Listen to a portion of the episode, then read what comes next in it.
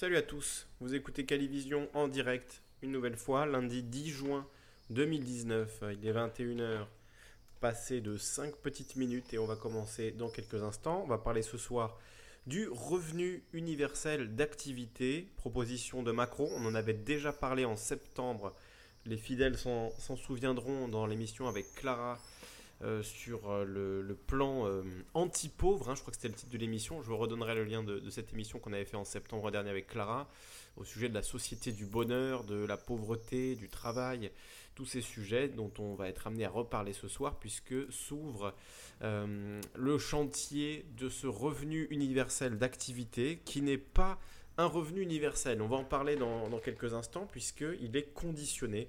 Donc déjà, euh, déjà faux juste sur le nom. Là, on voit que Macron essaye d'attraper euh, finalement le, buzz, j'ai envie de dire, ou en tout cas la notoriété, euh, l'aspect positif de cette proposition de loi, donc le revenu universel, et d'y accoler comme ça quelque chose et d'en faire finalement une autre version qui n'est pas qui n'est pas ce que c'est, quoi, qui n'est pas le revenu de base, ni le revenu universel, ni même encore moins euh, le salaire à vie. Mais on en parle dans quelques instants, en direct sur Calivision.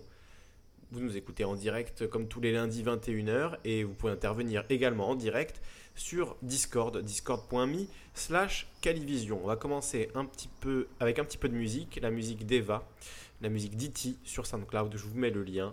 Et hum, on se retrouve donc euh, juste après ce morceau qui s'appelle Hiver.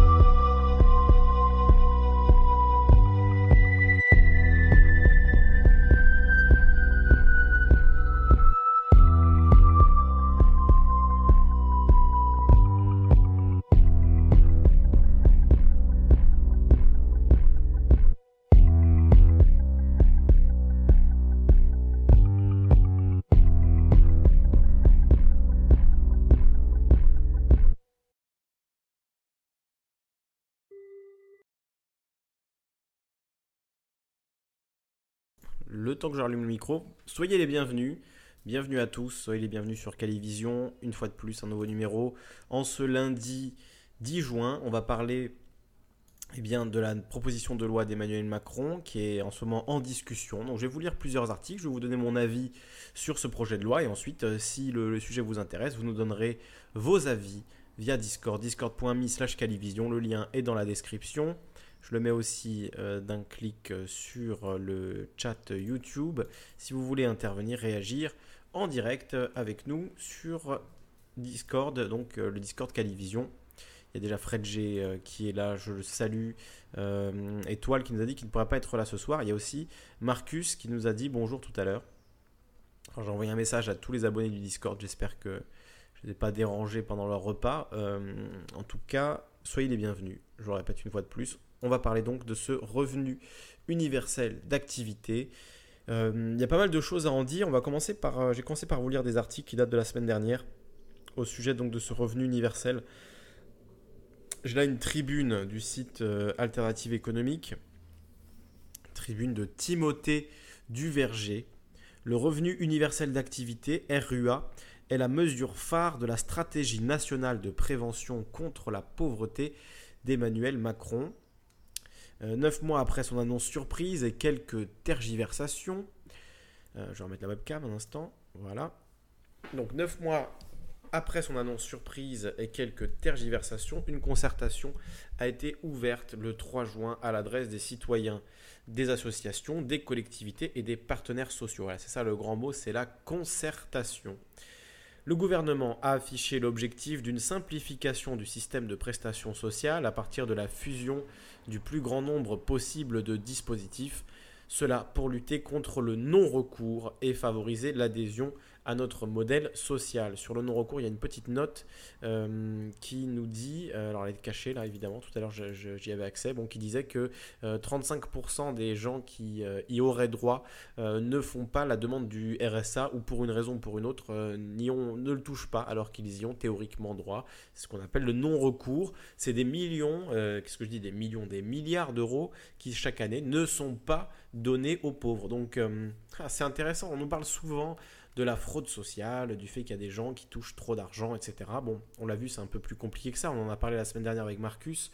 Euh, la CAF, ils sont beaucoup plus stricts qu'auparavant sur euh, les, couples notamment. Attendez, je vais monter un petit peu mon micro. Je crois que je suis un peu faible. Voilà, est-ce que c'est mieux à présent? Je crois que c'est mieux. Je crois qu'on m'entend beaucoup mieux maintenant. Euh, donc on, en parlait la semaine dernière avec Marcus, mais effectivement du côté de la CAF, il y a de plus en plus de contrôle sur les couples notamment. Euh, il demande de plus en plus, euh, voilà, en fait de plus en plus les, les, les gens qui se déclarent euh, célibataires et qui vivent à plusieurs sous le même toit, vérifier s'ils ne sont pas en couple, etc. donc effectivement, ça, euh, on, traque beaucoup les pauvres pour euh, euh, leur, réclamer finalement de l'argent qu'ils auraient trop perçu, alors qu'en réalité, ben, il y a beaucoup de, pauvres, beaucoup de gens en fait qui n'ont pas, pas accès aux aides auxquelles ils ont normalement droit. Donc ça, c'est un autre problème et qui est, qui est peut-être même plus grave en fait en réalité que la fraude fiscale même si quelque part ça fait économiser de l'argent au pays. je ne sais pas si c'est la meilleure, Enfin, c'est pas quelque chose dont on devrait se, vanter, quoi. Le fait de. d'un côté, il y a des milliardaires qui ont des exemptions d'impôts massives, euh, et de l'autre, il y a des pauvres qui ne touchent pas l'argent auquel ils ont droit. Ouais, ça, c'est, ça, fait bizarre. Mais bon, c'est, voilà, c'est quelque chose dont on parle pas très souvent, mais c'est ça, c'est ça la situation en France. Alors, la, suite de l'article de la tribune de Timothée Duverger. Derrière ces annonces consensuelles, une précision a immédiatement suscité l'inquiétude des associations. Cette réforme se fera à budget constant. Alors là, c'est le premier point qui pose un énorme problème. C'est l'idée d'un budget constant sachant que en France, il y a de plus en plus de monde, hein, que ce soit euh, par le nombre de naissances, euh, le ratio entre le nombre de naissances et le nombre de morts qui fait qu'on augmente légèrement grâce à ça, et aussi euh, via l'immigration. Donc ça veut dire que si la population augmente et que les aides sociales fusionnées se font sur un budget constant, eh bien, il y aura un peu moins d'argent pour tout le monde. C'est logique. donc déjà là, on part très très mal. Hein. cette idée de budget constant, je comprends que du point de vue budgétaire, ça peut faire sens. Hein, effectivement, voilà, on va allouer chaque année 40 milliards, 60 milliards, je, ne sais combien euh, aux aides sociales, et ce sera tout. Il n'y aura pas un centime de plus, ce sera à budget fixe et constant. Donc forcément, euh, si euh, il y a, je ne sais pas moi, 10 000 ou 15 000 ou 100 000 personnes qui débarquent sur le marché du travail, qui débarquent dans cette assiette donc des, personnes qui vont toucher cette aide universelle, hein, ce revenu universel, je mets de gros guillemets, je le fais voilà à la webcam, hein, les gros gros guillemets quand je dis revenu universel d'activité, parce que c'est pas du tout le revenu universel dont on parle euh, depuis 15 euh, ans à peu près, hein, euh, enfin en tout cas en ce qui me concerne. C'est un sujet auquel je, réfléchis, euh, sur lequel je lis de nombreux articles et, sur lequel j'ai fait de très nombreuses émissions, le revenu de base, le revenu universel, le salaire à vie, toutes les variantes, euh, comment le financer, comment ne pas le financer, euh, est-ce qu'il faut le faire, pas le faire. on, en a parlé des dizaines et des dizaines de fois, et effectivement c'est une idée qui a le vent en poupe, notamment à gauche, depuis des années. Il y a le revenu pour le, mouvement pour un revenu de base. il y a en Suisse plusieurs tentatives qui ont été faites pour instaurer un tel revenu universel. Il y a évidemment le travail de Bernard Friot, dont on a beaucoup parlé. Euh, il y a la vidéo d'Usul hein, sur le travail de Bernard Friot, si ça vous intéresse. Bref, on en a beaucoup, beaucoup parlé et euh, il surfe là-dessus, Emmanuel Macron. Il se sert finalement euh, de tout l'engouement autour de cette idée d'un revenu universel pour faire passer sa, réforme des minima sociaux à la baisse. Voilà, au lieu d'aller vers le, mieux pour tous, là, on va clairement à la baisse. Et vous allez le voir, la suite de la tribune l'explique bien. Donc si le gouvernement se défend de vouloir faire des économies sur les plus pauvres, il omet de dire que son projet risque de faire de nombreux perdants. Les premières simulations réalisées par l'actuel rapporteur de la concertation, Fabrice Langlard, ont établi que 3,55 millions de foyers constateraient dans cette hypothèse une baisse de leurs revenus. C'est la quadrature du cercle. Comment peut-on, à budget constant, réduire le non-recours et fusionner des dispositifs qui ont des règles de calcul différentes sans faire de perdants? Bah, c'est pas possible, tout simplement. La véritable intention du gouvernement est donc à rechercher dans la philosophie du projet, en particulier dans l'annonce d'une radiation du revenu universel d'activité pour les personnes qui refuseront plus de deux offres d'emploi dites raisonnables. Alors ça fait longtemps qu'on en entend parler de cette idée euh, de radiation de Pôle Emploi pour les personnes qui refuseraient deux offres d'emploi dites raisonnables. C'était déjà dans le programme d'Emmanuel Macron pendant la campagne, donc on ne peut pas lui, reprocher d'avoir ajouté ça au dernier moment. C'est quelque chose dont il parle depuis longtemps. Et finalement, euh, à l'occasion de, ce, de cette fusion des allocations euh, de chômage, des allocations je crois qu'il est aussi question de fusionner peut-être euh, l'allocation adulte handicapé, mais aussi les APL, mettre beaucoup beaucoup de choses différentes dans ce revenu universel d'activité. Donc si on refuse deux offres d'emploi dites raisonnables, on pourrait être radié de ce revenu universel d'activité. Et c'est là déjà euh, une des, un des un des principaux problèmes hein, avec le, budget constant, euh, c'est ce qui fait que c'est pas du tout un revenu universel. Le revenu universel, il est inconditionnel. C'est un de ces piliers. Le revenu universel, il est inconditionnel. Il est le même revenu pour tous. Là, on nous parle déjà de possibilité d'être radié de ce revenu universel. Donc déjà, c'est pas un revenu universel, c'est un revenu d'activité. On devrait plutôt l'appeler l'appeler comme ça. Donc un revenu d'activité, on pourrait aussi Hein, alors je ne sais pas si vous, êtes, si vous connaissez cette chose incroyable qui s'appelle un salaire qu'on touche quand on travaille. Euh, donc un revenu d'activité, en fait, c'est finalement euh, un moyen de se substituer euh, au salaire, ou en tout cas de verser une partie du salaire pour que le travailleur, pour que le patron ait moins à payer le travailleur. On peut aussi le voir comme ça. Quand on simplifie, qu'on enlève universel, parce que clairement, c'est juste pour, comme je l'ai dit, surfer sur l'engouement autour des idées de revenu universel, de revenu de base, de salaire à vie. donc on peut enlever le universel, c'est pas un revenu universel. Donc quand on parle de revenu d'activité, bah, un revenu d'activité, c'est un salaire, c'est un revenu qui est lié euh, à un travail. Donc euh, pourquoi est-ce que l'État aurait besoin de rémunérer les gens qui ont déjà un travail, si ce n'est pour euh, se substituer aux employeurs et faire en sorte que les employeurs versent moins d'argent à leurs salariés et ainsi ben, aient plus d'argent pour faire des bonnes marges, pour le verser peut-être à leurs actionnaires, pour investir dans un nouveau jet privé pour le patron. voilà, il y a beaucoup de choses à faire avec cet argent qu'on ne donnera pas aux, salariés, hein, vous imaginez bien. Donc déjà, euh, on voit très vite hein, euh, les, grosses faiblesses en fait de ce, projet de revenu universel d'activité, donc de revenu d'activité. utilisons les, vrais mots. Et c'est pour ça que j'ai choisi de mettre dans le titre hein, la nouvelle arnaque de Macron, parce qu'on est vraiment face à une arnaque. On essaie de nous enfumer avec cette idée, et, vous allez voir, ça continue. Hein. Là, c'est que le début. Euh, donc, euh, voilà, les personnes pourraient être radiées si elles refusent deux offres d'emploi dites raisonnables. Alors déjà, il faut se mettre d'accord. Qu'est-ce qu'on entend par raisonnable? C'est quoi une offre d'emploi raisonnable? Est-ce que si vous avez trouvé un boulot à 60 km de chez vous, euh, ça vous fait faire 120 km aller-retour chaque jour Est-ce que c'est raisonnable Finalement, dans, dans, une certaine mesure, on pourrait dire que oui.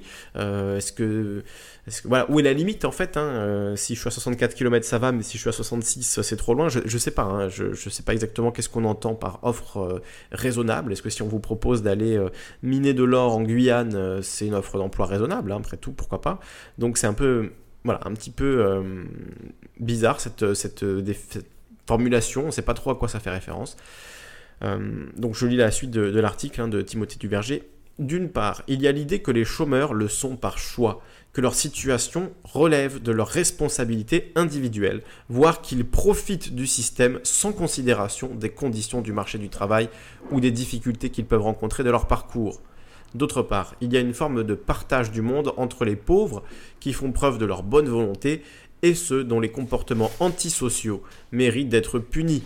Il s'agit ainsi d'instituer un véritable gouvernement moral à travers toute une économie des incitations et des sanctions on va saluer Juste Bien Libre et GJ29 Sebel qui nous ont rejoints. Bonsoir à vous deux. Et, là, on a, quelque chose euh, qui, euh, d'après moi, est vraiment fondamental. On peut même creuser un petit peu plus que ce qui est dit dans l'article. Euh, là, on a deux philosophies effectivement qui s'opposent. il, a, il a tout à fait raison. Il ouais, je sais pas, c'est Timothée et eux. Alors, je ne sais pas si ça peut être aussi une fille, Timothée du Verger. J'avoue, j'ai même pas regardé qui, qui était l'auteur. Euh, bon, il, a, il ou elle n'a pas écrit beaucoup d'articles. Bon, en tout cas, euh, cette personne a raison euh, de pointer. non, c'est un homme apparemment. Donc, il a raison de, pointer sur la philosophie du projet d'Emmanuel Macron parce que c'est exactement là qu'on voit la, la différence fondamentale, la différence philosophique, la différence de projet avec le revenu universel tel qu'on l'entend. Revenu universel, donc, qui est inconditionnel, qui est un revenu fixe, qui est perçu par tout le monde, sans exception, qu'on ait une activité ou qu'on n'ait pas d'activité. Euh, donc euh, déjà, dans la philosophie, effectivement, il y a beaucoup de choses qui s'opposent, euh, y compris le fait que le revenu universel, lui, fait confiance dans l'être humain. c'est une histoire de confiance, c'est une histoire de se dire, on va donner une somme fixe à tout le monde chaque mois, quelle que soit leur situation sociale, hein, qu'on soit retraité, qu'on soit travailleurs, chômeurs, euh, en train de faire des études, peu importe, on va tous toucher, allez, 1000, 1200, 1500 euros par mois, euh, quoi qu'il arrive, quoi qu'il advienne. C'est ça le revenu universel, c'est ça la philosophie. C'est qu'on se dit, on va faire confiance aux humains, on va leur donner de l'argent pour qu'ils puissent se loger, se nourrir, se vêtir, euh, se divertir, injecter de l'argent dans une activité, investir euh, dans une, activité économique ou pas économique, une activité sociale, une activité de quartier, une activité euh, journalistique, sportive, culturelle, ce que vous voulez. On vous fait confiance. On sait qu'une fois qu'on vous aura donné de l'argent, eh bien vous allez en faire un usage qui va dynamiser l'économie, hein, diront les libéraux, qui va vous permettre d'exister et d'être libre, diront plutôt les gens d'extrême gauche. Excusez-moi, désolé. Euh, donc euh, euh, voilà, c'est deux philosophies complètement différentes. D'un côté, on a le flicage des chômeurs et le flicage des gens. Finalement, si vous ne travaillez pas, si vous n'avez pas d'activité, vous êtes un mauvais être humain, vous êtes un mauvais citoyen. On vous enlève vos droits et donc finalement, si vous n'avez pas droit au chômage, puisque vous n'êtes plus au chômage, a priori, excusez-moi, si vous, si vous touchez le revenu universel d'activité, c'est que vous n'êtes pas au chômage. Donc si vous ne touchez plus le chômage et que vous n'êtes pas en activité, eh ben, vous n'avez rien, vous avez zéro. C'est comme ça qu'il faut le, voir, hein, euh, ce, projet. C'est vraiment euh, une façon d'enlever euh, aux gens qui n'ont rien le peu qu'il leur reste pour qu'ils aient vraiment plus rien. Voilà, qu'il n'y ait pas de pas de distinction, de discussion possible en fait. C'est tu travailles ou tu crèves. Hein donc donc voilà, c'est quand même c'est quand même une vision, euh, une vision complètement à l'opposé euh, de l'idée de revenu universel. Et pourtant, il a choisi de reprendre ce mot euh, pour y calquer son projet dégueulasse. C'est voilà, c'est pour ça que je parle d'arnaque dans le titre de l'émission, euh, parce que c'est pour moi, elle, se situe vraiment là, l'arnaque. On reprend les termes et on les inverse complètement, on les vide de leur substance et on fait carrément l'inverse. C'est délirant, quoi. Quand on connaît euh, le fonctionnement d'un revenu universel, quand on connaît ce qui sous-tend l'idée d'un revenu universel, euh, et encore plus, a fortiori, d'un salaire à vie, puisque le salaire à vie, euh, c'est carrément euh, euh, donner à tout le monde un, revenu confortable et encore plus aux gens qui ont prouvé finalement leur utilité sociale par les grades, un peu comme dans la fonction publique aujourd'hui. Donc ça va encore plus loin.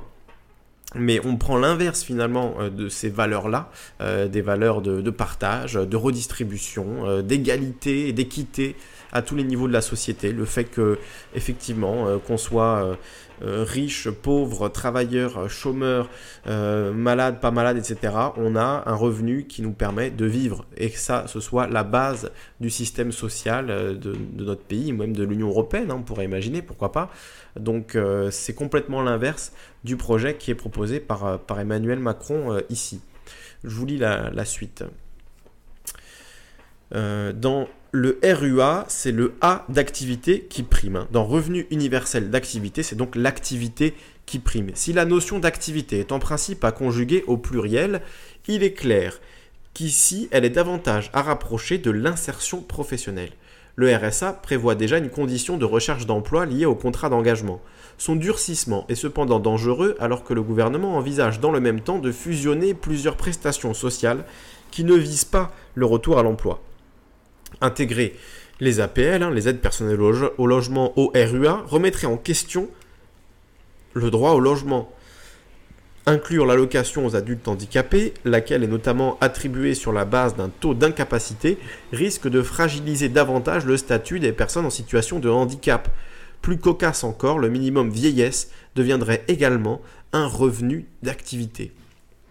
Oui, alors effectivement, donc minimum vieillesse, qui est euh, donné aux personnes qui euh, sont en âge d'être à la retraite mais n'ont pas forcément cumulé suffisamment de droits à la retraite, euh, ce minimum vieillesse pourrait être dans le revenu d'activité. Donc on va demander aux gens de 75 ans de trouver une, un travail raisonnable, de répondre à une offre d'emploi raisonnable, sinon on va leur couper le revenu d'activité. Ça pourrait nous emmener vers des choses assez, assez sales, hein, tout ça, même si j'imagine évidemment, quand même on est en France, on va pas faire travailler les gens au-delà de 70 ans, même si certains patrons d'entreprise, ça les fait rêver.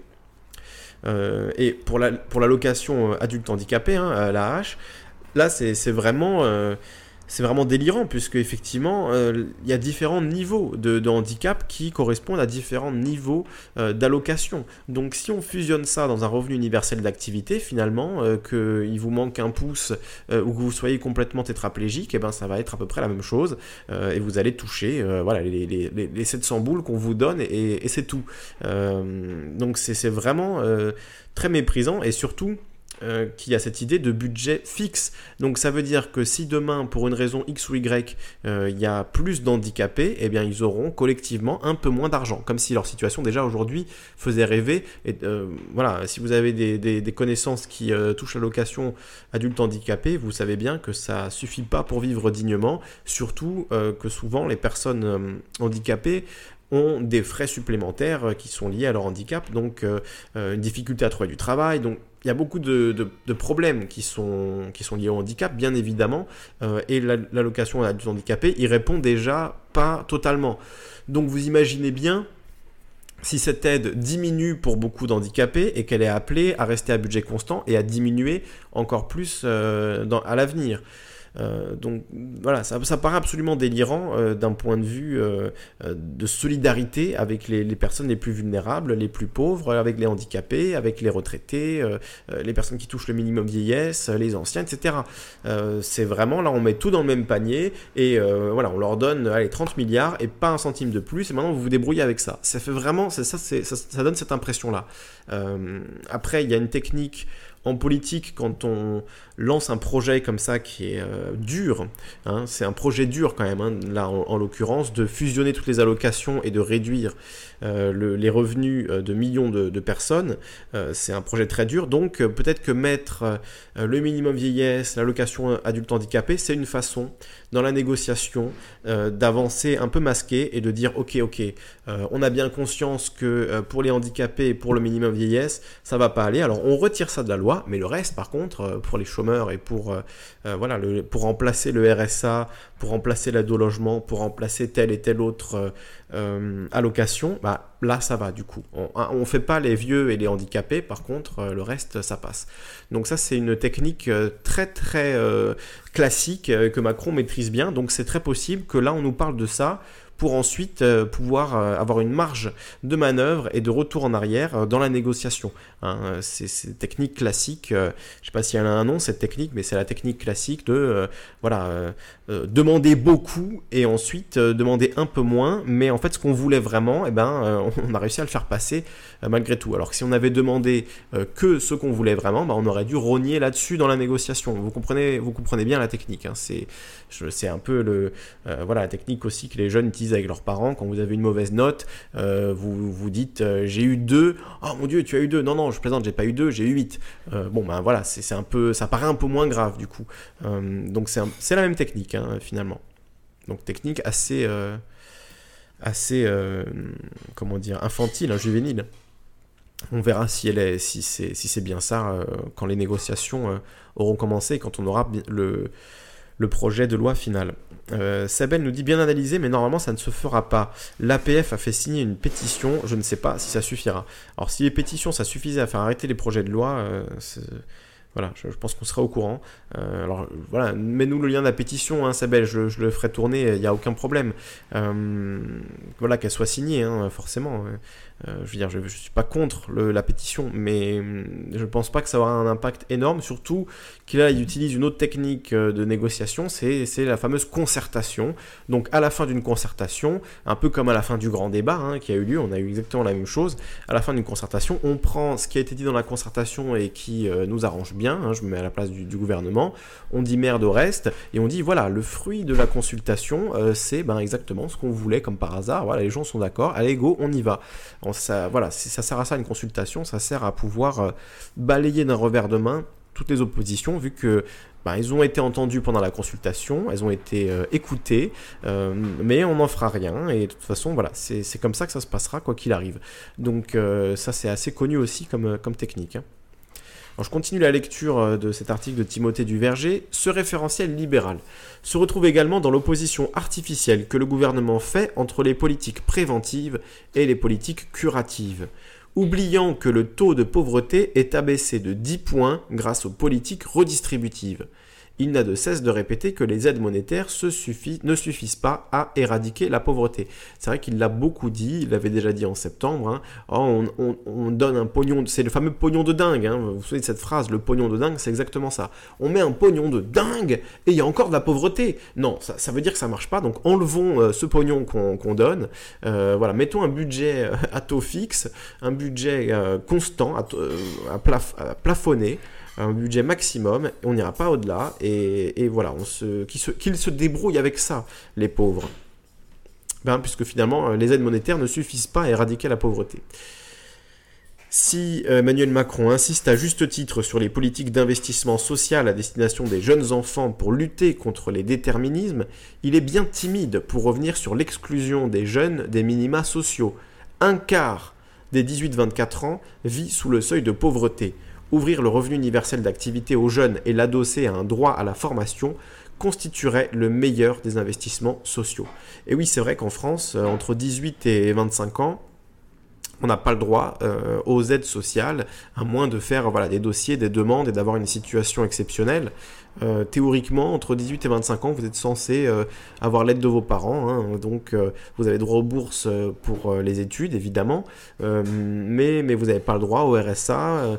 Voilà, moins d'être dans des conditions exceptionnelles. Évidemment, il y a des gens qui peuvent le, toucher avant 25 ans, mais c'est quand même relativement rare. c'est pas prévu de donner automatiquement le RSA aux jeunes entre 18 et 24 ans. Jamais vraiment compris pourquoi, honnêtement. sans doute parce que ça fait économiser de l'argent, évidemment. Donc, c'est une décision politique qui coûterait cher euh, d'ouvrir les aides sociales aux, 18-24 ans. Euh, et, je crois qu'aucun politique finalement ne veut être celui qui ouvrira cette, boîte de Pandore qui peut coûter plusieurs milliards, euh, puisque finalement aujourd'hui ben, ils ne les perçoivent pas, donc cet, argent-là il est, il est conservé. Quoi. Dans ces conditions, on comprend mieux pourquoi, si la loi sera voté en 2020, son application n'est prévue qu'en 2023, soit après la fin du mandat d'Emmanuel Macron. Ce calendrier appelle une dernière remarque. Il appartient à l'ensemble des citoyens et des acteurs associatifs, syndicaux et territoriaux de se fédérer pour revendiquer un droit à l'expérimentation locale et démontrer qu'une autre voie est possible. Le gouvernement a rejeté la proposition de loi d'expérimentation du revenu de base de 18 départements socialistes mais pourra-t-il résister à la pression croissante en faveur d'une allocation automatique, revalorisée, ouverte aux jeunes de 18-24 ans et sans contrepartie S'il s'avère impossible d'infléchir le revenu universel d'activité, son sort se décidera dans les urnes lors de la prochaine élection présidentielle. Timothée Duverger est historien, maître de conférences associé à Sciences Po Bordeaux. Euh, voilà. Et pour le RSA, hein, on parlait du non-recours au RSA, donc on estime aujourd'hui que 35% des personnes éligibles au RSA n'y accèdent pas. Voilà, ça c'est un, chiffre qu'on donne rarement. On parle, comme par hasard, on parle plus souvent du petit milliard d'euros euh, euh, qui est perdu dans la fraude euh, sociale. on parle moins souvent des 35% de personnes éligibles au RSA qui ne le perçoivent pas et des 100 milliards d'euros de fraude fiscale. Ça aussi, c'est un sujet un peu tabou, évidemment. alors j'ai coupé mon micro. Pardon Marcus, tu m'entendais pas, j'avais coupé mon micro. Sois le bienvenu, Marcus. Marcus, est-ce que tu nous entends? Bon, Marcus, euh, quand il nous entendra, il nous fera, il nous fera coucou. Il y a Antares qui est de retour parmi nous ce soir. Euh, Macron, il n'a pas déjà annoncé une augmentation de 100 euros du SMIC lors des vœux présidentiels. Euh, tu m'entends mal, Binou? Marcus? Je sais pas si ça vient de moi, mais je bah, Moi, je t'entends bien, là, je t'entends bien. Vous m'entendez, je sais, mais moi, je, je t'entends pas. Tu m'entends, tu m'entends pas. Alors. Tu m'entends pas du tout. Allô? Ouais. Là, c'est mieux, non? C'est mieux. Moi, je t'entends très bien, il n'y a pas de souci. Je pense que les auditeurs. Ah oui, là, c'est bon, là, je t'entends. Ok, bon. très bien. Alors, juste pour répondre à Antares qui nous demande pour les, les 100 euros euh, qui avaient été annoncés. Alors, je sais pas si c'était pendant les vœux présidentiels ou si c'était pendant son allocution euh, suite à la crise des Gilets jaunes que Macron avait annoncé 100 euros d'augmentation du SMIC. Il euh, faudrait vérifier, vérifier ça. Euh, mais en tout cas, oui, euh, ça s'est pas vérifié dans les faits. Je pense pas que tout le monde euh, ait, pu le constater hein, sur sa fiche de paie, cette augmentation, soi-disant, de, de, 100 euros sur le, SMIC. Hein. Je sais pas ce que vous en pensez, ce que vous en avez constaté par vous-même. Est-ce que ça a augmenté sur votre fiche de paie, oui Non Alors Eva me dit que elle, sur sa fiche de paie, ça a augmenté de combien? Alors le SMIC serait plus élevé, nous dit Eva. Euh, peut-être. Euh, honnêtement, moi, je suis pas au SMIC, je suis auto-entrepreneur, donc j'ai pas, euh, voilà, je, je, pas pu le vérifier par moi-même. Mais Eva, qui elle a des fiches de paye, me dit que oui, le SMIC a, légèrement augmenté. Est-ce que c'est, ça correspond à 100 euros à peu près ou pas, Ouais, ça, ça c'est difficile à dire. On ne sait pas. Donc, bah, partagez votre témoignage hein, sur, sur le chat YouTube ou sur discord.me slash si vous voulez. Euh, ben, nous dire si pour vous ça a augmenté. Marcus. Oui, on est sur le Discord, on est en direct, hein, on t'entend en direct là. Non, non, c'est bon, je sais, mais est-ce que tu peux mettre sur le Discord le lien concernant l'article que tu viens de lire? Parce que ouais. la moitié. Alors, il y est dans la description euh, de l'émission sur, euh, sur YouTube, sur Encore, etc. Je vous mets le lien dans le Discord et dans le chat YouTube, comme ça vous êtes servi, il est partout. Article de Alternative économique, je redonne le titre. Tribune, le revenu universel d'activité, une réforme à haut risque, article de Timothée Duverger qui date du 6 juin 2019. C'est l'article que j'ai lu en introduction de cette émission, donc sur le revenu universel d'activité. Voilà, article d'alternative économique.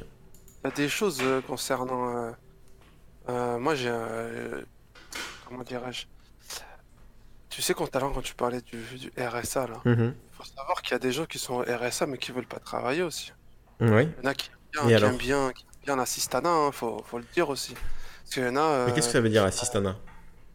Bah, ça veut dire que vous avez certaines personnes, ils peuvent rester 3-4 ans sans, sans travailler, alors ça leur pose pas de problème. Mhm. Moi, je sais qu'il y a une personne, là, vient de se faire contrôler euh, par la CAF, il Mhm. risque la radiation, se Mhm. fait irradier. Je sais qu'il ne rigole pas l'État concernant les, euh, concernant les contrôles, et, euh, les contrôles RSA, la CAF, Sécurité sociale. Euh, ont- L'État a le droit de vérifier euh, tes comptes, Ouais. vérifier tes... Tout est vérifié. Moi, je sais que j'ai eu un surplus à cause de Pôle emploi parce que je travaillais. J'avais déclaré que juillet dernier, j'avais travaillé, j'avais pas travaillé. Donc, ils m'ont appelé, ils m'ont dit voilà, monsieur, vous devez rembourser 450 euros. Est-ce que vous acceptez de rembourser? Ou sinon, oui ou non Si vous refusez, sachez qu'on voudra, on, les prendra sur vos prochaines allocations. Mhm. Donc, euh, euh, je dirais que l'État peut tout savoir, mais après, il faut savoir une chose, c'est que les gens aussi, il y en a, euh, euh, c'est pas, c'est pas un plaisir de travailler pour 450 euros, 480 euros, etc., de vivre comme ça, mais il y en a qui, qui se plaisent dans ce, dans ce, ce confort-là. Il y a quand qui nous salue, qui nous dit euh, Yo, le travail rend libre. Et Ti- Tiger App, ou Tiger, ou Tige Rap, je sais pas comment il faut dire, ou Tiger App, bon, peu importe, hein, Tige Rap, on va dire, euh, qui nous dit 4 ans sans bosser. Effectivement, j'en ressens pas le besoin. Euh, oui, ben, je, te, je te comprends quelque part, Tige Rap. hein, euh, Je J'avoue sais que. pas comment je pourrais pas, moi je m'en- je m'ennuierais, enfin je sais pas. Moi j'ai déjà Il y a fait. tellement de choses à faire à part travailler, franchement. Moi je sais pas. je- non, si je pouvais pas travailler, après, je, voilà. Après, je travaillerais à ce que, à ce que du j'aime vraiment, quoi. euh, Je ferais ce que j'aime vraiment. Arrête, tout dépend quelle heure de boulot que vous faites et tout. Moi, euh, j'ai un boulot où je peux me relever à, à 9h et rentrer chez moi à 3h. Voilà, tout dépend du boulot qu'on fait.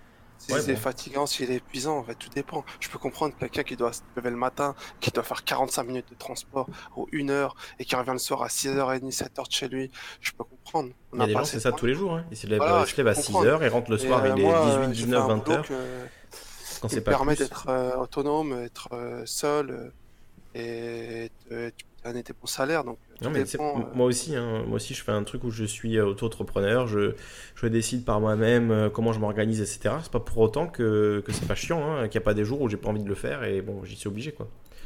Donc, euh, donc euh, je pense qu'on peut avoir des conditions moins pires que d'autres en termes relatifs, euh, mais que l'obligation de travailler, ça reste une plaie, ça reste quelque chose de moi que je trouve pas agréable et que j'ai l'impression d'être forcé, quoi, d'être forcé de le faire par une pression économique. Euh, il faut payer l'assurance, il faut payer ceci, il faut payer cela. Si, si tu as des enfants, c'est encore pire. Moi, j'en ai pas, euh, voilà, mais, mais je sais que pour les gens qui ont des enfants, ben, c'est voilà, hein, il y a des frais qui sont liés à ça et tu n'as pas le choix, quoi. faut payer la nounou, euh, le, voilà, hein, c'est les vacances, etc., etc., etc.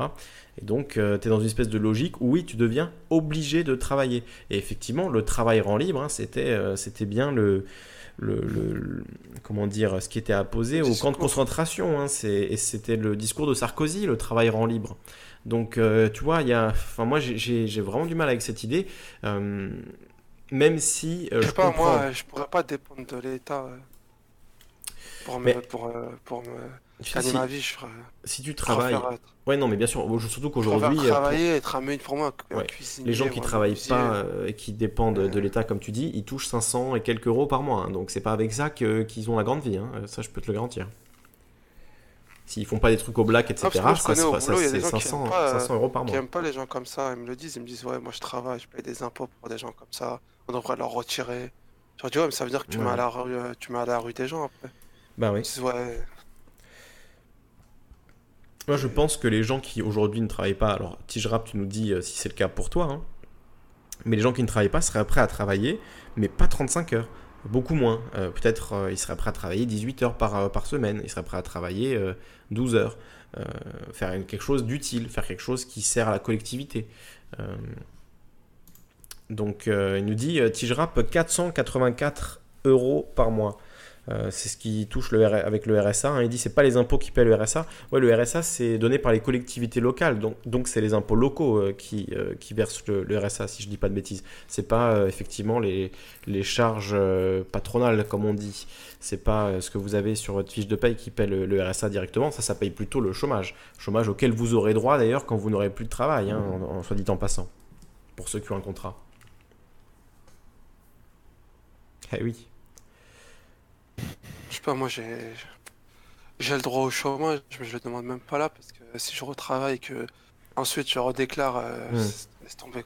Je, je peux redemander là, moi, j'ai- ça fait une semaine que je travaille pas, 4 jours même pas, pour te dire.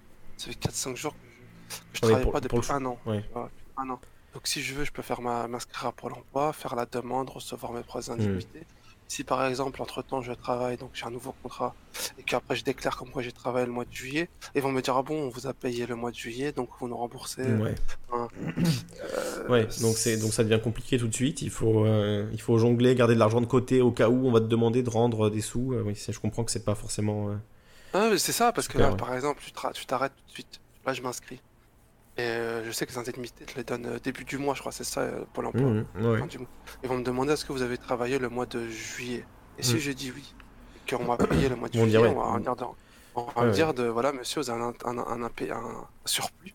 Parce que toi, tu- on je le dis pour les auditeurs qui ne te connaissent pas forcément, Marcus, tu fais de l'intérim, donc tu fais beaucoup de petites missions euh, courtes, De longues mais missions de temps en temps aussi, quelquefois longues aussi. ouais, quelquefois longues. C'est-à-dire long, c'est quoi, 6 mois? Six mois, plus de six mois. Ouais, donc 6 mois, c'est pas très long, hein, honnêtement. 6 mois, c'est c'est Six, sept mois, ouais. Ouais, mais c'est quand même. un CDI, ça euh, peut durer, ça peut durer tu- 45 ans, donc. Ouais, mais quand tu cumules vois les, euh, quand tu cumules les, les, les heures, parce que c'est au niveau de ton, Ouais. ton niveau de, des nombres d'heures, aussi, c'est pour ton chômage, ça doit travailler 600 heures. Ce qui est Mhm. équivalent, je crois, de, de 3 mois, à ma connaissance, 3 ou 4 mois. Je crois que c'est Ouais. 600 heures. Donc en réalité, j'ai fait plus que 600 heures. Et, euh, et euh, si je cumule tout ce que j'ai fait, j'ai le droit à peut-être 8 à 10 mois ou voire un an. Euh, on, va, on va calculer au nombre de mes, de, de mes, de mes salaires, en fonction, etc.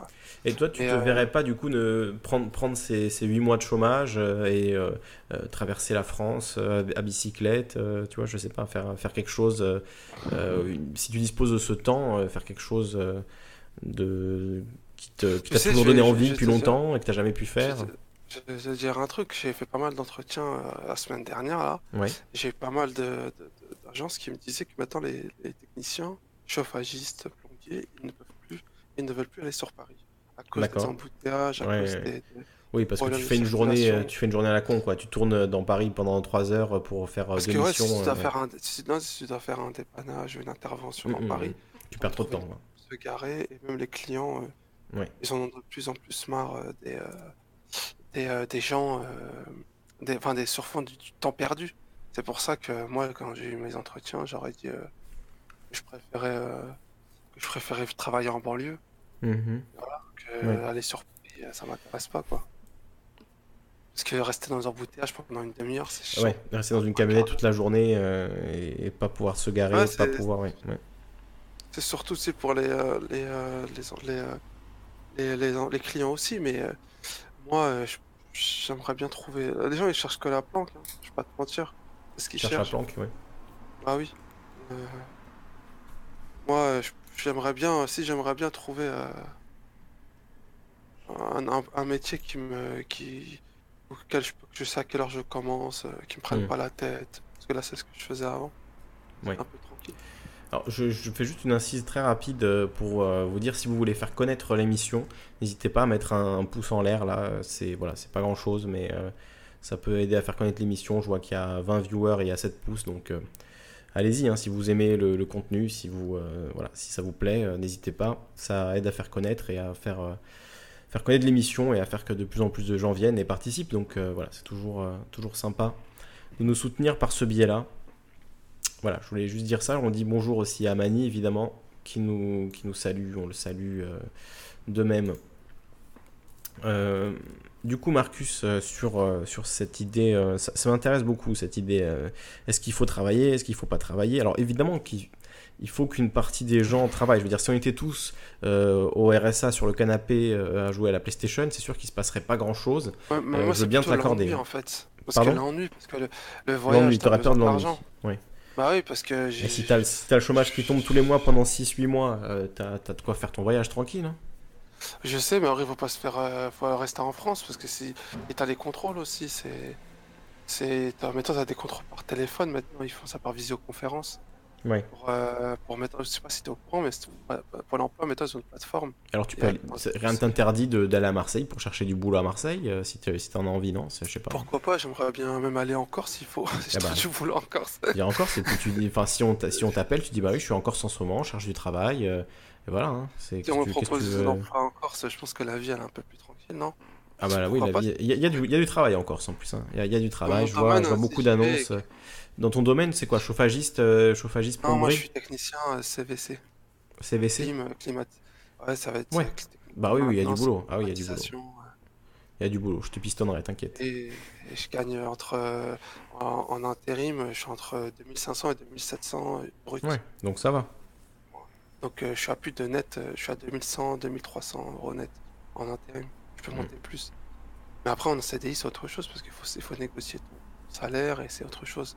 Ouais. Mais euh, euh, voilà, après moi j'ai pas de contraintes personnelles, je paye euh, vite fait des petites factures, mais je peux comprendre pour certains qui ont qui ont beaucoup beaucoup de, de, de- d'une famille, une famille, etc. C'est plus compliqué. Moi, moi en fait c'est l'ennui quoi. Je sais pas quand j'aimerais bien retrouver. je- J'aime bien quand j'ai une voiture. J'aime bien mon boulot que je fais.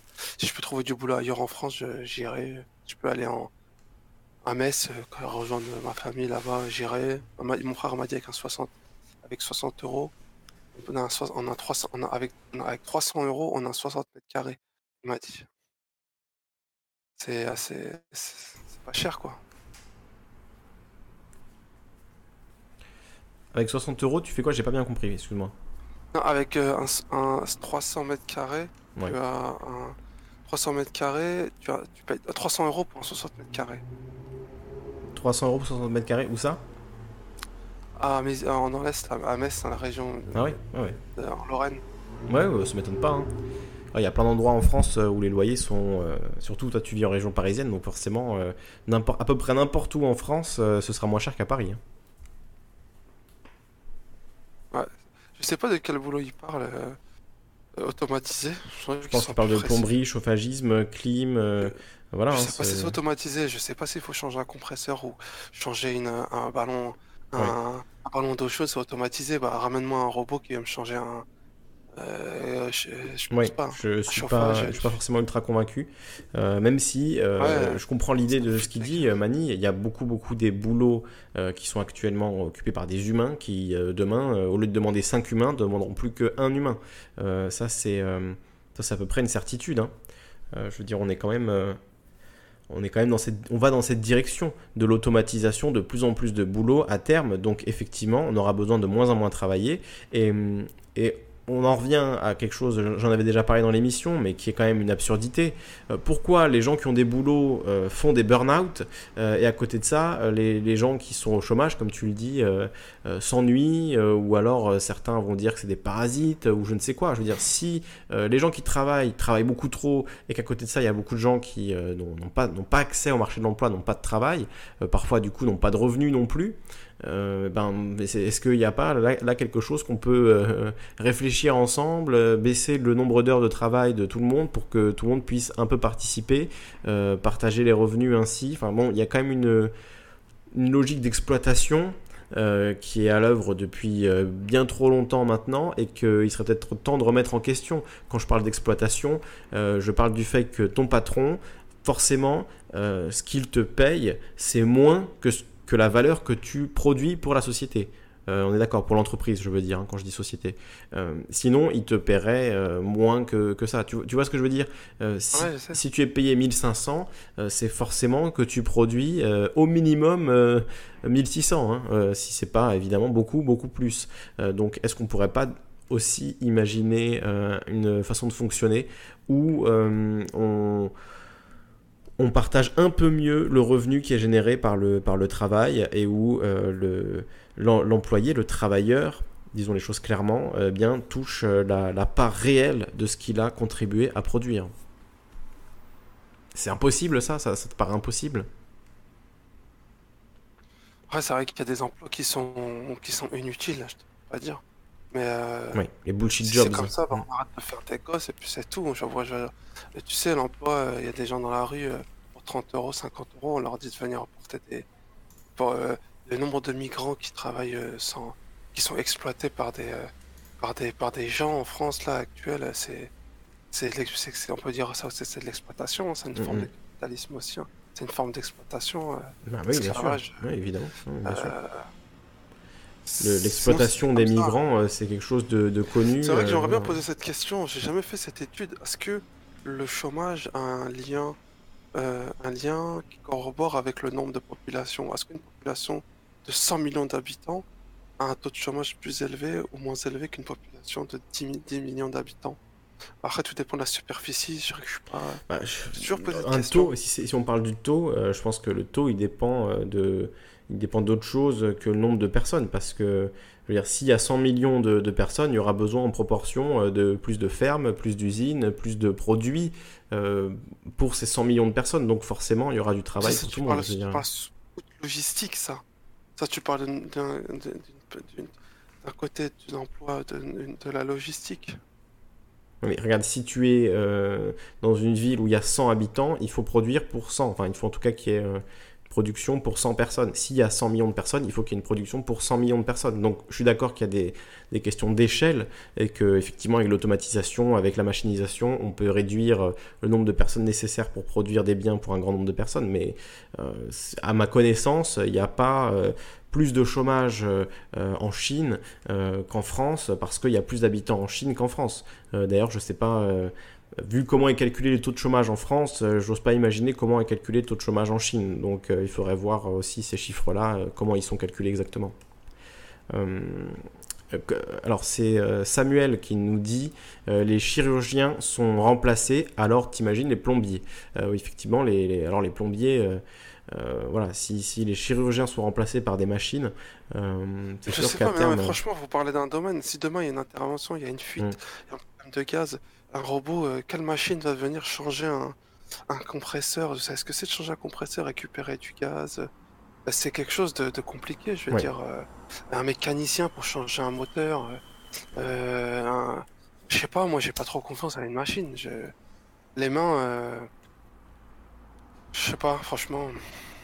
Non, mais peut-être que. Une fuite d'eau, euh, comment il va faire le, robot pour savoir retrouver où est bouché, euh, faire son diagnostic Peut-être qu'il y aura euh, effectivement un, un, plombier dans une salle de contrôle et tout un tas de machines qui seront programmées pour faire des tâches relativement simples. Et s'il y a un problème, le technicien à distance prendra le contrôle de la machine et fera ce qu'il y a à faire. mais du coup, on n'aura plus qu'un plombier au lieu de 25. Oui, mais ça, ça, ça arrive, ça. Ah, mais si un hein. tableau électrique, euh, par exemple, euh, mm. qui prend feu, il y a un télérupteur qui prend feu, par exemple, la lumière ne s'allume plus quand on appuie. On détecte comme quoi il y a un télérupteur qui est cassé. Qui va venir le changer Qui est habilité à venir faire une VAT, ensuite euh, sectionner, plus ensuite changer C'est du travail manuel en dernière instance. Ouais. Alors je sais pas, c'est un débat. C'est un débat. Je vois que dans le, dans le chat YouTube, il y, a, il y a ce débat entre Tigerap et, euh, et, certains et Samuel. qu'on peut automatiser, mais. Mais moi, je connaissais quelqu'un, c'était le cousin d'un de, ami, euh, qui euh, travaille dans une usine avec une machine qui fait de la soupe qui fait des packs de soupe. Et effectivement, je lui disais, bon, t'as pas peur de perdre ton boulot? Il me disait, ah non, ça risque pas d'arriver parce que la machine, si je suis pas là pour euh, la remplir, pour corriger les bugs, pour, enfin, en gros, régler quand il y a un problème, quoi, être là pour enlever le bout de carton qui s'est coincé ou je ne sais quoi, euh, il y a tout un tas de manipulations à faire sur la machine. Euh, donc, effectivement, il n'a pas peur pour son boulot. Par contre, par son boulot et par cette machine, euh, au lieu euh, qu'il y ait 50 euh, ouvriers pour envoyer un million de boîtes de soupe, et eh ben, il y a juste une machine, tu vois. C'est voilà. ça c'est possible, ça c'est tout à fait. Il y a une machine et un gars qui contrôle la machine qui fait le travail que faisaient avant des dizaines d'ouvriers. C'est ça l'automatisation. C'est pas qu'il y aura plus aucun humain et que tout va être automatique. C'est que pour une quantité de production identique, il y a besoin en ratio de un humain sur trois, voilà, ou sur 10 selon euh, le domaine. Non, mais si je peux me permettre, salut les gars. Salut Mani, bienvenue. Euh, merci. Euh, si je peux me permettre, c'est juste la, la pensée qui, qui, qui, qui change parce que si, si avant, si avant la création de la, de la machine ou, du compresseur, etc., il y a, y a, une pensée qui vise à la faire changer automatiquement, et eh ben euh, ça change tout parce que là il dit il dit que ça serait compliqué pour une machine mais parce que c'est pas pensé euh, dans ce sens-là. Mais si euh, demain on pense on pense à, à, l'intervention à distance par une hmm. machine, etc., eh ben ça va, ça va, ça va être pensé différemment. Si les nouvelles normes prennent en compte effectivement euh, qu'il y a des robots plombiers, euh, des robots euh, serruriers, des robots chauffagistes, des robots, voilà. effectivement. Tu sais que l'usure, l'usure d'un, la, la, machine, c'est tout. Moi, je travaille avec la machine. On a notre métier que ça s'appelle la, la, la, GTC, qui est la gestion thermique d'un immeuble, ou la GTB, gestion, je crois que c'est gestion terminale, euh, c'est en fait c'est un ordinateur et je peux contrôler à distance, allumer, éteindre, régler la température, allumer la lumière, éteindre la lumière. Je peux tout faire à distance avec un ordinateur. C'est-à-dire que je peux tout faire. Mais, mais si derrière il y a euh, un problème électrique, un problème euh, d'une fuite d'eau, un problème, une vanne qui se casse, il faut que moi je vienne manuellement, que je, je ferme la vanne d'eau et que je change manuellement. Je serai obligé de le faire. C'est pas un robot qui va venir le faire, ou peut-être dans un futur lointain. Mais oui, mais oui, mais parce que aujourd'hui, euh, pour des raisons économiques, ben il y a des choses qu'on n'a pas mis sur rail, si tu veux. Mais euh, si demain euh, tout le système est repensé, ben il y aura, il y aura. c'est beaucoup. Tu t'imagines toutes les installations qu'il y a en France? C'est des, des, millions d'habitations, c'est énorme. Bah, comme on fait aujourd'hui avec les Linky et, autres, hein, je veux dire, c'est le même processus, ça prend 10 ans, mais ça, bah une fois que c'est décidé, ça se fait. Hein c'est pas, c'est pas impossible. C'est pas parce qu'il y a beaucoup de, il y aurait beaucoup de matériel à changer que c'est impossible. Ça prendra 10 ans, 15 ans, 20 ans. Mais si c'est décidé à un, niveau. tu sais, euh, je vais te dire, je vais vous dire un truc par rapport, à, moi je l'ai vu par rapport à mon métier. Mhm. Par exemple, voilà, nous dans notre boulot, dans la maintenance, les gens ce qu'ils font, les souvent certains clients, bah en fait, ils veulent remplacer ça par de la LED. Pourquoi la LED? Parce que la LED, euh, sur le long terme, c'est plus, c'est plus, c'est plus rentable d'avoir de la LED que de l'halogène. Parce qu'on supprime l'halogène, mais les entreprises euh, telles que Cofeli, euh, je sais pas, l'ASPI, mhm. Vinci, ou par exemple ce genre de société, bah, ils font quoi les, les, les, les, responsables techniques de ces sociétés-là, ils disent non, non, non, vous remplacez pas par de la LED, vous mettez de l'halogène. Pourquoi? Parce que si on met des ampoules de ce domaine-là, il y a de l'usure. Vous connaissez tous euh, le, la théorie de. Vous connaissez tous de toute façon Edison, quand il a inventé l'ampoule. toute une ampoule a une durée de vie limitée. En réalité, s'il n'y a pas de relamping, s'il n'y a pas de changement de, euh, de changement d'ampoule, bah, en fait, eux, c'est un, un, manque à gagner pour leur entreprise. tu te rends compte de la, stupidité de là où on en est arrivé? C'est-à-dire, ah si on trouve une solution plus efficiente, comme ça va mettre bah des gens au chômage, et eh ben non, faut pas le faire. c'est complètement stupide. C'est ce qu'on m'a dit. On m'a dit, on change pas, on met pas de lettres, sinon, on va pas gagner d'argent, sinon il n'y aura pas de maintenance à faire, sinon on va pas commander. alors on crée des LED, mais qui, mais qui au lieu de tenir euh, un siècle, tiennent 5 ans parce qu'on a modifié un petit truc. quoi. Mais, dans tous les domaines, c'est comme ça. Ouais, pas que dans, dans, l'automobile, c'est la même chose. Non, non. Alors, Mani nous dit non. Bah non, parce que regarde, là, je viens d'acheter une on voiture. Faiblement. Tu peux parler un peu plus près, s'il te plaît? Excuse-moi, là, je viens d'acheter une voiture, elle est bourrée de LED. Donc euh, c'est bien, c'est bien la preuve que, que ça marche, puisque avant, euh, ça serait des ampoules qu'il faudrait changer régulièrement. Et puis les nouvelles normes, euh, c'est des LED, hein, effectivement, c'est pas des halogènes. Oui, mais là je te parle sur des habitations à immeubles tertiaires, tu sais, sur des, sur de, dans des bureaux. Dans des bureaux, voilà. Il y a, oui, combien d'ampoules dans un immeuble avec des bureaux? Oui, bah, des, centaines, des milliers. Oui, mais ça, c'est des boîtes qui sont, qui, sont vouées à disparaître. Euh, elles vont se faire manger comme les autres parce qu'elles comprennent pas. Et euh, au final, euh, ça va aller aussi vite que, que dans le domaine des, dans d'autres domaines, mais euh, je pense qu'il faut il faut pas dire que oui euh, c'est irrémédiable et que ça ah va J'ai pas dit que c'est irrémédiable. J'ai l'impression que pour les particuliers c'est bien rentré dans les mœurs qu'effectivement les LED euh, à long terme ça c'est rentable et tout le monde prend des LED même si ça met un peu plus de temps à s'allumer. Tu vois les gens sont pas contre en, soi et, au contraire je j'ai l'impression que les gens sont plutôt passés à la LED. Quoi, tu sais, un contacteur. Euh, oui, non, mais évidemment. Soir, ça force il y a de l'usure. Hein, Tout s'use, mais, euh. mais on peut aussi accélérer cette ah. usure euh, par l'obsolescence programmée. C'est ce qui se passe avec les téléphones. on en a parlé mille fois dans l'émission, mais ça me paraît très important maintenant qu'on parle d'écologie, hein, c'est pareil. Hein, ah, mais évidemment, évidemment, ça s'use, ça prend la poussière, ça prend le. Et puis, c'est ça fonctionne un peu moins bien, donc on veut en changer. C'est toujours comme ça. ça... Non, mais moi, le principe de ça, de ces sociétés-là, dans l'automobile, c'est pareil. Je sais que dans l'automobile, j'en suis sûr et certain qu'on aurait pu développer des, des, Comment ça se fait des moteurs qui datent des années 80 ont encore une longue durée que les moteurs récents, euh, au bout d'un an, deux ans, ou même les machines à laver. Chez moi, j'ai un frigo, il a, il a 10 ans. Les, les frigos, t'en achètes un de deux ans, il tombe en panne au bout de deux ans. Pareil pour un four. J'ai un four qui tombe en panne au bout de deux ans. Alors que les fours à l'ancienne, ils tiennent 10 ans. 10 ans. four à gaz, effectivement, il n'y a pas de. Ça, ça fonctionne. oui, ça fonctionne bien. Euh, justement, puisque tu parles de ça, on peut revenir sur une information, je pense que vous avez dû voir passer. Mani, je crois que c'est toi qui l'avais partagé sur le, sur le, le Discord. Euh, c'est les pneus increvables de Michelin. Je vais mettre euh, une image quand même. c'est vrai ça euh, Ouais, je vais mettre une image. Alors, je sais pas si. apparemment, ce sera commercialisé dans les années 2020. C'est pas pour tout de suite. mais effectivement, pneus increvables. Voilà, c'est le pneu qui a été annoncé euh, récemment, euh, vous voyez, il est sans air et c'est effectivement un pneu qui se déforme euh, et qui ben, n'est pas crevable a priori. Hein. Peut-être qu'il est déchirable, mais en tout cas, ne peut pas crever. Donc même, j'ai vu une vidéo, il roule sur un clou. voilà, c'est voilà, le Michelin Uptis. Donc euh, ce fameux pneu increvable dont on parle depuis des années et des années, euh, comme quoi il était dans les tiroirs euh, des fabricants de pneus, ben voilà, maintenant que la pression écologique est trop forte, effectivement, ils commencent à sortir leurs pneus increvables. Enfin, Mani, ça doit te faire sourire. De... T'as dû sourire quand t'as vu, cette info parce que je m'en souviens qu'à ici, maintenant, on en parlait en 2008 de, de, tout ça. Donc est-ce que c'est pas un peu ça qui est en train de se passer? Le fameux tiroir euh, euh, archive, euh, à brevet archivé qui, s'ouvre comme par magie au, moment où c'est un peu la crise écologique et il faut un petit peu que les, les entreprises un peu responsables de tout ça finalement montrent pas de blanche et disent non mais regardez on a réfléchi, hein, on a créé le pneu increvable, donc euh, il y aura moins de pneus euh, jetés, puisqu'il faut savoir voilà, que les pneus, évidemment, hein, c'est quelque chose qui pollue.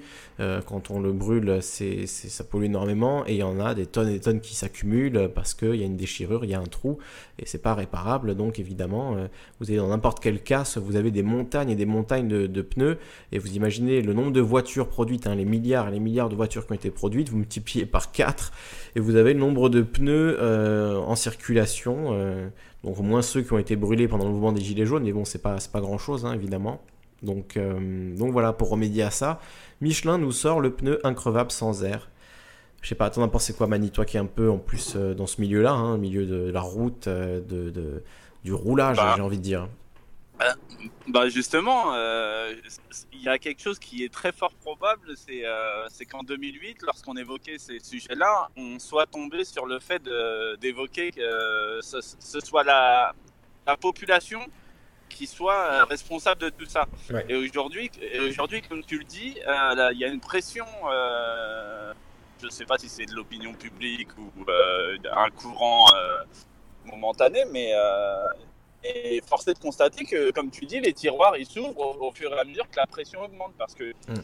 tous, les, tous les reportages qu'on a vus récemment sur euh, les montagnes de pneus, je ne sais pas si tu as vu euh, l'article euh, de la montagne de déchets en Inde. Qui fait, mm. elle, est, elle est impressionnante. Elle fait la taille d'un building, je crois 67 mètres de haut. Et, euh, je, veux dire, euh, tu tapes montagne de déchets plastiques en Inde, si tu vois la photo, tu hallucines. Mais euh, je veux dire, le fait que tout ça, ça sorte, et eh ben, ça indigne réellement. Et à partir du moment où il y a des réactions dans, dans les, achats, ce qu'on qu'on appelait à l'époque consomme action, et eh ben, et eh ben ça, ça fait sortir, comme tu dis, les brevets, bien qu'à l'époque, il y avait l'idée, il y avait le projet, il y avait euh, même le brevet, mais il n'y avait pas la fabrication. Alors qu'aujourd'hui, ce, qui, ce qui différencie, c'est qu'on a vraiment euh, euh, une, production via la compréhension de la géométrie des structures alvéolaires qui, qui, ont enfin la capacité de résister assez longtemps parce que c'est facile de, parler d'un projet, de quelque chose de bon sens et, et, de ne pas pouvoir l'appliquer parce qu'on on peut très bien publier que ça marche euh, il, y a, il y a 10 ans et au final euh, faire, euh, faire 1000 km avec avant de voir qu'il est foutu. Quoi. Mmh. Mais, oui, et puis comme le dit Sebel, ça ne veut pas dire inusable non plus. C'est vrai qu'ils sont sans doute usables et, et je veux dire, ils vont sans doute se déchirer ou euh, voilà s'il y a ah un choc trop violent voilà il faudra quand même les changer tôt ou tard et c'est pas c'est pas pour ça qu'on aura quatre pneus euh, quatre, pneus à vie euh, et qu'on n'en changera plus évidemment. Évidemment. Peut-être qu'on en utilisera un peu moins par contre c'est possible. Ouais, non de toute façon dans l'article c'est expliqué que la bande de roulement est toujours vouée à être rechappée, mmh. régulière, rechappée régulièrement mais, mais c'est plus pour ne pas se retrouver au bord de la route. Quoi. C'est quand tes pneus ils glissent trop, bah, tu vas au, au, garagiste et, quand, quand et t'as plus le problème d'être bloqué au bord de la route parce que ton, ton pneu t'a lâché quoi. Ouais. Ouais. les pneus, les pneus en plus, c'est un, un, dégât énorme au niveau environnemental. Ah bah c'est énorme. déjà, déjà pour, pour, récupérer du pneu, on a besoin de caoutchouc. Caoutchouc est, utilisé, vient de. On l'utilise en Afrique, je crois c'est une région en Afrique où on, exporte ah, c'est fait, surtout avec du pétrole, je pense. Alors je vous ai mis euh, les, photos de la fameuse montagne de déchets à côté de New Delhi hein, dont tu nous parlais. Effectivement, elle, est plus grande que les buildings. Hein, on le voit sur, euh, sur certaines de ces photos. Bon, c'est immense. Là, on voit par rapport à, des humains qui circulent euh, dessus. c'est une, voilà, c'est une espèce de chaîne de montagne de déchets. Regardez, on voit les immeubles de l'autre côté de, de, la rivière et la montagne qui est absolument gigantesque, à moitié en feu. Euh, bon, c'est putréfié, euh, c'est dégueulasse, quoi. C'est vraiment une horreur absolue. on voit comme ça domine la ville hein, derrière, c'est incroyable. J'ai un article, là, je vais te montrer, je l'ai vu sur Euronews, je te la. Vas-y, hein, partage le, euh, lien. Je vais lire pendant ce temps ce qu'on nous, dit sur le chat YouTube avant que tu envoies le, pendant que tu retrouves le lien Marcus et après tu vas nous, parler de ton article. Euh, Tigerap nous dit la principale cause d'usure des pneus sont liées au gonflage. Ils seront pas éternels mais plus longs à user. Euh, Winnicott aussi qui nous a rejoint, je le salue. Euh, dans le milieu du sport, on milite contre l'obsolescence programmée. On a inventé le tennisman increvable, Raphaël Nadal. Ouais, Raphaël Nadal qui a gagné euh, pour la douzième fois Roland Garros hier. Effectivement, hein. il est vraiment increvable, pour le coup. Bon, je sais pas ce qu'ils ont inventé pour le, pour le rendre aussi fort, mais c'est vrai qu'il a, il a quelque chose quand même, hein. c'est spécial. Hein. Ben, c'est voilà, c'est un grand sportif, comme on dit très grand sportif. Je sais pas si, euh, si vous voulez réagir euh, sur le sujet du jour quand même, euh, revenir sur le revenu universel d'activité. Ma cousine nous dit le revenu universel de Macron n'a pas le même sens que le revenu universel pour tous dont nous parlions souvent. Universel pour lui n'a pas le sens de pour tous, de pour tout être humain vivant, mais le sens de cumuler, fusionner toutes les allocations universelles dans le sens où on rassemble tout et il n'y a plus qu'une seule allocation. Euh, c'est plutôt dans ce sens-là. Donc c'est vraiment la, le pire revenu universel qui, qui, soit possible d'envisager, euh, ma cousine. Mais tu as raison, c'est comme c'est dans ce sens-là qu'il entend. Mais n'empêche qu'il utilise à dessein cette expression de revenu universel. Hein. C'est pas c'est pas pour rien. Et, euh, et, il trahit complètement l'idée, évidemment, derrière le revenu universel tel qu'on tel qu'on le voit. Donc tu nous envoies un, un article de France 24, Mani, Marcus, pardon. après la Chine, la Roumanie est-elle en train de devenir la poubelle de l'Europe? Euh, je vais en mettre un, extrait. Euh, on va se faire striker met ça, à mon avis.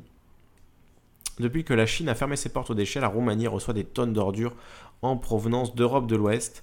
Euh, on va mettre des, un extrait rapidement. J'aimerais qu'on voit des images un petit peu. Bon, c'est un reportage. Bon, écoutez, on vous met je vous mets le lien. Vous le regarderez par vous-même. Je vous mets le lien dans le, dans le chat YouTube. Hein, ça s'appelle euh, après la Chine, la Roumanie est-elle en train de devenir la poubelle de l'Europe? C'est sur France 24. Euh, c'est Marcus qui nous a envoyé ce lien.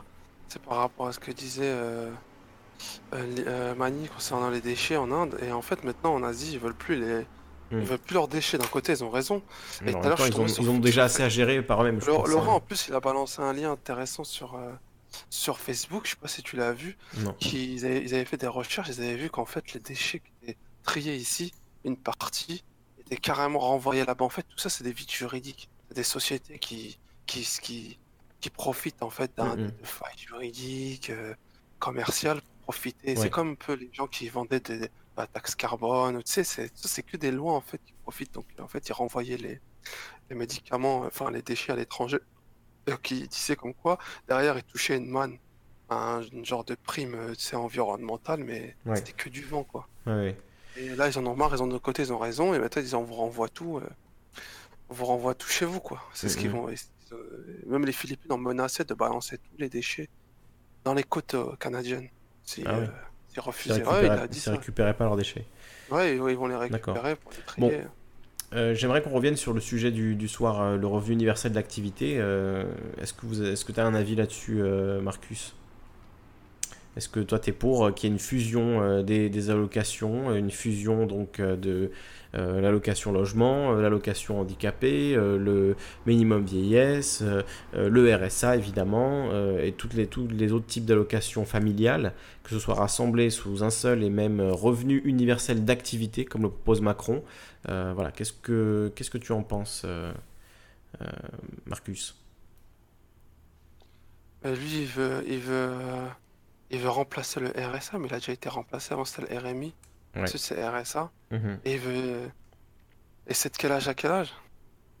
Bah, Ce serait euh, de 24 ans euh, jusqu'à la fin de la vie. Hein.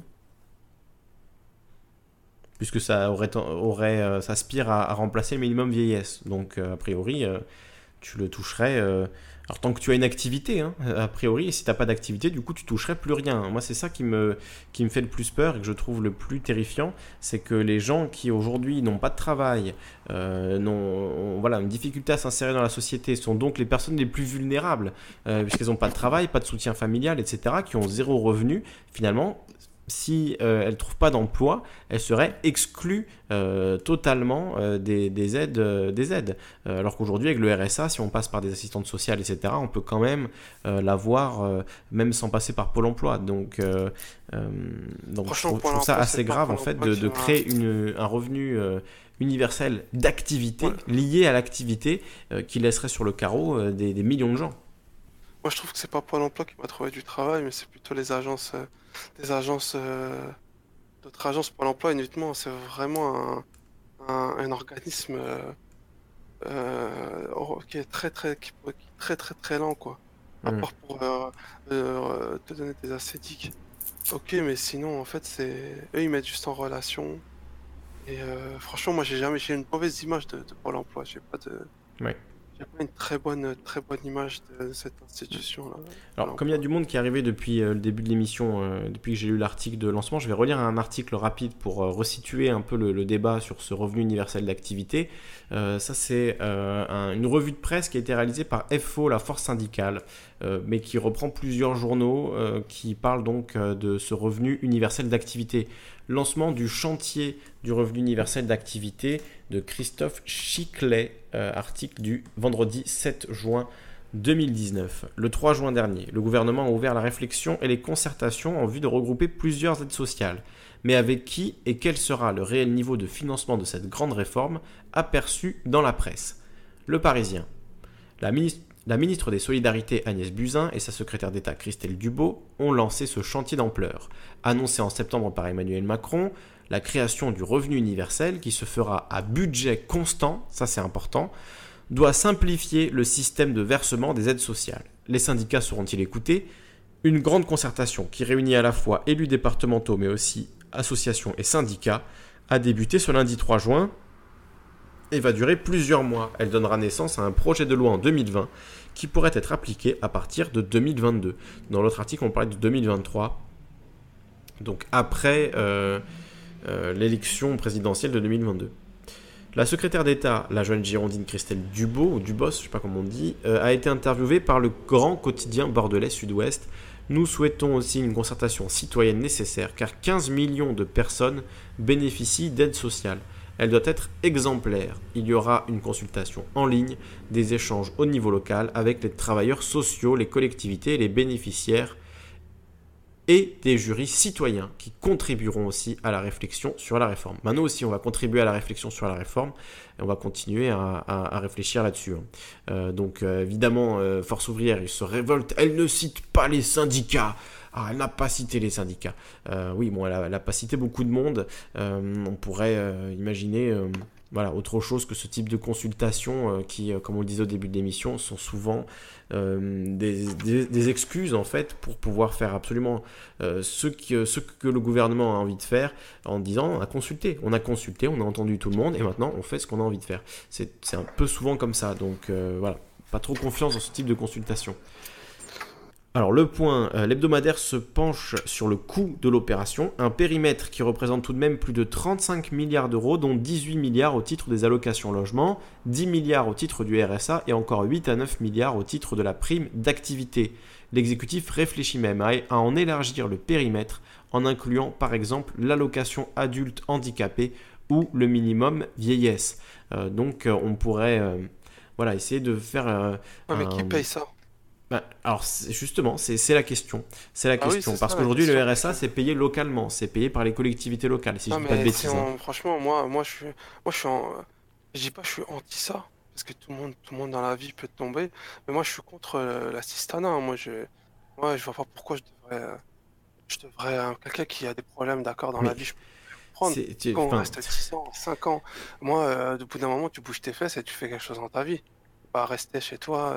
On connaissait un, ça faisait 7 ans, et il payait 50 ou 100 euros de loyer dans un HLM. Et, et alors Il foutait rien de sa vie. Pour et alors tu, tu crois qu'il était heureux? Tu étais jaloux, tu avais envie d'être à sa place? Non.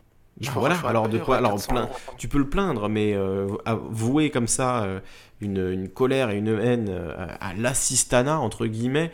Non, mais c'est vrai que ce mot, l'assistanat. J'ai dit, tout, le monde, tout, le monde peut, tout le monde peut demander ses têtes, je veux dire, c'est ton droit. Et il y a 35% des gens qui la demandent pas, hein. des gens qui ont droit qui la demandent pas. Ou qui ne la touchent pas. Parce que moi, ça va m'arriver si demain je travaille et que mes, mes euh, se terminent et que je trouve pas un emploi. Bah oui, ça peut, ça peut arriver à tout le monde. Hein. Ça, peut, arriver à tout le monde. Mais euh, je, vais tout faire pour ne plus les toucher, de, me trouver vite fait. Euh, je, veux dire, tout me bouger le cul, quoi. Parce qu'il y en a, et si on ferait un contrôle sur certaines personnes, déjà à la base, tu dois être inscrit chez Pôle emploi pour avoir le RSA. Certains ne sont même pas inscrits. On leur dirait de s'inscrire, ils seraient radiés, je trouve mais moi, Marcus, honnêtement, ce que tu dis, je trouve c'est une mentalité vraiment euh, mesquine. Tu vois, c'est dans le sens euh, ah regarde lui, il travaille pas, alors il faut lui enlever ses aides, il faut lui enlever euh, ce qu'il ce a. Déjà, comme on l'a dit tout à l'heure, c'était Tijrap qui le qui le rappelait, c'est 484 euros par mois, donc c'est pas non plus, c'est pas voilà, hein, ils ont pas gagné au loto les gens qui touchent 500 euros par mois, hein, c'est pas voilà, c'est pas c'est pas illégitime en fait de toucher cet argent-là déjà, hein, puisque, puisque voilà, Tijrap me dit j'ai bossé 6 ans sans réclamer aucun de mes droits avant mon burn-out. Euh, il y a beaucoup de gens qui effectivement avaient des droits au chômage, ils n'ont pas demandé. Euh, il y a beaucoup de gens qui ont travaillé pendant des années pour avoir ça, et puis quand bien même. Je dis pas que le monde du travail, je dis pas que le monde du travail c'est parfait. Moi, mais voilà, c'est pas, c'est même pas que c'est parfait, c'est que c'est le monde le plus hypocrite qui existe. On est d'accord. Tu peux comprendre que des gens qui ont eu une très mauvaise expérience au travail n'aient pas du tout envie de retourner travailler pour moins d'un SMIC et se galérer à se lever à 6h du matin pour. Euh, euh, pardon, quelqu'un qui se lève et qui fait un, qui fait qui cuisine euh, des croissants ou, ou, un plat et qui va les livrer chez des gens qui gagnent sa vie comme ça. Ouais. un mec qui fout rien, voilà, c'est mon avis. C'est ton avis, non mais pas ton avis, mais. je mais euh, te répondre aussi. Hein. Un, cordonnier qui répare des chaussures et qui nettoie des chaussures pour des gens. Je trouve mais ça ouais. qui fout rien. Voilà. Oui, Mani en gros, euh, Marcus, de ce que j'entends, euh, comment il analyse la situation, j'ai énormément l'impression qu'il est passé à côté de l'émission qu'on avait écouté à l'époque, ça doit avoir 10 ans ça aussi, euh, sur le fait que chaque activité est une forme de d'emploi, tu vois, normal. Quand, quand, dans cette émission, de la valeur. Quoi. Voilà, quand, quand, dans cette émission il dit quelqu'un qui garde ses enfants à la maison euh, on peut chiffrer aujourd'hui, euh, vu qu'on est assez intelligent, euh, l'importance et euh, ce que ça va rapporter à la société.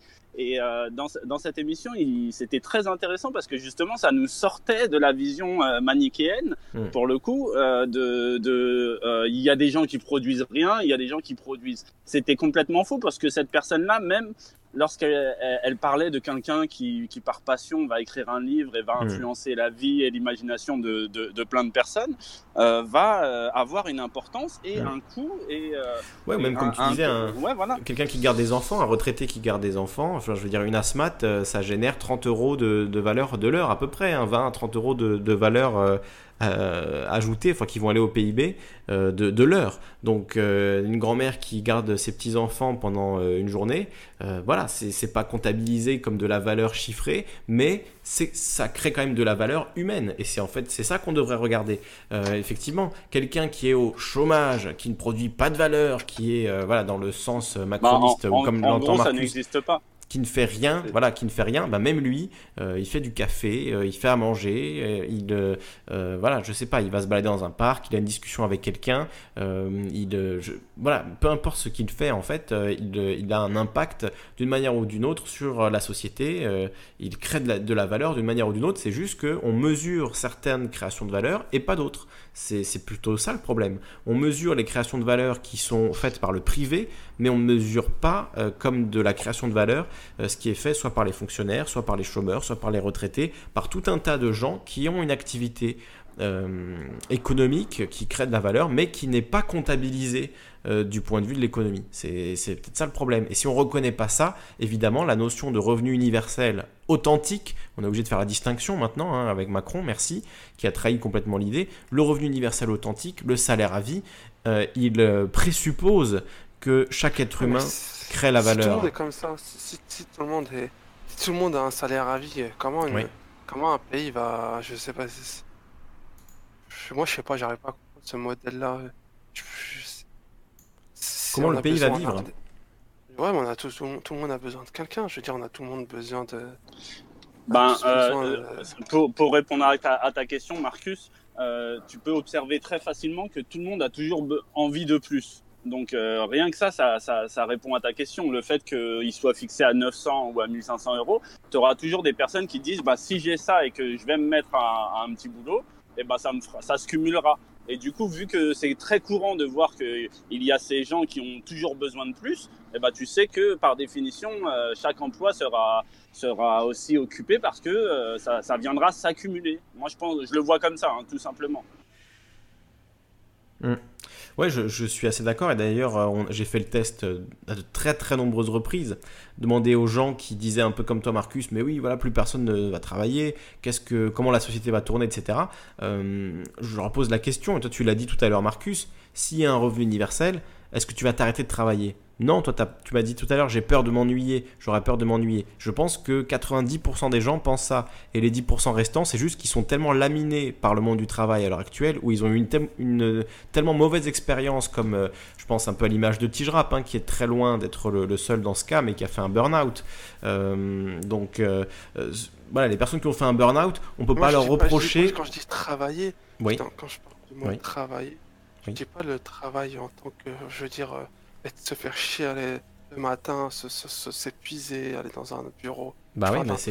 un travail qui nous plaît, qui nous rapporte d'argent qui nous permettent de... Mais quel est le meilleur moyen pour les gens d'aller vers un travail qui leur plaît qu'en ayant un filet de sécurité qui leur permet ben, soit de reprendre les études qui leur permettraient de le faire, soit de passer les six mois euh, difficiles euh, euh, où ça rame un peu au début du lancement d'une entreprise, du lancement d'une association, du lancement d'une activité en général. Il y a peut-être besoin de six mois, un an, cinq ans de préparation, de travail en amont qui ne rapporte rien, pendant lesquels effectivement si on a ces 1000 euros, ces 1500 euros qui tombent chaque mois, eh ben on peut s'y consacrer à 100%, on peut s'y mettre à fond, même si ça va mettre 5 ans avant de porter ses fruits. Euh, c'est le meilleur moyen pour que les gens aillent vers ce qu'ils ont envie de faire et ce qu'ils aiment et travaillent à ce qu'ils aiment, c'est de leur donner euh, ce filet de sécurité par le revenu universel. Pour moi, c'est pour moi, c'est plutôt comme ça que parle le système actuel, où en fait la pression économique nous pousse à accepter des boulots pourris euh, pour payer des ben, euh, pour payer le loyer, pour payer un crédit, pour payer euh, l'éducation des enfants, pour mettre un peu de côté progressivement pour peut-être un jour euh, voilà avoir une, autre activité, etc. Mais la plupart du temps, c'est très difficile de le faire et de le mettre en place. Donc ça permettrait à tous ces gens qui ont envie de créer quelque chose, de travailler dans ce qu'ils aiment, mais qui ne le peuvent pas parce qu'ils sont pressurisés économiquement, je vois pas d'autres mots, de le faire. C'est donc toi, tu es contre un revenu universel, Marcus, euh, qu'on soit clair. Tu es contre l'idée d'un revenu universel? Marcus? On t'entend plus, Marcus, là. Bon. On l'a perdu. on l'a perdu, ouais. Euh, toi, Mani, t'en penses quoi de ce revenu universel d'activité proposé par euh, Macron? Bah, moi, moi, ça me fait un peu rire parce que je me rappelle comme si c'était hier. C'est c'est-à-dire que j'étais vu arriver dans l'émission avec mes gros sabots en te disant que ça ne peut pas être universel. Et toi, tu m'avais dit, bah si, justement, on parle de quelque chose d'universel. Et moi, je t'avais répondu, euh, est-ce euh, que je reviens. Vas-y. Vas-y, à, tout à l'heure, Marcus. Et je, t'avais demandé, est-ce que tu, on peut se mettre d'accord sur le fait qu'une pièce d'identité sera demandée? Et toi, tu m'avais dit, ah oui, mais là, tu vas loin, euh, Mani. Et, je t'avais dit, bah non, je vais, je vais pas loin parce que si on conditionne cette, euh, cette euh, pièce d'identité à des choses qui, qui finalement relieront d'une certaine façon ton salaire, quoi, ton revenu universel mmh. à, à, ce qu'on va te demander, et eh ben, ce qu'on demande aujourd'hui pour avoir sa, sa, simple pièce d'identité pourrait différer avec le temps, parce que on serait que, oui, que, derrière il y a effectivement, ce serait peut-être lié à la carte vitale par exemple. Oui, le numéro de sécurité sociale. Mmh. Oui, voilà, peu importe. Après, le, le mécanisme d'identification ferait que euh, il y aurait des élus et des gens qu'on et des non élus. Voilà. Mm. Et, euh, et, moi, ça me posait problème. Et puis, on a, on, avait réussi à retrouver les chiffres euh, globaux à l'époque aussi de, de, toutes les aides sociales et euh, on avait vu que finalement, bah, on n'était pas loin des, des, 700 euros, donc il fallait juste rajouter un petit peu. Et euh, il y avait quelque chose de vicieux là-dedans sur lequel on avait parlé euh, pendant un moment et, que finalement aujourd'hui Macron euh, met, met, en exergue parce que euh, on, on, voit très bien que quelqu'un qui veut chercher à faire des économies, ben il saute sur l'occasion parce que finalement à, quand on réunit tout, on voit que il y a possibilité de retirer des mais de retirer des allocations à certains, à certaines, à certains individus. Ouais. Mais là, mais, mais là où moi je pense que c'est quelque chose de très bien, euh, je parle vraiment de la version Macron, c'est que ça ouvre la boîte de Pandore. C'est euh, dans, dans, le sens, euh, dans le sens que si demain on laisse s'installer le système Macron et que après-demain quelqu'un vient nous expliquer mmh. de, de, façon pédagogique la création de valeur parce que c'est quelque chose d'assez facile à mettre. C'est juste que les gens n'y pensent pas. Mais, mais la création de valeur des, des, personnes qui gardent des enfants, comme on le disait tout à l'heure, ou qui font de l'art. Oui, ou qui font leur jardin aussi. Hein. Si tu, bah, payes un, si tu payes un, ouvrier euh, euh, euh, paysagiste pour faire ton jardin, bah, ça crée de la valeur économique. Si tu le fais toi-même, bah, ça n'en crée pas. Mmh. Alors c'est pourtant la même activité comme il disait dans cette émission, ça me revient, tu en as parlé tout à l'heure, le... quelqu'un qui se fait euh, trois cafés dans la journée, ben, il remplace euh, quelqu'un qui travaille dans une boîte de, de, machine à café et qui pourrait venir te faire ton café. Et il mhm. avait repris justement euh, l'exemple de, du, du, du, serveur de café qui était dans les entreprises à l'époque et aujourd'hui qui est remplacé par des machines à café. Et, et bref, il y a, y a, quelque chose de très facile à, à expliquer et si euh, on est déjà dans un service euh, de revenu universel et qu'on arrive à comprendre derrière que tout le monde euh, crée de la valeur, ben ça peut se retourner contre contre la vision vraiment économiste qui était mise en place dans un premier temps. Mais il y aura toujours ce, souci de reconnaissance au niveau de, qui a droit, qui a pas le droit. Et, ça, peut faire passer par une avant qu'on reconnaisse que chaque action a de la valeur, ça peut faire passer par une grande, euh, une grande crise parce que finalement, quand, quand quelqu'un, euh, on lui fait comprendre, euh, bah, t'as pas le droit au revenu universel parce que tu n'es rien, il y a des gens qui se suicident. moi, moi, par exemple, pour revenir sur ce que disait Marcus, j'ai des, des collègues dans un boulot qui qui pète pas le feu de, trois pattes à un canard, comme on dit. j'ai des collègues qui pourraient partir en retraite depuis des années et qui disent alors qu'ils l'ont dit pendant des années, le jour où je peux partir, je pars, eh ben, qui sont toujours là, qui disent non, non, euh, moi je, je, pars pas parce que ben, finalement euh, j'ai peur de, de la longueur des journées et puis euh, je suis je suis dans un système j'aime bien. Et cette habitude là eh ben au final moi j'adore parler avec eux parce que des fois on a 45 minutes de coupure une heure et j'adore leur, leur, poser la question, mais comment tu vois la vie à ton âge? Tu as, 60 ans, 59 ans, 61 ans. Euh, comment tu peux voir la vie euh, pour en arriver à dire euh, je suis, je préfère être au boulot que, que chez moi à, m'épanouir? Et eh ben c'est parce que ces personnes-là, elles, se disent ben finalement c'est devenu ma vie. Hmm.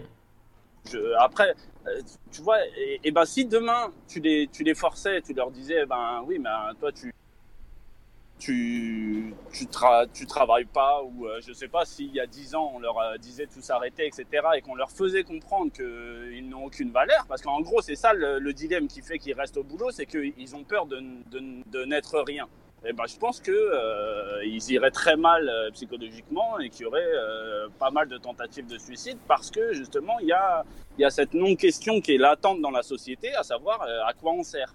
Et ça, ça, on croise dans. Il y a, y a, plein de gens qui n'ont pas la capacité d'exprimer le fait que je ne suis pas qu'un emploi, je ne suis pas qu'un réservoir à emploi. moi, j'aime bien parler de ça au, travers des femmes enceintes. Pourquoi pourquoi on ne dit pas aux femmes enceintes clairement vous êtes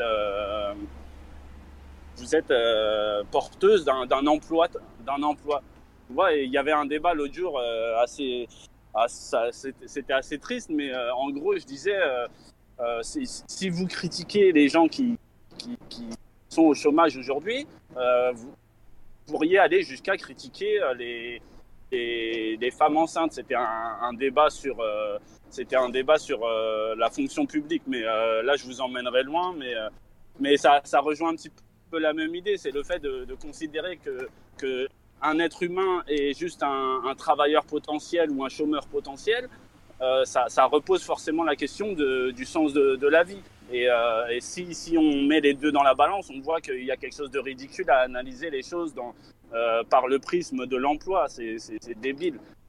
Mais oui, après, après moi, moi, comme je te le dis, pour résumer, c'est le système Macron, c'est pas, il est, on, sait toutes ses failles, mais pour moi, c'est euh, la porte ouverte à, quelque, à, une amélioration finalement, parce que la complexité actuelle permet de, de mettre beaucoup de gens sur le carreau. Comme euh, c'était dit tout à l'heure, il y a des gens qui ont même le droit à des aides, qui n'en bénéficient pas, qui ne les demandent pas, et qui sont chiffrés tous les ans par la Cour des comptes. Et je pense que, que, que tout ça, ça profite à, à, à, à discriminer, à à, faire que les gens se disent non, mais euh, je, je, vais pas venir faire la manche, etc. Et, euh, et, et, tout ça, ça profite à ceux qui veulent euh, diviser. Alors que justement, si tu rentres tout ça dans une seule allocation et hmm. que demain, demain le débat se pose de est-ce que je crée de la valeur ou pas? Bah, Je pense que, que, tous les efforts pour économiser derrière, ils, ils, tombent, ils tombent en poussière parce que finalement, aucun économiste sérieux s'amusera à dire que quelqu'un n'a pas de valeur. C'est, c'est pas seulement moralement inacceptable, c'est aussi économiquement faux. Un, ouais, voilà, faux. Hmm. Merci. Oui, tout à fait. Euh, et j'aime bien cette idée, effectivement, de boîte de Pandore, en rassemblant comme ça toutes les allocations, en créant ce revenu universel d'activité. Effectivement, ce sera peut-être plus simple ensuite euh, de bah, d'abonder dans cette caisse-là, de rajouter à ce budget fixe, euh, peut-être avec l'aide de la Banque Centrale Européenne ou d'une banque centrale, pour abonder à cette, à cette caisse donc, de, revenus universels et l'augmenter et, effectivement la distribuer à tout le monde sans la corréler à l'activité. C'est peut-être effectivement un pas dans cette direction-là, même si pour l'instant on a l'impression juste qu'il trahit l'idée de revenu universel. peut-être que dans un second temps, ces manœuvres-là permettront de faciliter la création d'un vrai revenu universel au sens où on l'entend et où on le débat depuis des années. Voilà, moi, tu ma réaction sur ce sujet-là. Je ne sais pas si quelqu'un d'autre euh, peut, Content de voir le, intervenir. De, voir l'aspect positif plutôt. Hein, voilà, c'est essayons de, de voir le, côté positif. Alors, je ne sais pas ah si, bah. s'il y a d'autres gens qui veulent intervenir. Il y a Carto qui a rejoint le, chat. Euh, vocal. Est-ce qu'il souhaite intervenir? On va, on va lire juste les réactions de Tige Rap euh, le temps que Carto allume son micro, euh, qui nous dit perçoit un revenu de base universel basé sur la taxe carbone. Avec mon RSA par exemple, je suis loin d'avoir le même bilan carbone qu'un travailleur consommateur. Je lui vends mon droit de polluer. Euh, après, manger pour vivre et non pas vivre pour manger. Voilà, travailler pour vivre et non pas vivre pour travailler. Hein, L'aliénation par le travail, effectivement, il y, a un peu de ça. Alors, Carto. Ah, Carto, il est là Carto est là, je crois. Hein. Oui, salut. En fait, je me suis connecté sur le Discord parce que j'avais plus de son sur le YouTube. ah, il n'y a plus de son sur euh, YouTube. Hein. Non, non, c'est peut-être euh, à cause de, ça, vient peut-être de, chez moi. Hein. Mais là, j'ai retrouvé le son grâce à Discord et, j'ai toujours pas le son YouTube. D'accord. Mais en tout cas, je me suis connecté parce que je, trouvais la, discussion très très intéressante. oui. Alors ça coupe la carto. Euh... Pas pourquoi. carto, on, il y a une petite coupure sur le YouTube, je crois. on a plus le son de Carto. Euh, je crois qu'il y a une petite coupure sur le, sur le YouTube euh, pendant, pendant quelques instants. Euh, ça va revenir, a priori. Je sais pas quoi c'est dû. on nous dit que le son sur YouTube est ok. voilà, il y, a une petite coupure à un moment, il me semble. Moi aussi, de mon, côté, je l'ai eu. Bon, c'est peut-être YouTube qui bug. Hein. Il y a eu des bugs sur, sur la plateforme ces dernières semaines. en même temps, c'est une plateforme tellement énorme qui, qui héberge tellement de millions, de centaines de millions de vidéos, de dizaines de milliers de lives en même temps dans le monde entier. Ah, c'est normal que de temps en temps ça bug un peu, que ça marche pas euh, parfaitement tout le temps. Euh, c'est dire, c'est bon, faut quand même aussi être un peu, un peu raisonnable. Euh, c'est normal qu'il y ait des bugs de temps en temps, même si c'est rageant.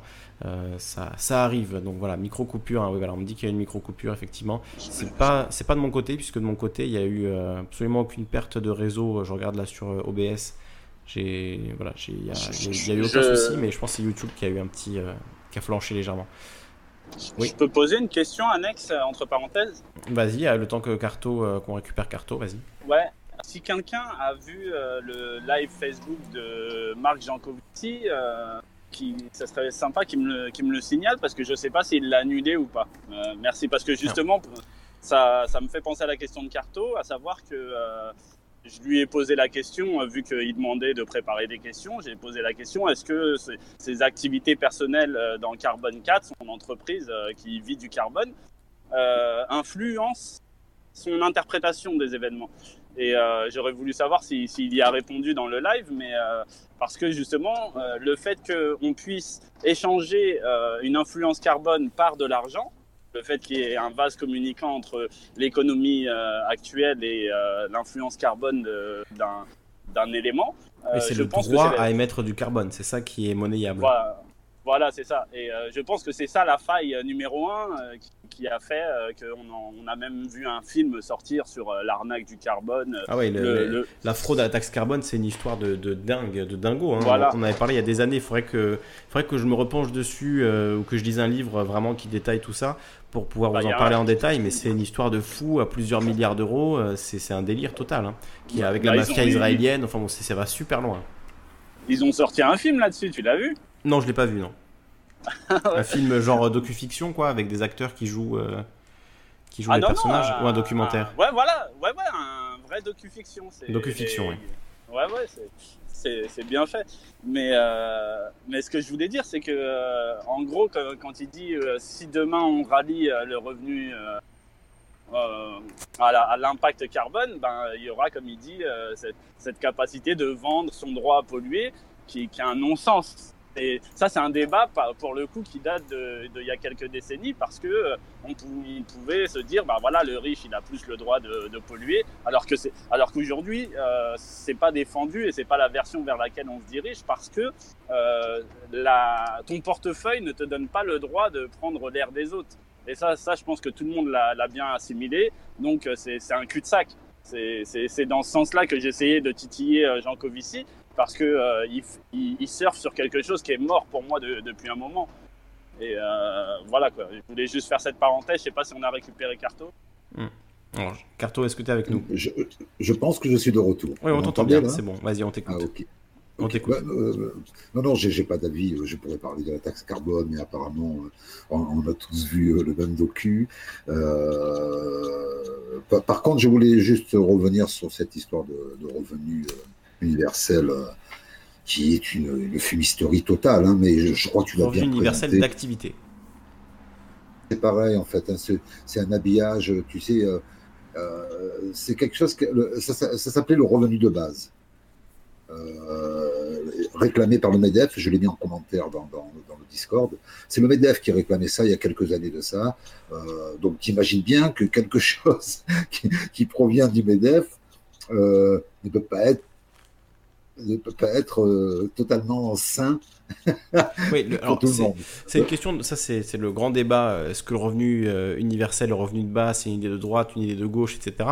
Euh, pour moi, c'est avant tout une question de montant euh, effectivement, le MEDEF était pour un revenu universel euh, qui soit un peu comme le RSA, 500 euh, euros par mois pour tout le monde. mais c'est effectivement la version ultra-libérale du revenu universel, c'est-à-dire juste avoir assez enfin, donner assez d'argent aux pauvres pour qu'ils achètent nos produits et qu'on et qu'on puisse en récolter les fruits et récupérer cet argent. évidemment, c'est pas la même vision que le, salaire à vie de, Bernard Friot qui, lui, ah est complètement à l'opposé sur le, le champ politique. Mais pour moi, il y a quand même un point commun entre ces, entre ces deux idées. C'est l'idée d'universaliser les, revenus. Alors dans le cas de Bernard Friot, c'est carrément les salaires, mutualiser les salaires. Ouais. Une grosse différence. C'est une très grosse différence, d'accord. Chez, chez, Frio, le salaire n'est pas lié à un travail. Le salaire est lié à, une somme d'argent allouée pour pouvoir effectuer les activités, mais pas spécifiquement, euh, pas spécifiquement dans le cadre d'un emploi vis-à-vis d'une société. Euh, on prenait l'exemple tout à l'heure, je ne sais plus qui, le disait, la femme enceinte, elle ne travaille pas, mais pourtant, elle devrait avoir un revenu, euh, un, salaire, elle, rentrerait dans le cadre du salaire à vie, parce que ce qu'elle fait, porter un enfant, le, nourrir, qui, qui, qui, qui, euh, qui, qui euh, qui, qui, mériterait d'avoir un salaire. un chômeur, même s'il n'a jamais travaillé, mérite d'avoir un salaire. un retraité, le, retraité, ça aussi c'est une grosse fumisterie. Hein. mais bon, ça a été une grosse. En fait, ça a été une déviance de, depuis le CNT, le CNR, pardon, où le capitalisme a pris le dessus sur les idées communistes. Euh, tout ça est lié en fait. Hein. Euh, la, notion de salaire a été euh, dévoyée par, le, par, les, capitalistes en fait, justement au travail dans le cadre de, l'industrie ou du commerce. et, alors que c'était pas ça du tout au départ. Hein. Si, on, retrouve la, notion de salaire au, moment où ça faisait vraiment débat, le salaire c'était une, une, somme d'argent te permettant de vivre tous les mois. Voilà peu importe que ce soit lié à un travail ou pas. Mais euh, vous savez, c'est quoi la faille numéro un dans ce système-là? À chaque fois que quelqu'un a essayé de s'y mettre euh, sérieusement, c'est qu'il s'est rendu compte que les premiers touchés, et c'est pour ça que ce problème-là, euh, il va venir très très vite sur la table, c'est que les premiers touchés, lorsqu'on accumule les aides sociales, ce sont les handicapés. Donc on ne, peut, on, ne peut pas, ouais Marcus, je finis ce que je dis, on ne peut pas mettre les handicapés les montrer du doigt euh, par rapport au fait que ben, ils n'ont pas d'activité. C'est n'est pas moralement euh, acceptable dans la société et ça, ça met un frein tout de suite à, cette discrimination par euh, l'activité que qu'expert des gens comme Macron aujourd'hui, enfin du moins je pense. Parce que oui, bien sûr, je, suis entièrement d'accord avec ce que tu dis. C'est pour ça que le salaire à vie, ça n'a strictement rien à voir avec ces pseudo-formules soi-disant sociales, mais qui ne sont pas du tout c'est vraiment la, thèse capitalistique, euh, capitalistique, si tu veux.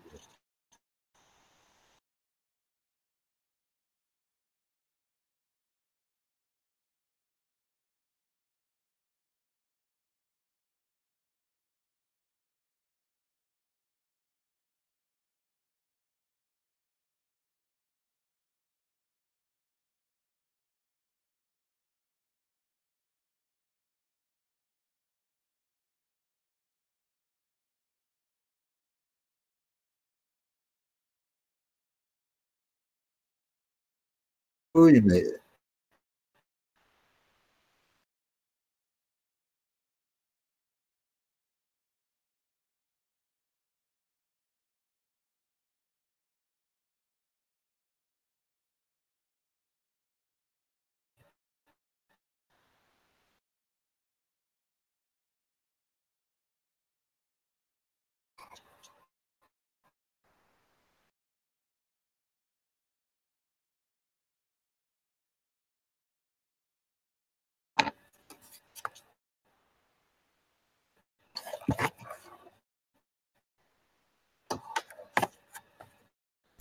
Le, j'avais coupé le, volume, je remets le, micro à la webcam.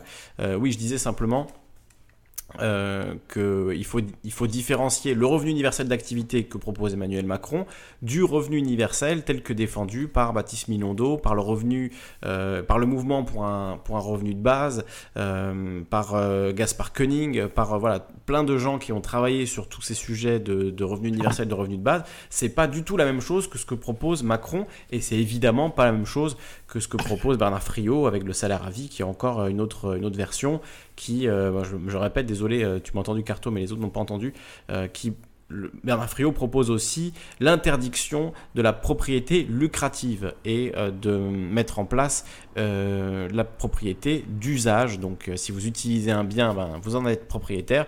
Si vous ne l'utilisez pas, vous n'en êtes plus propriétaire. cette idée-là me paraît aussi fondamentale. Évidemment, elle va avec l'idée de salaire à vie et elle va pas forcément avec l'idée de revenu universel qui pour beaucoup, le revenu universel, c'est finalement un pansement sur une jambe de bois. C'est une façon euh, de faire en sorte qu'il n'y ait pas trop de pauvres et qu'ils aient assez d'argent pour acheter euh, euh, les merdes qui sortent des usines. Quoi. Voilà. D'ailleurs, vu, que tu parles de ça, est-ce que je peux juste vous conseiller une vidéo pour après l'émission? Ça s'appelle. enfin, je pense que si vous tapez Gaël. Ouais, je vais la retrouver. Mais si vous tapez Gaël Giraud, bien commun, je pense que je, pense qu'il l'explique, il, l'explique euh, très bien en prenant les biens privés, les biens publics et les biens communs qui, euh, dit-il, étaient la base euh, de l'économie dans les sociétés primitives et, et, qui avaient beaucoup plus de sens et vers lequel on va être obligé de se rediriger. Et je pense que c'est comme ça que devrait l'aborder Bernard Friot.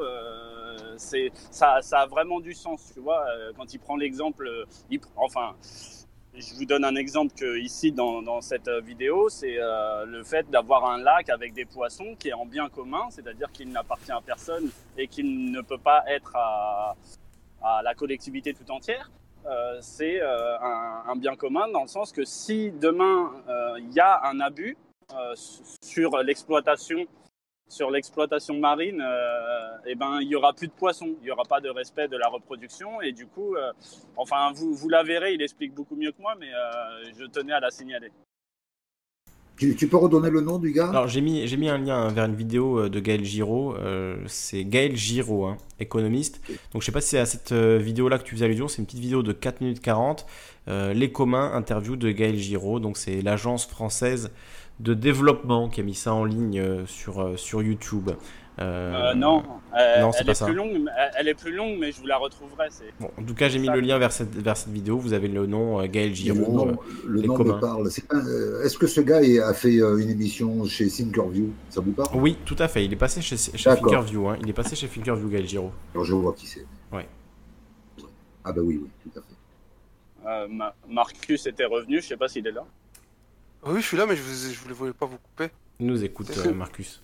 Je voulais juste dire une chose à Marcus avant que tu, reprennes la, parole.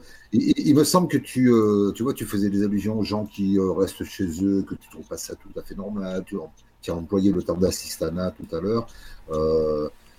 je, pense que. Des collègues, des collègues, en fait. C'est des collègues avec moi au travail qui qui, euh, enfin, on discutait la dernière fois, on finissait le boulot et on discutait de ça. Et ils me disent, ouais, euh, franchement, moi ça me casse les couilles, je travaille, euh, des mecs, ils profitent. tu sais, Marcus, tout ça, je pense que tu es, tu, tu es jeune. Et, tout ça est lié au fait que peut-être que tu, tu ne connais que le système capitaliste. Hein. Et, en fait, tu es, toi et les gens avec qui, avec qui tu parlais, qui t'ont tenu ce type de propos, ne connaissent que le système capitaliste. Et, donc, ils peuvent pas, ils n'ont pas imaginé, ils ne sont pas renseignés sur d'autres systèmes qui, euh, bah, qui, qui, seraient totalement différents de ce qu'on connaît là. Euh, aujourd'hui, aujourd'hui, par exemple, et après je, je, laisse parler. Aujourd'hui, par exemple, l'activité, la, la, création, ce qu'on appelle la création de richesse, est surtout liée à la transformation des produits, voire pire, à la distribution des produits.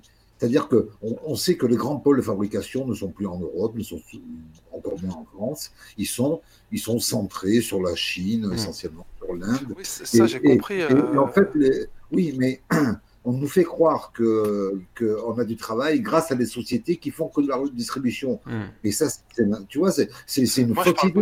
Enfin, j'ai deux choses à, quand, quand... Que j'avais pas fini mon propos. Quand je parle en fait de travail, moi, je fais, je fais la distinction entre le travail manuel, le travail, parce que moi, je travaille manuel. Moi, je fais un travail que peut-être que certaines personnes n'aimeraient pas faire. Est-ce que tu aimerais bien euh, déboucher des choses, ça pue le caca? Moi, ça m'arrive de faire des interventions, je vais chez des gens, ça pue la merde. Voilà, c'est c'est ça, je fais des boulots qui sont un peu pénibles. Tu mets les mains dans la merde. Euh, voilà, je fais quelquefois, je fais dans la mer, on, fait, on passe nos vies dans des chaufferies, on met en, on fait en route des, des, des installations de chauffage. Voilà, c'est pas un métier super facile, mais moi j'aime bien ce que je fais parce que ça me, ça me plaît, c'est tranquille, je sais que je peux travailler chez moi. Et mes collègues avec moi, il y en a un, c'est un chauffagiste, je l'appelle, un plombier, vas-y, viens faire un petit chantier, viens me donner un coup de main, il vient, je donne un peu. Voilà, lui à côté, il travaille les week-ends. Les week-ends, ça arrive qu'ils font des petits chantiers à droite à gauche, mais ils travaillent de leurs mains. Je veux dire, ils gagnent leur vie de leurs mains comme un pâtissier, comme un cordonnier. Pour ce genre de métier, critique pas ça, moi. Moi, ce que je critique, certains métiers que je trouve euh, inutiles, parasitaires, c'est voilà, j'ai un ami, moi, qu'est-ce qu'il fait? Il achète des produits en Chine, genre des écouteurs, des imitations euh, iPhone, là, hmm. il les revend sur Amazon. Shipping.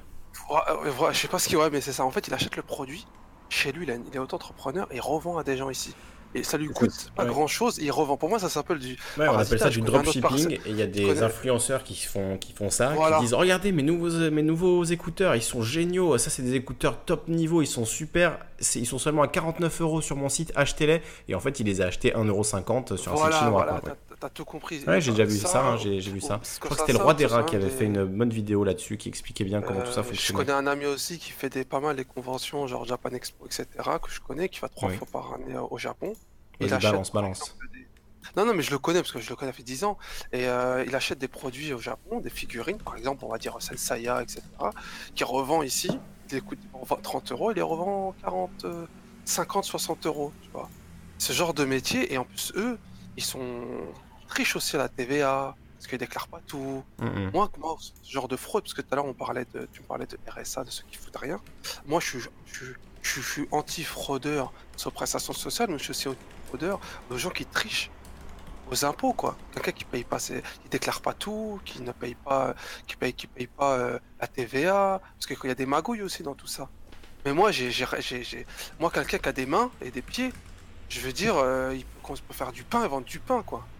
S'il veut pas, c'est qu'il a pas envie de travailler, c'est mm. pour lui. Mais euh, on me dit pas que quelqu'un ne peut pas ne pas utiliser ses mains pour travailler. Voilà, moi ça que je comprends pas. Moi, oui, oui, mais oui, mais Marcus, nous, ce qu'on te disait, c'est que quelqu'un euh, peut ne rien faire de ses mains et quand même créer quelque chose. C'est ça qu'on essaie de, de, te mettre en, en balance. C'est, il euh, n'y a, a, pas que ce prisme du travail euh, concret, observable. Il y a aussi le fait d'exister en soi, créer de la valeur parce que, comme tu le dis, aujourd'hui, quelqu'un peut faire du pain toi tu peux réparer des, des chauffe-eau, mais il y a des personnes qui, qui sont plus, euh, qui sont différentes tout simplement, qui sont plus dans, dans, je sais pas, je vais prendre un artiste qui, euh, qui, qui, se verrait mourir à petit feu à faire du pain ou à réparer des chauffe-eau et qui euh, demain, euh, s'il réalisait ses toiles, eh ben, il se sentirait vivre. Eh ben, cette personne-là, il ne faut pas la considérer comme improductif. Il faut comprendre que c'est aussi une forme de production parce qu'on est tous euh, dans une branche de ce qu'on appelle l'humanité et, et on ne peut pas être défini par rapport à nos, nos activités manuelles. C'est hmm. ça qu'on est. Ou même quand tu parles de production, tu vois, euh, quand tu parles de production, ça, ça peut être euh, très biaisé parce qu'il y a des gens qui peuvent pendant 10 ans ne rien produire, entre guillemets, mais en fait ces 10 ans étaient nécessaires pour les amener à, à, faire quelque chose ensuite. Euh, tu vois, donc ça c'est très difficile à quantifier en fait. C'est à partir du moment où on mesure euh, en certains termes la production de quelqu'un euh, qu'effectivement il y a un problème parce que certaines personnes, leur activité, effectivement, la production, enfin ce qui va émaner de cette activité, l'impact que va avoir cette activité sur la société, il est très difficilement quantifiable, mais c'est pas pour autant qu'il mérite de mourir ou qu'il mérite de ne pas avoir d'argent pour se nourrir. comme le disait Nijo tout à l'heure, l'argent c'est de la confiance Hein, et tout le monde mérite d'en avoir. Hein. Voilà, la, monnaie, ce n'est que de la confiance, tout le monde mériterait d'en avoir. C'est exactement ça, hein. je ne vois pas comment le dire mieux que ça. Moi, j'ai pas. Euh, si on devrait récupérer et contrôler tous les gens qui fraudent, euh, euh, qui déclarent pas ou qui fraudent à la TVA, toutes les, toutes les entreprises, tu sais, il y a des milliards d'argent à récupérer. Hein. Ouais, bah, j'ai mis tout à l'heure un, graphique qui le, qui le montre, là, un, article qu'on nous a envoyé. je sais plus qui l'a envoyé sur YouTube, cet article du Monde.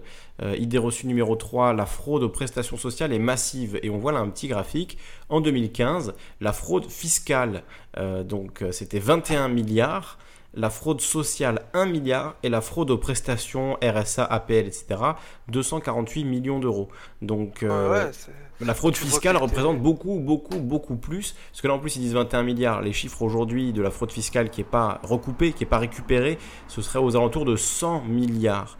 Donc, euh, donc évidemment que la fraude fiscale, ça coûte bien plus cher que la fraude sociale des pauvres. Et pourtant, je ne sais pas si on traque autant euh, la, fraude fiscale des, multimilliardaires euh, que la, fraude sociale. Hein. J'ai bien, bien une idée de réponse, mais bon. Pas certain. D'autant, tu sais que même sur eBay, maintenant, maintenant, ils font la chasse aux, petits revendeurs sur eBay. Sur eBay, oui, qui ne déclarent pas la TVA, etc.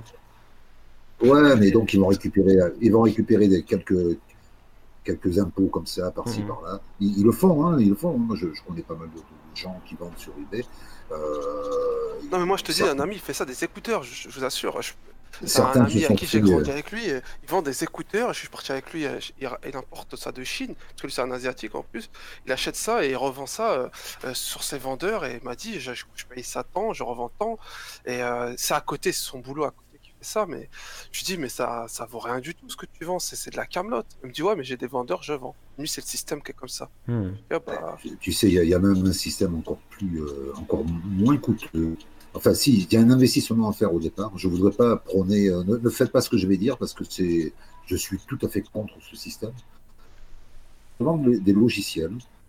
Euh, tu ouvres un site internet, ça te coûte que dalle, hein, l'hébergement, ça te coûte que dalle tu récupères les photos sur euh, Alibaba, sur, sur eBay, sur, tu récupères des, photos de produits à la vente. Et en fait, donc toi, tu n'as aucun stock. Pub sur, sur YouTube ou sur, sur les réseaux sociaux. Sur Facebook, aujourd'hui, on peut acheter des pubs pour rien du tout. Hein. Oui, mais le, système, ce logiciel, en fait, la commande, si, si quelqu'un vient sur le site mhm. qui a été créé à cet effet, la personne vient commander, mais en réalité, elle pense commander euh, sur le site Tartampion, mm-hmm. mais en réalité, elle commande directement chez Alibaba, sans le savoir. Mm-hmm. Et au passage, ce logiciel te permet, toi, de toucher une petite commission. Ouais. Je, peux signaler. Tu n'as vraiment aucun stock et c'est Alibaba qui livre. Mm-hmm. Donc, tu as juste à faire l'interface entre Alibaba et le, et le, client et à récupérer ta. Alibaba n'est même pas au courant de, de, de, ces activités. Tu vois ce que je veux dire? Ouais, ouais. Ouais, mais ça, ça c'est du dropshipping, nous dit, euh, nous dit Pitou. Euh, effectivement, c'est une autre version euh, de ce fameux dropshipping. Hein, donc, technique d'arnaque, hein, tout simplement. technique de vente très agressive et de effectivement d'arnaque de, clients, quoi. Hein, de faire croire que. Ça doit, discount, Amazon Ça doit marcher très très fort parce que le logiciel n'est pas donné. il n'est vraiment pas donné. Hmm. mais c'est que ça, ça marche et ça se fait de plus en plus. Enfin, tout ça, c'est pour dire qu'il y a effectivement des types de fraude, il y en a plein. Hein. Bah, le marché noir de la drogue, euh, c'est de la fraude. Hein. Oui, Il n'y a pas de cotisation sociale, il n'y a pas de TVA, il n'y a pas de. Bon, à la limite, on pourrait se dire que tu offres un service qui n'est proposé nulle part ailleurs.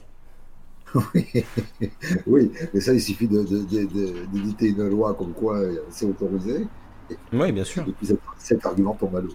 Ah, bien sûr, mais c'est sûr que mais dans ce cas-là, tu peux faire aussi avec les cigarettes. Il y a des gens qui vendent des cigarettes illégalement aujourd'hui, euh, qui vendent des cigarettes à la sauvette. Bon, ça existe aussi. Hein. Je, peux signaler quelque chose à Marcus vite fait? Oui, vas-y. Ouais, vas-y.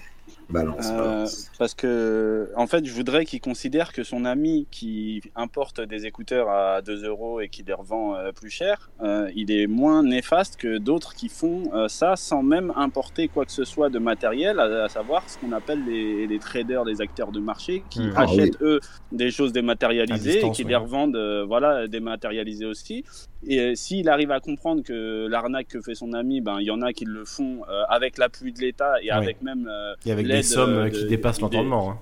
Mais avec même l'aide des finances publiques et euh, des politiques pour, euh, pour défendre leurs biens fondés dans, dans la société, et ben, il, va, il va voir que, que son ami, il est peut-être pas si néfaste que ça, parce qu'il il a peut-être compris que on est dans un monde de tricheurs aujourd'hui et, il joue avec les règles du système qu'on lui propose. Mm, mm. Donc faut, faut, faut, quand même recontextualiser ces, ces choses-là. Euh. Oui, et puis Amazon, finalement, est-ce que c'est pas, euh, est-ce que c'est pas aussi euh, ça, mais à très très grande échelle, quoi? Bah oui, mais ça, j'en ai déjà parlé. Amazon aujourd'hui, ils, sont en train de, tailler des croupières aux, grandes surfaces qu'on a critiquées pendant des années. Et euh, demain, le fait qu'ils soient plus gros et qu'il ait permis de, bouffer euh, ces grandes surfaces-là, ben ça va être son, premier, son plus grand défaut. Donc euh, finalement, ça ça, ça, ça, fait partie du marché.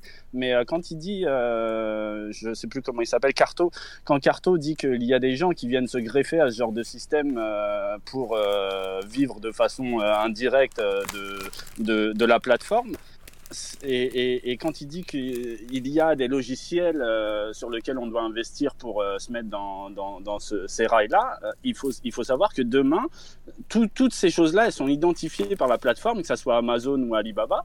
Et demain, eh ben, ils peuvent faire en sorte, c'est ça qui est bien dans, dans ce système-là, c'est que c'est assez rapide en termes de, de, de contre de contre-mesures. Si demain ils, font en sorte que tous ces éléments, ces éléments-là euh, parasitaires soient identifiés et soient éliminés de, de toute transaction, et eh ben ces gens-là qui auront investi dans un logiciel, et eh ben ils se retrouvent à la porte. Et euh, c'est qui qui est gagnant dans tout ça? Ben, C'est le logiciel. Donc, en gros, aujourd'hui, la niche, c'est pas euh, mmh. ce que. c'est pas d'utiliser le logiciel, c'est de créer les logiciels. Voilà, c'est ça. C'est c'est ça, c'est ça, c'est un peu comme, euh, le comme vendre ceux qui 600, se sont 600 euros 800 euh, fois quoi. Ouais, voilà, c'est comme ceux, qui se sont jetés sur Uber et on leur disait mais attention parce que demain vous êtes sous la coupe d'une société, vous savez pas ce qu'elle va faire de vous et quand ils ont baissé les salaires, bah, on a vu qui manifester mm. les chauffeurs Uber, tu vois. et, euh, en fait, il fallait créer Leaf quoi. C'est aux États-Unis, c'est Leaf qui c'est une boîte qui qui fait une grosse compétition à Uber et qui est même en train de passer devant donc. Bah en France, euh, celle qui marche bien, c'est euh, chauffeur privé. Euh, chauffeur privé. Mais, mais je veux dire, il, il, faut vraiment prendre toujours un pas d'avance et ne pas s'arrêter sur, sur ce qu'on nous présente parce que de plus en plus, euh, les contre-réactions se font rapidement parce qu'on on, est dans l'ère du numérique, que ce soit les plateformes de vente ou, ou même les activités euh, ben, comme Uber. Et ben, vu qu'il peut y avoir, on se met sous la coupe d'un gros pour pouvoir le suivre, on, on, suit un petit peu le même mécanisme qu'on critique chez les élites, à savoir que qu'on profite euh, de, de, du passage d'une baleine pour euh, suivre le courant. Mm-hmm. Mais, mais il y a des, des gens qui, qui comme le créateur de logiciels ou comme ceux qui se mettent en opposition, qui, qui créent des choses. Et, euh, et c'est ça, en fait, la véritable valeur ajoutée de ces géants-là, je pense, selon moi. Est-ce que c'est pas une, une, question de temporalité aussi euh, C'est-à-dire, euh, Aujourd'hui, euh, cette technique avec ce logiciel, elle, marche peut-être, mais effectivement, demain, si ça change, il y aura autre chose à trouver euh, qui marchera pendant six mois, un an, et qui ensuite euh, sera débusqué et ne marchera plus. Enfin, Est-ce que c'est pas une question de être parmi les premiers sur ce type de marché, se, s'engraisser tant que c'est possible, et ensuite dégager avant que ça, avant que ça se casse la gueule? Est-ce que c'est pas un cycle qu'on voit se répéter à toutes les échelles de la société et avec voilà tout un tas de, de choses dans ce dans ce genre-là. Quoi? Il y a toujours une temporalité où ça fonctionne et au bout d'un moment, ça finit par ne plus fonctionner et il faut être là au moment où ça marche. Quoi.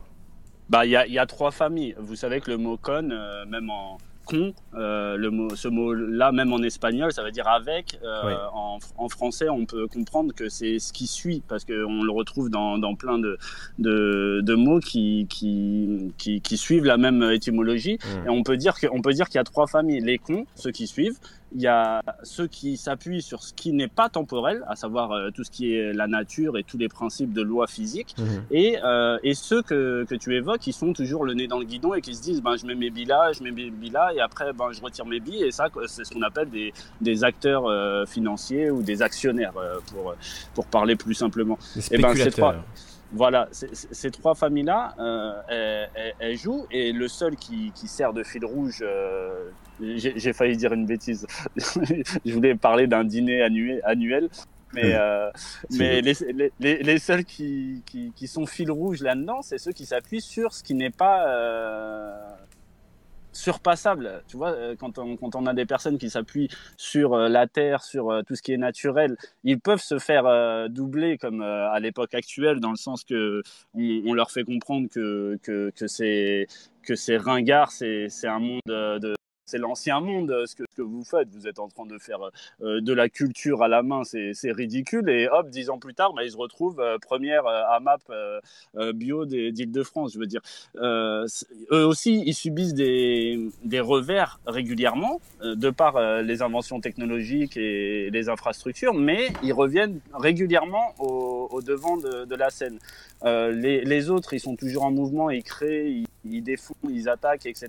Eux aussi, ils ont des des, mouvances, tu vois, il y a des hauts, il y a des bas. Mais ceux qui sont toujours perdants là-dedans, au final, c'est les cons, parce que eux, leur fenêtre de tir sur laquelle ils vont profiter, elle est toujours plus, plus réduite, et c'est pour ça que je vous ai dit, le fait qu'on rentre dans une ère numérique et dans une ère qui, qui n'hésite pas, euh, je vois qu'il y a eu 2 millions d'euros sur Airbnb euh, cette semaine euh, d'amende, je veux dire, le, le fait qu'on rentre dans, dans une réactivité plus forte, à, la fois de la justice et des infrastructures numériques, ben, fait que le con va avoir sa fenêtre de tir encore plus réduite et va, va devoir profiter de quelque chose et recourir à, à, autre chose très rapidement. Il va devoir s'adapter, pour dire en deux mots. Moi, je le vois comme ça. Ouais, et, et euh, tu fais quoi de l'éveil des consciences? Tu y crois pas du tout? Ben, euh, c'est ce que je défends régulièrement au travers de, de ce qu'on appelle les, la compréhension, l'éducation euh, au niveau scientifique. Tu vois, moi, ma, ma fille, elle a, elle a, elle a 4 ans, je lui, je lui apprends euh, des, des, des, principes que justement je sais qu'elle n'abordera pas à l'école sur le fait que, bah, tu vois, je la mets sur la, la, une bascule. Et j'essaye vraiment, parce que pour moi, s'il y a quelque chose que j'ai identifié dans ce que tu me demandes là, c'est le fait de comprendre que conscience, euh, science sans conscience n'est que ruine de l'âme, tu vois, c'est le fait de comprendre que si on veut parler de conscience, eh ben, on doit à s'éduquer, on doit euh, vraiment faire l'effort, et là on parle, on parle de violence régulièrement, mais on doit vraiment faire l'effort, une violence envers soi-même, de comprendre que la science est quelque chose qui n'est pas manipulable à, à part euh, par des publications qu'on ne lit pas ou par des rhétoriques qui, ne sont pas justes. Et euh, quand on identifie ça dans les discours scientifiques, c'est pas pour faire le pédant, c'est parce que on, peut comprendre qu'il y a des discours politiques euh, qui s'appuient sur ces publications erronées ou euh, sur, un seul angle de vue. À partir du moment où euh, on est assez dans la population, dans la famille des cons, hein, je le dis parce que j'en fais partie aussi, euh, quand on sera assez éduqué euh, sur euh, tout ce qui est physique, eh ben, on pourra plus être manipulable. Et du coup, euh, l'étau va se resserrer pour ceux qui s'amusent à, nous faire montrer euh, le chiffon rouge à droite, le chiffon rouge à gauche, et, nous on suit tous. Ben, si demain on a tous la capacité de comprendre que ben, le chiffon rouge il change demain, eh ben, euh, va y avoir un problème, mais ça sera pas euh, pour nous. Mais euh, oui, c'est lié directement. Tu parles d'éveil de, de, conscience, euh, c'est la même chose. C'est pour ça que ton jeu de mots était, était bien placé. Et, et euh, c'est toi qui parlais tout à l'heure d'éducation populaire, il m'a semblé euh, t'entendre parler de ça. Ah. Enfin, J'étais pas là. Euh, je peux intervenir. Euh, tout à l'heure, je vais revenir à ce que tu disais, Carto, concernant les emplois. Et moi, je vais faire une différence entre un emploi qui est inutile et un emploi qui est utile. Pour moi, il y a certains emplois. Par exemple, euh, mettons un, un exemple, on, tombe sur une île déserte. Par exemple. Et qu'on est 10, et que dans les 10 personnes, il y en a 5 qui savent faire cuisiner, d'autres qui savent couper du bois, l'autre qui sait pêcher, et l'autre personne, son métier c'était, je sais pas, trader, ou l'autre c'était de remplir, de répondre au téléphone, euh, un commercial. Quelle est, quelle est la personne qui va être plus utile? Peut-être que l'autre gagnera plus, mieux sa vie dans la vie réelle. Un trader gagnera, sera plus riche que moi peut-être, et peut-être il est même plus élevé, mais est-ce que lui sera capable de faire ce que moi je fais dans des conditions euh, de survie, Marcus, par exemple? C'est un, excellent exemple que tu donnes, justement, et qui, qui peut aller dans le sens de, de ce qu'on qu dit depuis tout à l'heure. Là, tu parles de, de, se retrouver sur une île déserte. C'est un exemple. Hein. Bien, de... en exemple, on peut s'en servir justement pour développer euh, l'idée euh, générale qu'on qu développait tout à l'heure. Euh, sur cette île déserte, alors il y aura des gens qui sauront faire, et, des gens qui ne sauront pas faire parce que le, le, leur vie ne leur a pas permis d'apprendre, elle leur juste permis à gagner de l'argent. Donc, mais sur ton île déserte, il n'y a plus de notion d'argent. Donc, automatiquement, ceux qui ont le savoir, soit partageront ce savoir de façon à ce que les autres s'élèvent aussi à ce niveau de connaissance pour qu'on puisse euh, interagir ensemble. Tu vois, et là, on parle plus, on parle plus de, de travail, on, on parle d'échange, on, on, parle de, de, de voilà, de transmission de savoir. Et ça, on n'est plus du tout dans le système du, monde du travail, là. moi, je, je, pense, je pense pas que ça soit très. très enfin, c'est pas complet ce que, ce que, dit Carto. Je sais pas si je peux intervenir. Bien sûr, vas-y, discutez. Hein. Parce que il y a, eu cette. ça, me fait penser au fait que euh, les, sociétés qui étaient en Amérique du Sud, les, Européens qui arrivaient, euh, prenaient certains de, ces sociétés-là qui vivaient en pleine Amazonie et les ramenaient sur la côte et leur faisaient montrer des plages de coquillages. Et euh, leur système s'effondrait parce que justement, eux, au fin fond de l'Amazonie, utilisaient ces coquillages-là comme monnaie. Tu vois, ça, ça, me fait penser à ça, mais c'est dans le sens que je ne pense pas qu'on puisse considérer que la monnaie, l'échange euh, de services se, disparaissent totalement s'il est euh, sur une île. Je pense que justement, euh, il y, a, une série qui marche bien, qui, qui montre que, que, celui qui sait exploiter les autres vit très bien. je parle de Walking Dead, là, quand il y, avait, il y avait Negan, le gars qui donnait des ordres. Le gars qui était le plus intelligent, ben, il arrivait à, à, jouir de tout et euh, à faire travailler les autres. Mais euh, pour répondre plutôt à, ce que évoquait Marcus, le, fait qu'aujourd'hui, vous êtes dit sur une île, il y en a un qui... C'est exactement la même question que tout à l'heure. Hein. Le fait qu'on puisse voir concrètement, visuellement, l'activité de quelqu'un euh, sur cette île, ne vient pas enlever le, la valeur aux autres parce que celui qui a rien fait pendant pendant trois ans qu'on est sur l'île et qui, qui, qui, vit euh, limite aux dépens des autres, eh ben si demain lui le fait de, on va dire que c'est un philosophe, vraiment on va caricaturer la chose qui est considérée la plus inutile aujourd'hui, eh ben si on si on peut euh, comprendre que cette personne-là, le fait de rêvasser, le fait de, de tourner en rond, euh, c'est elle qui va donner l'idée, l'espoir, l'envie un jour d'aller au-delà des mers et de créer quelque chose de fou sur lequel les autres n'auraient jamais tablé une minute, à savoir un bateau eh ben c'est finalement cette personne-là qu'on considérait la plus inutile dans le groupe qui va euh, demain leur permettre de d'aller au-delà et de pouvoir survivre parce que finalement, euh, malgré que les autres soient vraiment euh, facilement euh, pesables, mesurables dans leurs activités, et eh ben ils impactaient l'environnement mm. euh, et, les ressources et euh, finalement ben ils étaient voués à long terme. J'entends très bien ce que tu dis, Mani, je, je, le comprends, mais même dans cette vision-là, même si je suis d'accord avec le, le, fond de ce que tu dis, bien évidemment, même dans cette vision-là, au final, on reste dans une approche, et moi-même tout à l'heure je l'ai fait aussi, hein, on reste dans une approche utilitariste, c'est-à-dire où on se dit en fait chacun peut avoir une utilité à un moment ou à un autre, même si on ne dirait pas, etc. Mais même quelqu'un euh, qui serait totalement inutile euh, en termes vraiment utilitaristes, qui ne, ne produirait rien, euh, finalement, est-ce qu'il serait légitime de l'éliminer, de le supprimer de la société parce qu'il ne produit rien? Alors je pense à quelqu'un qui, par exemple, serait euh, totalement paralysé, incapable de bouger le, moindre muscle. Euh, voilà, on pourrait se dire d'un point de vue vraiment pragmatique, cynique, euh, utilitariste au maximum, très froidement, bon, bah, cette personne ne produit rien, elle est un poids, mais on voit que même dans des civilisations très anciennes, dans des, cultures de chasseurs-cueilleurs, etc., des personnes qui étaient handicapées, qui n'avaient pas d'utilité propre pour le groupe, hein, dans ce sens encore une fois cynique, etc., et ben pourtant étaient euh, maintenus en vie. Euh, on les nourrissait, on s'en occupait, on les, on les protégeait.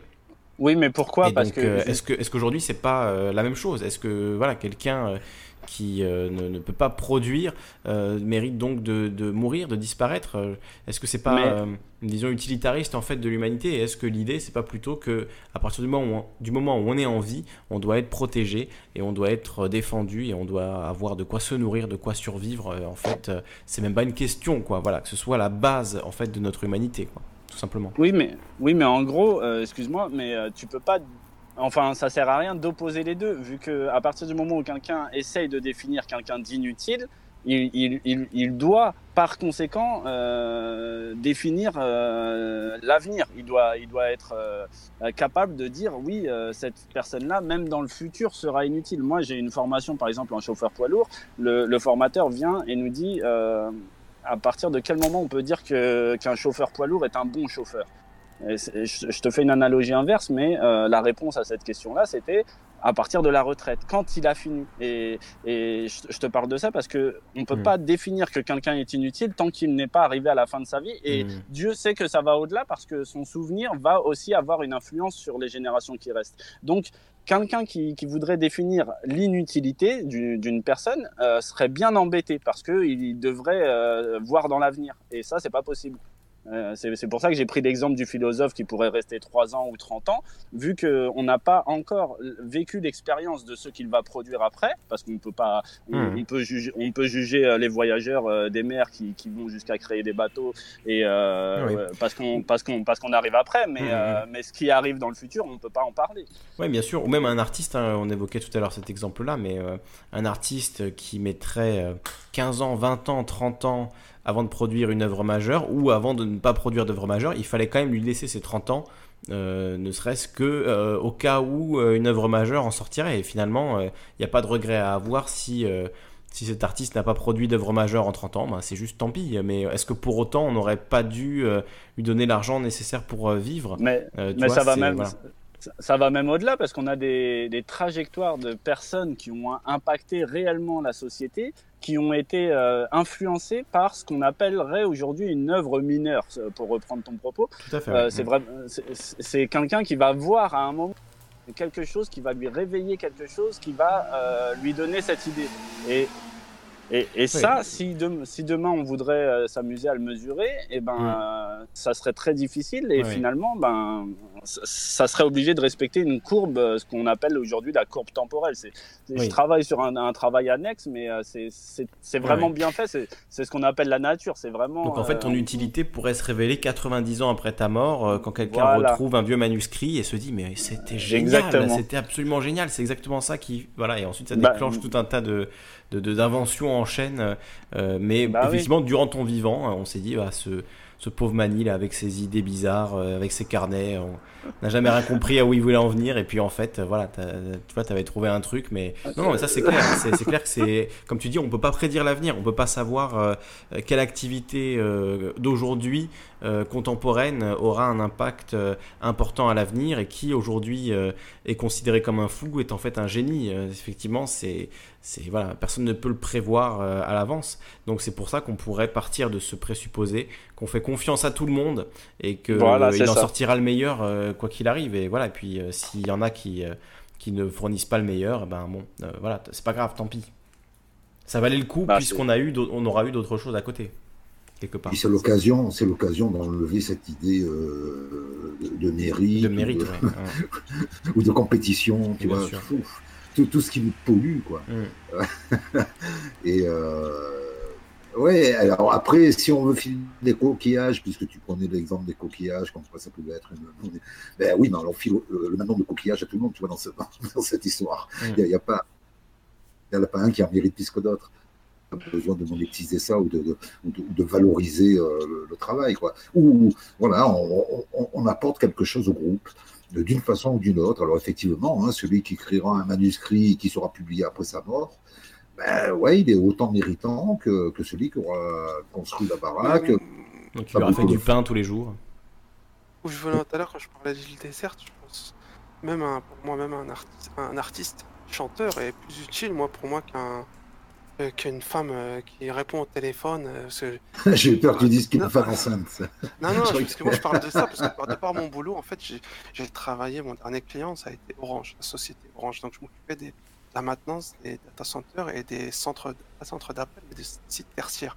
Ça veut dire que tous les appels, quand vous appelez un service client, et moi j'écoutais les gens parler devant moi. Je sais comment c'est qu'un commerçant, leur boulot, les réunions, j'attendais tout donc, quelquefois, il y avait des réunions, on disait, ah, toi, t'as fait combien? Ah, attention, le prochain client, tu l'appelles, propose-lui une offre OCS, propose-lui Netflix, oublie pas, fais ci, fais ça. C'est une pression vraiment mentalement sur mmh. eux. Et je lui dis, j'écoutais la, dame, elle dit ça, je l'écoutais parce que je voyais son sourire à la dame et je moi j'étais à côté, j'intervenais parce qu'on m'appelait pour l'intervention. Donc je vais à la dame. Alors monsieur, avant de vous raccrocher, on vous offre, ou si vous voulez, pour 9,99€, le forfait plus euh, Netflix, blablabla. En fait, ils endormaient les gens au téléphone, quoi. C'était que des commerciaux qui endormaient les, clients. Des commerciaux. Et, euh, des commerciaux, pardon, des commerciaux. Et ces gens-là, là, qui, font ça, c'est leur boulot tous les jours. Les jours, c'est ça. Tous les jours, tous les jours, tous les jours, ils sont là à vendre des produits à des gens qui. Souvent, euh, ça vous est déjà arrivé, on vous appelle, on s'est jamais demandé. Euh, bonjour, service client SFR. Euh, moi, on m'appelle, j'ai dit non, ça m'intéresse pas, je suis désolé, au revoir. pourtant, il y a des gens, sur 10 personnes, 5 personnes vont dire oui. ils font de l'argent sur, sur les autres clients. Et moi, pour moi, ce genre de personnes-là, qui font ce genre de métier, pour moi, ça sert à rien, quoi. Moi, je, honnêtement, euh, je pourrais pas faire ça. Je pourrais pas être hmm. au téléphone, harceler des gens au téléphone.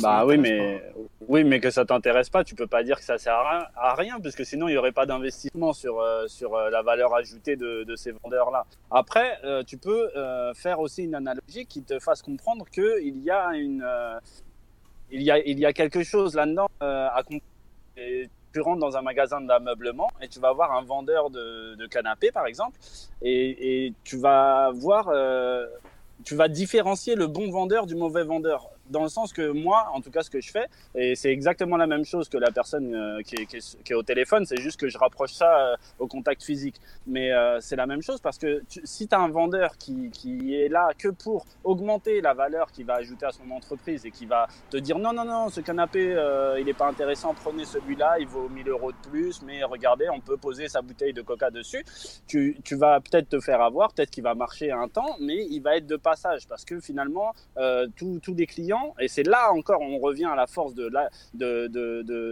choix de la consommation, c'est que tous les clients vont dire ah celui-là est-ce qu'il veut ce vendeur-là? C'est ce qui se passe dans, dans, le magasin près de chez moi. Et par contre il y en a un autre qui va te dire oui par contre pour un, un plus petit budget tu peux avoir un autre qui est pas exposé ici mais que j'ai en réserve et qui vaut 100 euros de moins et, qui, mhm. qui, est comparable.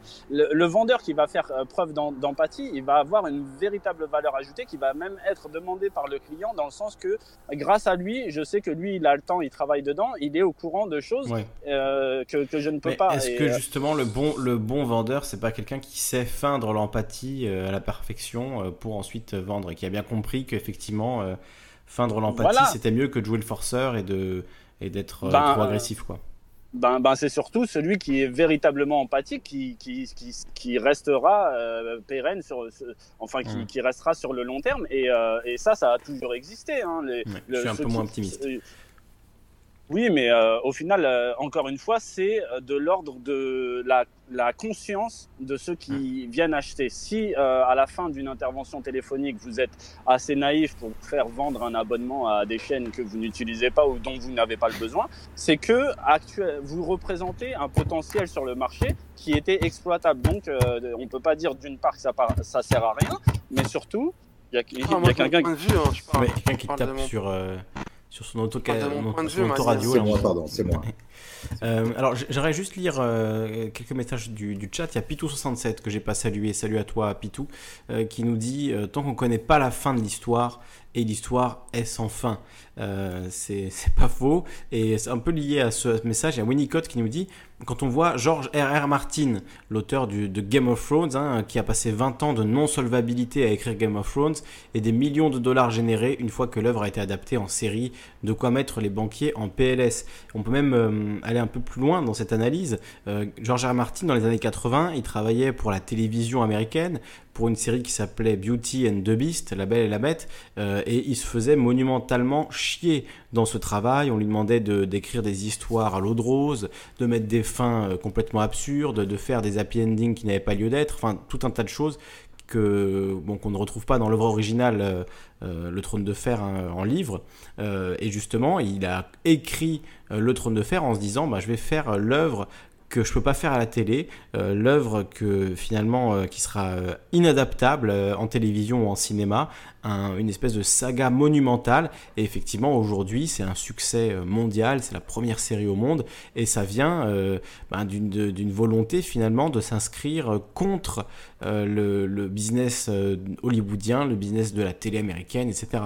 donc c'est assez intéressant de, de, voir que voilà les noms, comment dire euh, les, insoumis, quoi, quelque part, hein, comme, euh, comme Georges Martin, euh, ceux qui ne se sont pas laissés faire, ont choisi une voie différente, une voie original, mais en fait ils avaient raison, mais juste 30 ans avant le système, quoi, avant le système de, de le système industriel, que ce soit voilà, dans l'automobile, j'imagine qu'il y, a des, y a des visionnaires pareils dans tous les domaines en fait. Hein. il y a des visionnaires, mais qui sont trop en avance sur leur temps, trop à l'encontre de, de, de la quête d'argent euh, du moment et qui, euh, voilà, un jour les étoiles s'alignent. Et effectivement, aujourd'hui, Game of Thrones, c'est la série, euh, que ce soit en livre ou en télévision, qui rapporte des millions et des millions et des millions de dollars.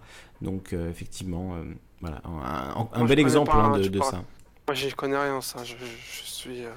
Ouais, mais même sans connaître, tu vois bien le succès que ça a. Quand on connaît l'histoire de, de, cette, euh, bah, de comment est né justement ce récit, comment est né ce, livre, euh, c'est quand même intéressant. C'est quelqu'un dont les histoires étaient euh, refusées, enfin dont les idées originales étaient refusées systématiquement et à qui on demandait de faire des choses très ben, utilitaires finalement. voilà, il faut faire des, des, happy endings, il faut que ça plaise à la ménagère, il faut que ça plaise. voilà, hein, c'était la télé comme on savait si bien la faire pendant des années, sans aucune comment dire, aspérité, euh, il faut que ce soit des choses bien lisses, etc. Et lui, le livre qu'il a écrit, totalement à l'inverse de ça, et comme par hasard, ça marche mieux que n'importe quelle série euh, sans aspérité et un peu nulle que était mais, mais, mais tu sais, Lisandre, le film qu'on a évoqué la dernière fois, il y a des gens qui est, qui est gravé sur leur, sur leur le temps qu'il leur In Time, c'est ça? Je me rappelle plus du tout du nom, c'est pour ça que je te demande. in time. Mm. Mais, euh, mais ça, c'est ce vers quoi on se dirige directement quand on, quand on évoque l'idée de revenu universel d'Emmanuel Macron. Et, euh, et moi, c'est l'un des, des... Non, c'est Time Out, pardon. Ouais, voilà, Time Out. Ce film-là, il faut vraiment, je pense, le voir pour prendre euh, le positionnement de Laurent Alexandre. Quand Bernard Stiegler dit euh, Moi, je suis philosophe, lui, c'est un. et je ne parle pas avec lui, je pense que c'est une erreur fondamentale les intellectuels dans la société devraient euh, sauter sur l'occasion de voir un personnage euh, parler, parler franchement de ce qui se dit euh, à voix basse dans, la dans la préparation de la société de demain, parce que c'est une alternative vers laquelle beaucoup décident de, de s'engouffrer. En, en, gros, plutôt que de réfléchir aux, limites du système actuel, il euh, pour ces personnes-là, il suffit de diviser la population en deux catégories, les, sachants et les non-sachants, les cons, comme je disais tout à l'heure, et, euh, les, ingénieurs, les, créateurs. Et, ils, se disent qu'en divisant la société comme ça, comme dans Time Out, eh ben, on multiplie par, euh, un, nombre assez considérable ben, notre espérance d'exploitation de ce système. Et lorsque quelqu'un fait des conférences, parle accepte des débats télévisés euh, en direct, sans montage, avec, euh, avec des intellectuels, eh ben, il faudrait sauter sur l'occasion pour dire tu, tu reposes sur l'exploitation euh, de ton prochain parce que tu, comprends que la division du peuple va offrir à une partie de, de la population une, une, une, pérennisation beaucoup plus grande que si on voulait tous passer dans un trou. Et, et, et il faut pas, il faut pas balayer d'un revers de main ce genre de discours parce que euh, demain, si, si ça retombe dans l'anonymat euh, des, de ceux qui organisent, euh, ceux qui voient à long terme, ceux qui ont cette capacité à voir à long terme, moi je trouve que c'est aussi une capacité de d'imaginer le monde de demain et qu'on ne devrait pas le voir que que sur le prisme négatif. D'ailleurs, je, je, réitère mmh. ma question, je réitère ma question que j'ai posée l'autre jour. Euh, lorsque vous critiquez un système mondialisé aujourd'hui, euh, s'il y en a sur cette chaîne, s'il y en a qui écoutent ça, eh ben venez s'il vous plaît présenter des arguments euh, parce que moi, j'ai je, je, fait l'effort de me rendre sur sur une conférence de Bernard Stiegler. Je lui ai demandé qu'est-ce qu'il qu'est-ce qu'il qu'est-ce qu'il critiquait dans le fédéralisme et je suis désolé mais l'argumentation ne me paraissait ne me paraissait pas euh, euh, effroyante, quoi, foudroyante, pardon. Mais euh, il y a vraiment des, des problèmes d'orientation qu'on a tous en commun et qui reposent dans ce genre de, de manichéisme à mm. dire voilà ça c'est pas bien ça c'est bien ça c'est pas bien et puis c'est vrai que le manichéisme avec le, la mondialisation c'est un peu ben, soit c'est la mondialisation à tout craint ultralibérale etc soit c'est le retour aux états-nations d'antan au capitalisme à la papa comme s'il n'y avait pas d'alternatives, il n'y avait pas d'autres solutions, il n'y avait pas une mondialisation qui pouvait être différente, il n'y avait pas euh, euh, voilà, une, autre façon de s'organiser en société à d'autres échelles, euh, peut-être oublier un peu l'échelle de l'État-nation, etc. Non, c'est soit les États-nations, soit la mondialisation à la Warren Buffett. En gros, il n'y a pas d'entre-deux, et effectivement, on peut réfléchir à un futur qui soit un peu entre les deux, quoi, et pas forcément une version, une version ou l'autre. ça, c'est un peu comment dire, mettre l'imagination dans un tunnel. Quoi. Il n'y a, a, pas de possibilité de, voir euh, sur les côtés, de faire un pas de côté. Quoi. C'est, euh, assez, assez étonnant, cette euh, fausse opposition, d'après moi, entre deux visions du monde qui sont pour moi tout aussi périmées et dégueulasses l'une que l'autre, en fait. Quoi. Raison, Lisandro, de, de, dire ça, parce qu'en en fait, ça ne veut rien dire. Êtes-vous pour ou contre la mondialisation? Qu'est-ce que tu y mets dedans et, tu pour contre le, protectionnisme, qu'est-ce que tu y mets dedans que tu les régions ben Voilà, c'est les questions qui sont qui sont dénuées de sens parce qu'elles sont pas assez complètes. Euh, effectivement, si c'est la mondialisation de l'ultralibéralisme, ouais, c'est pas très demandant comme, euh, comme, comme, vision. Et ça peut être euh, une mondialisation humaniste. Alors, on parle pas de la même chose. et puis si c'est le souverainisme de Marine Le Pen, c'est pas, pas très bandant non plus, hein, pour, Exactement. Exactement. Euh, voilà, oui, oui. Si c'est le souverainisme avec des, euh, des, comment dire, des fils barbelés, euh, voilà, et des, bunkers à la frontière, effectivement, non, non, c'est complètement pourri. on est bien d'accord. Mais c'est ce qui fait rêver certains. Je veux dire, tout comme certains rêvent d'un monde avec un gouvernement mondial, hein, un petit clin d'œil à Attali, hein, voilà, un gouvernement mondial qui prendrait des décisions euh, ultralibérales pour le monde entier.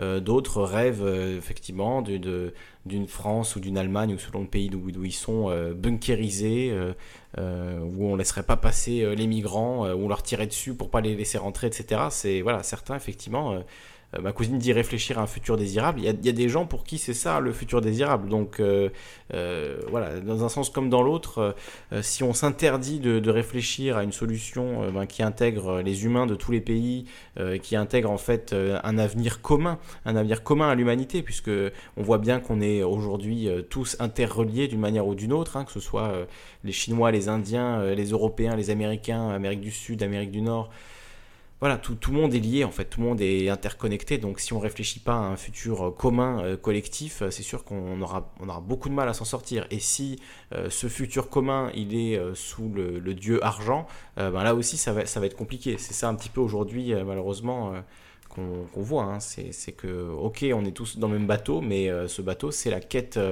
incessante d'argent, avec ceux qui ont de l'argent, qui ont, ben, un peu comme le film dont tu nous as parlé, euh, Mani, et dont on a parlé plusieurs fois. hein. Time Out, euh, le titre original c'est In Time, euh, un film avec Justin Timberlake. Bon, pas forcément meilleure référence, hein, mais bon, il joue, il joue plutôt pas mal. Donc c'est un film dans lequel en fait la monnaie a été remplacée, l'argent a été remplacé par le temps. tout le monde est plus ou moins immortel, sauf que tout le monde a un compteur de temps sur le poignet, et quand ce compteur de temps arrive à zéro, eh ben on meurt. Mais on peut travailler pour avoir plus de temps. Alors évidemment, il y a des milliardaires en année qui, euh, eux, euh, ont euh, tout, le, tout le temps du monde hein, pour, pour vivre. Ils, vont vivre des milliards d'années. mais les pauvres, eux, sont au jour près. Hein. Voilà, ils sont payés 24 heures chaque jour. Et puis s'ils ne travaillent pas, ben, ils meurent.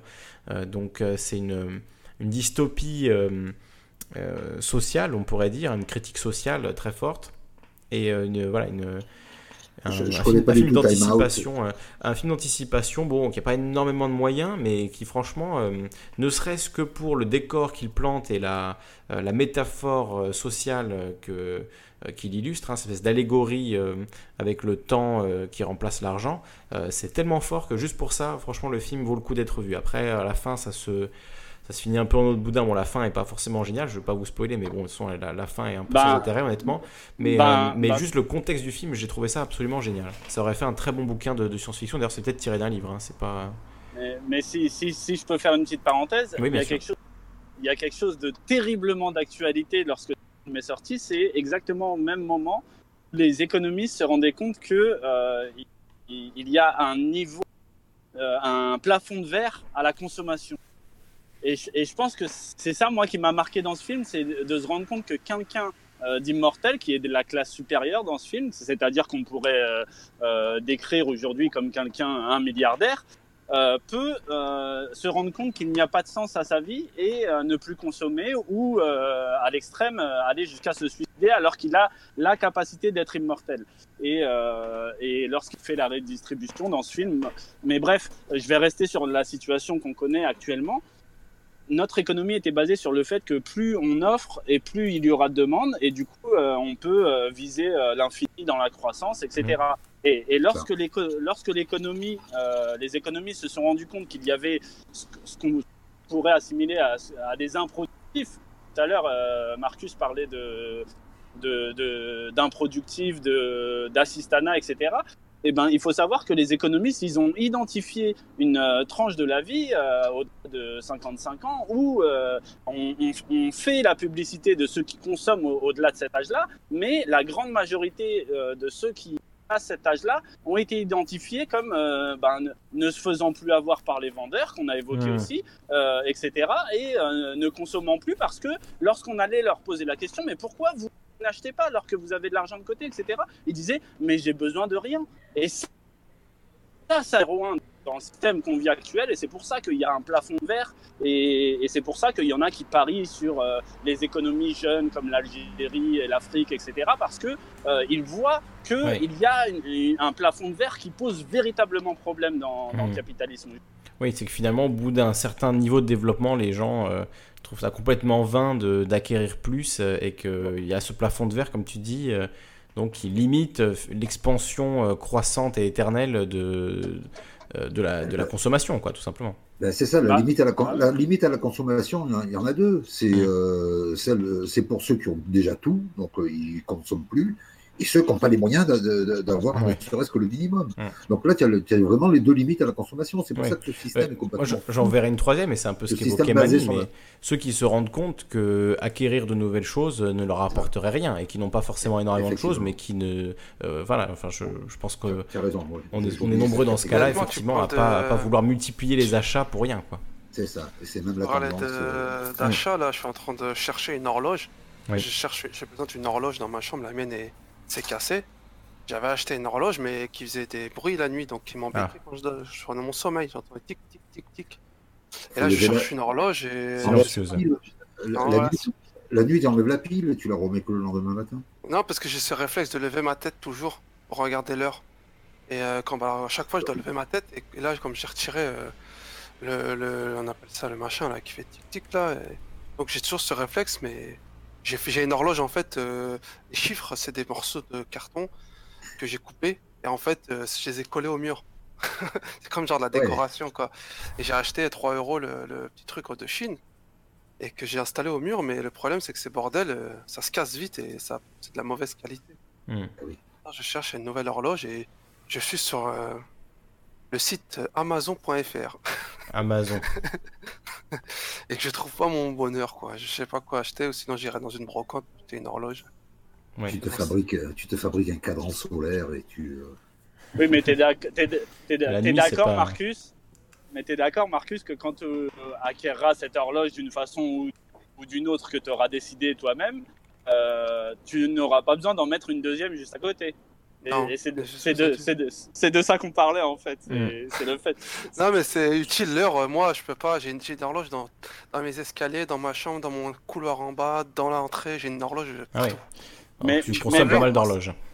Mais, vu, mais, mais, vu que tout à l'heure on parlait des biens communs, euh, il y a quelque chose à, à signaler quand même, c'est que ton même ton, ton, ton petit euh, problème d'horloge euh, au milieu de la nuit, et eh ben dans les villages euh, anciens, moi quand je vais en vacances au Portugal, je, je retrouve ça et la cloche du village qui sonne toutes les heures, même au milieu de la nuit. Ben, tout le monde sait, avec une seule cloche, un seul système, quelle heure il est à n'importe mm. quelle heure. Et, et ce qu'on appelait, on appellerait aujourd'hui un, un des, quelque chose qui dérange, et ben c'était quelque chose d'utile et quelque chose de, de mise en commun euh, dans, dans, dans, ces sociétés-là. Donc euh, tu vois qu'il y a déjà eu cette réflexion de mise en commun de, de toutes sortes d'éléments qui peuvent euh, avoir leur utilité. Donc c'est aussi dans la discussion. Je trouve, jamais ce que je cherche parce que c'est tellement con ces trucs. On met horloge et ils nous sortent des trucs à 70 euros. j'ai jamais demandé. Moi, je cherche une horloge basique, quoi, qui fait l'heure, qui est silencieuse, et voilà. il faut bien qu'il devienne, euh, qu'il soit encore plus riche, Jeff Bezos. Comment, comment il va devenir euh, Il faut qu'il reste l'homme le plus riche du monde, là, Mani. Faut, Marcus, faire un effort. Faut faire un effort. Mais Mani, par rapport à, ce que tu disais par rapport au clocher, moi, j'entends la, cloche du, de, de, la ville, hein, de Bastia, le, clocher de Saint-Jean. Mais il s'arrête à minuit, donc après minuit, effectivement, j'ai besoin d'une horloge pour savoir quelle heure il est. Oui, oui, ça c'est une contemporaine, mais euh, arrêtez pas. Avant, c'était tout le temps. Hmm. Ouais. voilà. Et euh, à n'importe qui euh, qui se disait ah bah tiens et, c'est marrant parce que tu vois il y, avait aussi cette cette éducation de l'attention qui faisait que moi moi je demande au Portugal ah il est quelle heure et eh ben tout le monde se rappelle du dernier dernier, dernier voilà, c'est assez impressionnant de voir ce que eux-mêmes ne se rendent pas compte qu'ils ont comme faculté que moi j'ai perdu. Moi, euh, mm-hmm. j'ai pas, j'ai pas du tout fait attention. Euh, j'aurais pu dire que ça a tapé deux fois ou trois fois. Eux, non, c'est, c'est, limite une horloge biologique euh, qui, qui, s'exprime. Bah ah oui, mais il y, a sans doute quelque chose de pavlovien hein, quand ça t'arrive, quand pendant toute ta vie, tu, voilà, ton, toutes les heures et les demi-heures sont marquées de, différents coups de, de cloche j'imagine qu'il y a une, forme de réflexe pavlovien qui se met en place et qu'effectivement ça se lie avec ton horloge biologique et ensuite tu, tu sais exactement quelle heure il est euh, tout le temps. Hein. Il suffit d'entendre juste la cloche, euh, même inconsciemment, et tu le sais. Après, tout dépend des, des gens, mais que tout à l'heure vous parlez du temps. C'est vrai que moi, le temps, je suis obligé de regarder l'heure, que ce soit de mon ordinateur, de mon téléphone. Je sais pas, je suis obstiné par le temps, moi. Je rentre chez moi, je regarde le temps, je descends mes escaliers, je regarde le temps, mon couleur le temps, ma voiture le temps. C'est quelque chose. Mais euh, mais tu vois, j'ai remarqué quelque chose chez toi, Marcus, je te le signale personnellement entre parenthèses, euh, vite fait, c'est que souvent tu associes euh, je suis obligé de, comme si c'était quelque chose d'inné et d'impossible à changer, alors que si tu ferais l'effort juste de dire j'ai pris l'habitude de, eh ben ça te laisserait la porte ouverte. Mais j'ai l'impression que tu fermes, tu te fermes dans un dans quelque chose de défini et de définitif lorsque tu dis je suis obligé de. Et ça, ça me gêne à chaque fois que tu dis ça et je trouve ça, ça triste. C'est juste une petite parenthèse que je voulais faire. Marcus non, mais moi, ouais. Ah, désolé pour la moto là. Ça a coupé? Allô? Ouais, Marcus, vas-y. Ouais. Euh, non, je, bah, je sais pas, j'ai dit c'est une question de, de, de formulation. Quand je dis je suis obligé, ça veut dire que c'est. Moi, c'est quelque chose de mécanique. C'est hmm. quelque chose de. C'est un c'est des tics, quoi. Euh, oui, c'est un tic. mais si tu, si tu mets un autre mot, il a, il a, si tu mets un autre mot sur ce tic, au lieu de dire euh, obligation, tu dis euh, voilà, j'aime bien, j'aime bien savoir. Tu vois, tu mets un autre mot sur le tic, tu enlèves effectivement cette notion d'obligation. Ouais, c'est. Peut-être je devrais. Peut-être je devrais m'enfermer dans une pièce où il n'y a pas d'heure et je reste toute la journée. C'est vrai que ça m'est déjà arrivé une fois, j'avais fait une garde à vue, je crois, j'étais. Je crois. Non, non, t'étais en garde à vue Non, si j'étais en garde à vue, j'étais resté 24 heures, je crois 48 heures et, et j'étais désemparé, c'est que je pouvais pas savoir l'heure et, hmm. et ça, j'avais un dérèglement en moi, quoi. Je me dis, mais quelle heure est-il? Je regardais tu, le Tu devrais faire un, truc, si tu regardes l'heure très souvent, essaie de deviner l'heure qu'il est avant de regarder. Et puis progressivement, tu vas voir que tu vas finir par, euh, par savoir quelle heure il est juste en y pensant. Essaye de faire ça. Essaye de deviner, avant de regarder l'heure, tu dis, euh, je vais essayer d'estimer, il doit être 14h18. Ah, il est 14h22, j'étais un peu en avance. Et puis progressivement, tu vas voir que tu vas réussir à t'aligner et, tu sauras quelle heure il est, même sans regarder l'heure. En fait, je te dis ça, c'est que par, rapport, euh, quand je vais au bled euh, chez mes parents, ouais. eux, ils ont l'appel à la prière 5 fois par jour. Donc je sais quand c'est l'aube, je sais quand c'est le zénith, hmm. je sais quand il est fin d'après-midi, le coucher du soleil. Donc je peux me repérer par rapport à l'appel à la prière. Oui. Et euh, en France, euh, en Europe, euh, moi je. Je sais pas, c'est rêve. Quand vous rentrez dans une véhicule, vous regardez l'heure. Une fois, j'ai eu un problème avec l'horloge, je suis parti voir Renault, j'aurais dit écoutez, réparez ça de la véhicule utilitaire. Il y a un problème, réparez, ils me l'ont réparé. Hmm. Parce que ça me perturbait en fait dans mon. Et ben pourtant, tu l'as dans ton corps, hein, l'heure, tu peux la connaître en... en, te fiant à toi-même. Hein. T'as pas besoin de regarder l'heure tout le temps. Mais, mais sans parler d'imaginer de, de, un processus pour que tu en, en opposition avec euh, tes habitudes. Moi, je parlais vraiment de déjà en avoir conscience. Tu vois, euh, le fait de, de, de l'introduire dans, dans, ton langage, etc., ça fera qu'il sera toujours latent, il sera présent. Et un jour, quand tu seras prêt sur telle ou telle chose, et eh ben, tu te diras, bah oui, mais cette habitude, euh, j'ai euh, assez d'éléments pour dire qu'elle est contre dans ma vie et je m'y oppose. Mais le piège dans lequel euh, nous-mêmes dans la société on est, on est confronté, c'est de ne pas se rendre compte de certaines habitudes. Et à partir du moment où on n'a pas conscience d'habitude, eh ben, on ne réfléchit que via ces, ce prisme-là. Et du coup, eh ben, on peut pas, on peut pas sortir de la bulle. Et euh, c'est juste, c'est juste dans ce sens-là que je te dis, voilà, un petit détail sur ton, besoin de te situer euh, temporellement, eh ben nous, euh, dans, plein d'autres domaines, eh ben on n'a pas conscience de, de, ces habitudes-là et on, on, les définit comme des contraintes, etc. Alors que, que ça, ça n'en est pas. Et ça, quand on met le doigt dessus, euh, après, on peut en parler, on peut les mettre en exergue, euh, réfléchir, etc. Mais si on n'a pas conscience, ben, là, là, c'est problématique.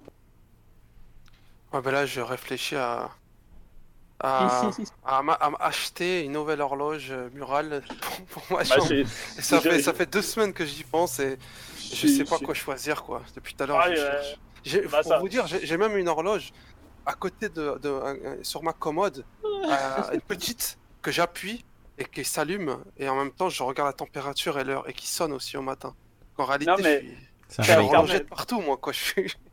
Non, mais eh, franchement, Marcus, permets-moi de te dire que tu as une vie magnifique. Parce que si ton souci pendant deux semaines, c'est ça, eh ben, euh, eh ben, chapeau. Franchement, ça, fait depuis longtemps que j'y pense, depuis qu'elle est tombée en panne. En fait, j'avais même mon frère qui venait dormir chez moi et qui longé et que je revenais, il m'a arraché la pile. J'ai dit, mais qu'est-ce que tu fous?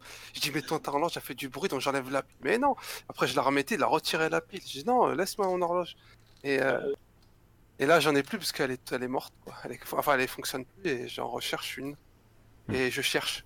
Peut-être, euh, je sais pas, si vous allez me conseiller une horloge, je peux en trouver bah, Après, si vraiment t'insistes sur un conseil, moi, euh, je conseillerais euh, de chercher ce que tu appelles, ben, elle est morte. Tu vois, le fait d'essayer d'identifier ce qui est mort dans, dans, ta petite partie à 3 euros, la panne ne doit pas être monumentale. Si c'est juste un, oui, mais un, problème de contacteur, je pense que si tu veux un conseil, du bruit. Pas, quoi. Elle me fait du bruit, j'entends tic, tic, toute la nuit. Quoi. Eh bah, eh bah, justement, si tu mets le nez dedans, tu pourrais voir que bah, voilà, tu euh, peut-être qu'il y a moyen d'y remédier aussi. Après, je sais que tu vas pas te prendre la tête comme ça, donc euh, c'est pour ça que je te dis, peu importe comment tu vas choisir, tu vas prendre un truc à, à 20 balles, peut-être tu vas investir plus, tu seras content, mais, euh, mais il, il, en reste, il en reste quoi qu'il en soit.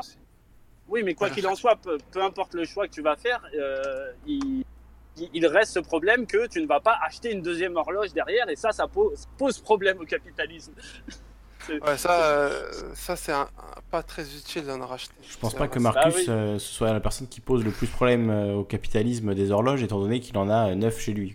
Ben, c'est surtout le, le sujet, c'est que quand un riche milliardaire dit parce que certes, on en fait des pubs de ceux qui s'en achètent 40 et qui en veulent 100. Mais euh, quand quelqu'un qui a les moyens se dit j'ai pas besoin de plus, euh, on en parle au travers de Marcus ou on en parle au travers de ce millionnaire, mais c'est en soi un problème euh, d'émancipation pour le capitalisme. Et pour ça, je reviens là-dessus parce que finalement, cette phrase qui paraissait anodine dans l'interview de Jeanne Cancelier lorsqu'il dit Oh, vous savez, il me tu vois, moi, j'ai vraiment adoré ce passage-là où il dit il me faut, j'ai besoin de tellement rien pour vivre. Et eh ben, c'est véritablement ce, qui a créé finalement le marketing, la, la, création de besoins. Et, ça, on s'en rend pas compte, mais on baigne dedans, bien qu'on s'en rende compte puisqu'on en parle régulièrement. Mais euh, lorsqu'on y oppose des, systèmes comme le revenu universel et qu'on on, s'interroge sur l'impact du revenu universel dans, dans, dans, la société du marketing et de la consommation, lutte depuis des décennies à nous imposer et à pousser de pousser. D'ailleurs, on parle de banque centrale régulièrement, mais, mais le rôle d'une banque centrale, euh, je te l'ai dit la dernière fois, Mario Draghi l'a assimilé à une corde pour retenir un train, mais euh, moi je pense qu'il a, il a, pris des, il a pris des pincettes parce que la meilleure, euh, la meilleure métaphore, ce serait une laisse pour tenir un chien. Parce qu'un chien, on voit que si on tient la laisse en eh ben, il est capable de, d'être plus agressif et de vouloir plus euh, avancer que si on relâche la laisse. Et, et cette métaphore de, de la laisse qu'on utilise pour euh, tirer le chien, tenir le chien pour pas qu'il n'aille trop loin, etc. Et eh ben, elle est aussi valable parce que lorsque le chien ne veut plus avancer, eh ben, la laisse sert à rien, à moins passe devant et là que, que on, joue le rôle du, chien ouvreur, ouvreur de route. Mais, tout ça, c'est quand tu mets le revenu universel dans, cette vision euh, canine de, la gestion de l'économie et, et des peuples, eh ben, ça peut véritablement poser question parce que tu t'attaques à la laisse directement. Parce que le revenu universel, qui permet d'émanciper d'une façon, et je l'ai dit, ça peut poser problème parce que ceux qui touchent, parce que ceux qui touchent le plus aujourd'hui, c'est euh, les aides sociales et les aides handicapées, donc ça va poser problème pour les montrer du doigt. Et eh ben, euh, on touche directement à la laisse. Et si on touche à la laisse, eh ben, c'est encore pire que de dire ben, euh, on, doit faire revivre l'envie du chien d'avancer ou de, vouloir se battre avec le chien d'à côté, etc. Non, si on n'a pas la laisse, et eh ben, on perd du pouvoir. Et là, on est au cœur de sujet qui finalement paraît anodin, mais est une lutte de ni pour ni contre. C'est pour ça que c'était très bien que tu rappelles le fait qu'il y ait des sociétés aujourd'hui qui, qui, se permettent de, de publier des, des, produits qui vont changer euh, l'impact de l'obsolescence programmée, par exemple. Euh, ouais. Euh, tout à l'heure, quand je parlais des emplois du système, moi je fais la différence entre l'emploi, l'emploi type un emploi et un système capitaliste vraiment débridé tel que les sociétés américaines là, qui sont arrivées, telles que Uber, Deliveroo et, et compagnie. Il n'y a qu'à voir avec le, déferlement dans Paris euh, des, trottinettes électriques qui sont arrivées et qui, qui ont pollué les, qui ont pollué la, Paris et, et qu'on a vu des, trottinettes par terre euh, un peu partout. Vraiment, vraiment, on a déferlé genre énormément, énormément de trottinettes. Et en fait, moi, je, je, comprends le, le, capitalisme, le, capitalisme euh, de ce sens-là, c'est qu'en fait, on, on, veut tellement faire de profit qu'on qu'on produit, on produit, on produit des, des, euh, on produit beaucoup, beaucoup, beaucoup, qu'on balance aux clients, nous, pour qu'on sait qu'on produit, on les utilise. Il n'y a pas de règlement en fait. Il faudrait régler tout ça. Il faudrait, euh, bah, tu. Mais euh, en fait, ça, ça c'est cette image que j'ai moi du cap... parce que moi j'ai travaillé pour la société Uber et je sais ce que ça a été à débuts. Je sais. Après, j'ai ensuite j'ai arrêté quand ils ont baissé les, tarifs. Et c'est ce genre de choses. Ce sont des sociétés de l'étranger, souvent qui s'enrichissent à court instant. Et c'est ça en fait le capitalisme en règle générale. C'est on est loin du, du, du, cuisinier qui cuisine son plat. À côté, tu as une société qui vient et qui livre 30 euh, plats par jour, euh, ou 50 ou 60. L'autre, il en fait un traiteur qui en fait une quinzaine, quoi. Ouais, mais tu, ouais, tu, me sortiras pas de l'idée que c'est des, des bonnes choses parce que ça détruit énormément de, de valeur inutile, d'exploitation. De, Parce que je vais te prendre l'exemple des trottinettes. C'est très bien les trottinettes. Euh, il y a cette façon de, de dire bah, c'est libre, on le dépose n'importe où, etc. Moi j'ai vu sur Paris des gens qui prennent ces trottinettes et qui les jettent dans la Seine tellement ils, les détestent.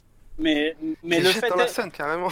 Ah ouais, j'ai vu un, un cycliste qui a pété un plomb, qui l'a pris et qui, qui a été jusqu'à la jeter dans la Seine. Mais pourquoi? Parce que c'est une opposition véritablement de deux visions du monde la vision euh, chacun achète son véhicule et la vision euh, des biens communs. Et les biens communs, euh, en utilisant, je, lorsque paye, lorsque je l'utilise pas, bah, je la laisse là. Il n'y a, y a pas plus de règles que ça. Et ben, qu'est-ce que on peut avoir des plateaux télé qui, qui, se posent la question. Aujourd'hui, on va parler des trottinettes. On, va, on va se mettre d'accord sur un point fondamental qui est de, tout être d'accord que c'est néfaste. À partir de là, tout le monde oui, c'est néfaste, c'est néfaste, etc. Et ben maintenant, cherchons, cherchons des solutions critiquer ça. Mais moi, sur le point sur lequel je change tout de suite de chaîne, c'est parce que lorsqu'on dit que c'est néfaste, on ne le met pas en opposition à tous les trajets qui ont été faits en trottinette et qui auraient dû être faits en voiture, ou quelqu'un qui aurait dû investir sur un, scooter, etc. pour un trajet d'un kilomètre par jour. Tout ça, si on le remettait dans recontextualiser, eh ben on, verrait que euh, ça cause un gros problème à ceux qui veulent nous faire toujours Et, et, ça, lorsqu'on recontextualise, on voit que finalement, euh, on peut dire euh, des démonstrations que ça traîne à droite à gauche et que ça gêne tout le monde, mais euh, c'est vraiment deux visions de la société qui s'opposent et, et, le combat est presque perdu d'avance parce que c'est un riche investisseur qui vient de dehors et qui a compris cette opposition de classe qui est perdue d'avance, le système qui ouvrir et qui vient, qui investit trois fois rien et qui le Hmm. système et qui sait et, et qui vient et qui sait qu'il va gagner parce que derrière l'autre, la proposition c'est de vendre un vélo Rock Rider de Decathlon à, à 1200 euros.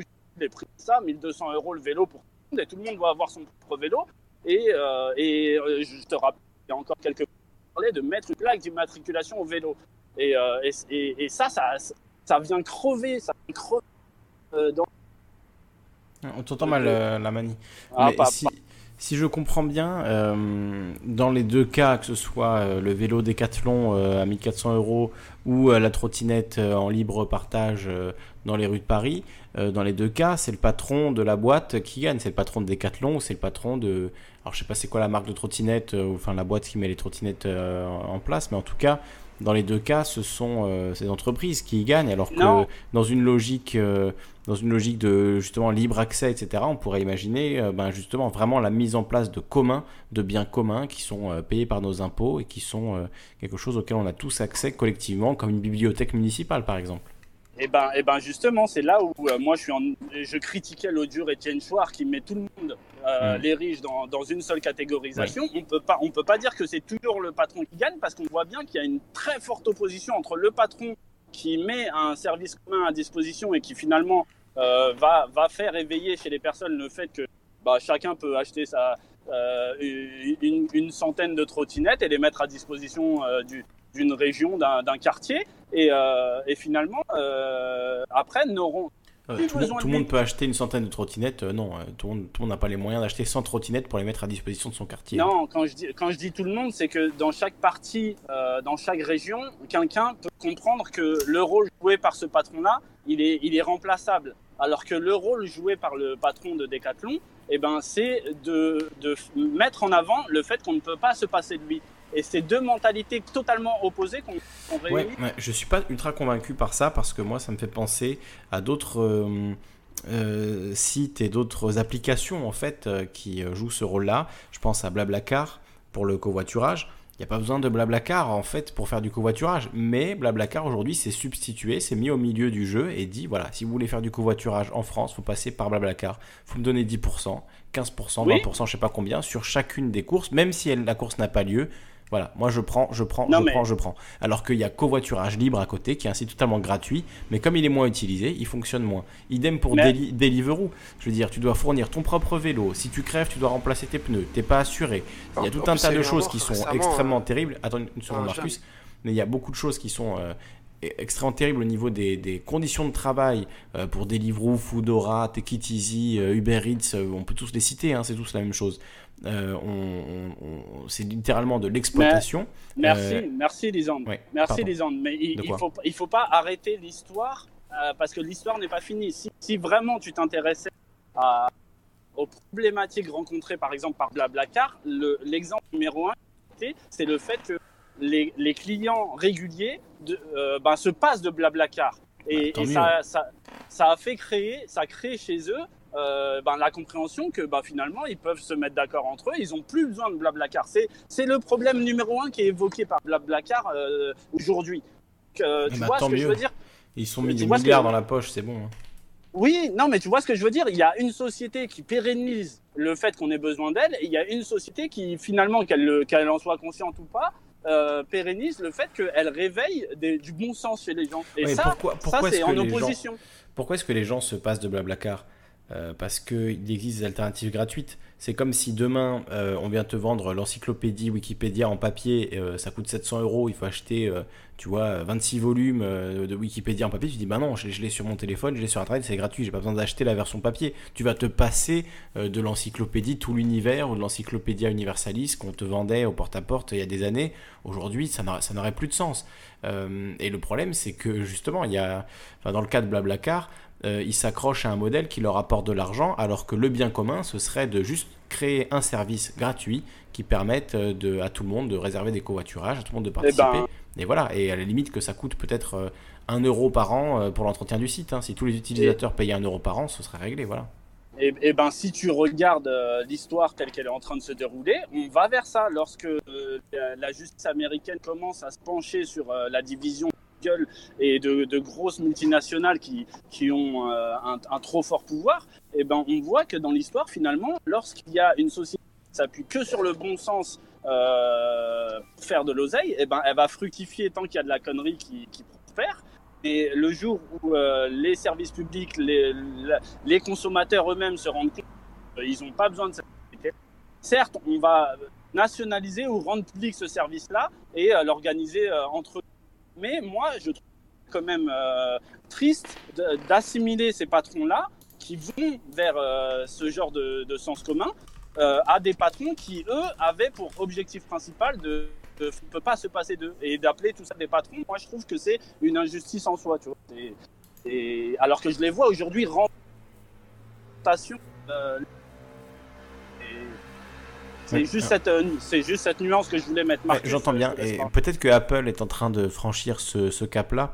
Euh, avec, euh, je ne sais pas si tu as vu récemment, ils ont mis en vente un pied pour écran qui coûte 1000 dollars. Un quoi? Un pied? Ouais, je vous mets l'image là, je vous mets le lien. voilà, donc un monitor stand, hein, un pied pour écran, voilà, qui permet de bouger l'écran de cette manière-là, qui coûte 1000 dollars. Voilà, juste le pied, hein, c'est pas l'écran, c'est juste le pied. Euh, voilà, euh, ah c'est juste le pied de l'écran, puisque l'écran, l'ordinateur, il coûte 5000 dollars lui. Donc, euh, si vous voulez, l'ordinateur plus le pied, c'est 6000 dollars. Voilà. Mais c'est intelligent. En fait. Einstein disait, je sais que. Je vous mets le lien. C'est Gizmodo là en anglais. Bon, vous le trouvez partout. Hein, vous le trouvez partout. Euh, je vous dis l'article, le nom de l'article en anglais. How ridiculous is Apple's $1000 monitor stand really? Voilà. Et euh, il y a aussi un article de Business Insider qui dit non, euh, sorry, Apple, le, le pied d'écran controversé d'Apple n'est pas une arnaque. voilà, bon, je sais pas ce qu'ils disent trop dans l'article, mais bon, en tout cas, voilà, c'est le. Effectivement. Ouais, mais oui, mais demain. Des gens vont l'acheter, euh, donc euh, effectivement, est-ce que c'est une si mauvaise idée que ça de leur part euh? Non, mais aujourd'hui, si on a eu des discussions sur le fait que des gens arrivent à mettre 1500 euros dans un téléphone, c'est complètement ridicule. C'est grâce parce que y a des, c'est grâce à, quand même à Apple qui a, qui a, qui a joué le haut du pavé là-dessus en, en, en, mettant en vente des choses qui, qui produisaient à 100 dollars à 1000 à 1000 dollars. Et, et, et, moi, je dis, c'est c'est en soi utile parce que ça va faire euh, euh, s'ouvrir les gens à, plein de monde. Là, le pied, moi, je trouve que c'est une bonne nouvelle parce que on va voir que bah, finalement, euh, il y a des gens qui vont peut-être ouvrir les yeux sur sur la débilité du système dans lequel ils baignent. Tu vois, quand quand, tu as des gens qui qui aujourd'hui achètent, moi dans ma banlieue, il y a un manteau qui est à la mode avec et, et, il est juste à la mode parce qu'il dépasse les 800 euros, et eh ben demain on leur propose 1006, je pense que ça va la faire décrocher. C'est juste le fait de croître doucement petit à petit. En mm. gros, ce que je veux, ce que je veux dire, c'est que si derrière ça, il n'y avait pas des boîtes comme Apple qui abusaient et qui proposaient ce pied à ne serait-ce que 80 euros, eh ben, ça, ça avancerait plus doucement. Le fait qu'il y ait des boîtes qui, qui montent direct au maximum et eh ben moi, moi pour moi c'est un signe, un signal faible de la mort de ce système-là. Ils se disent hmm. bon ben on, on prend, on prend tout ce qui reste à prendre parce qu'on sait qu'il y a, il y, a, il y, a, il y a un marché des cons.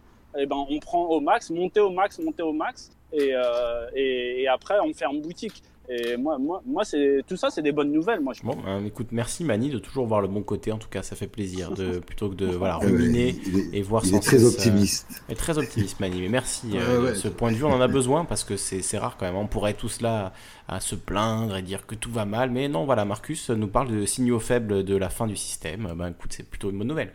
Il euh, y a Winnicott qui nous dit Je vais me faire l'avocat du diable, euh, mais je préfère que des services comme Facebook soient aux mains de privés plutôt que celles du gouvernement. Regardez ce qui se passe en Chine, c'est Black Mirror. On en a parlé il y a, 3-4 semaines du système de crédit social euh, en Chine. Hein. Il y a peut-être un mois de ça, je crois.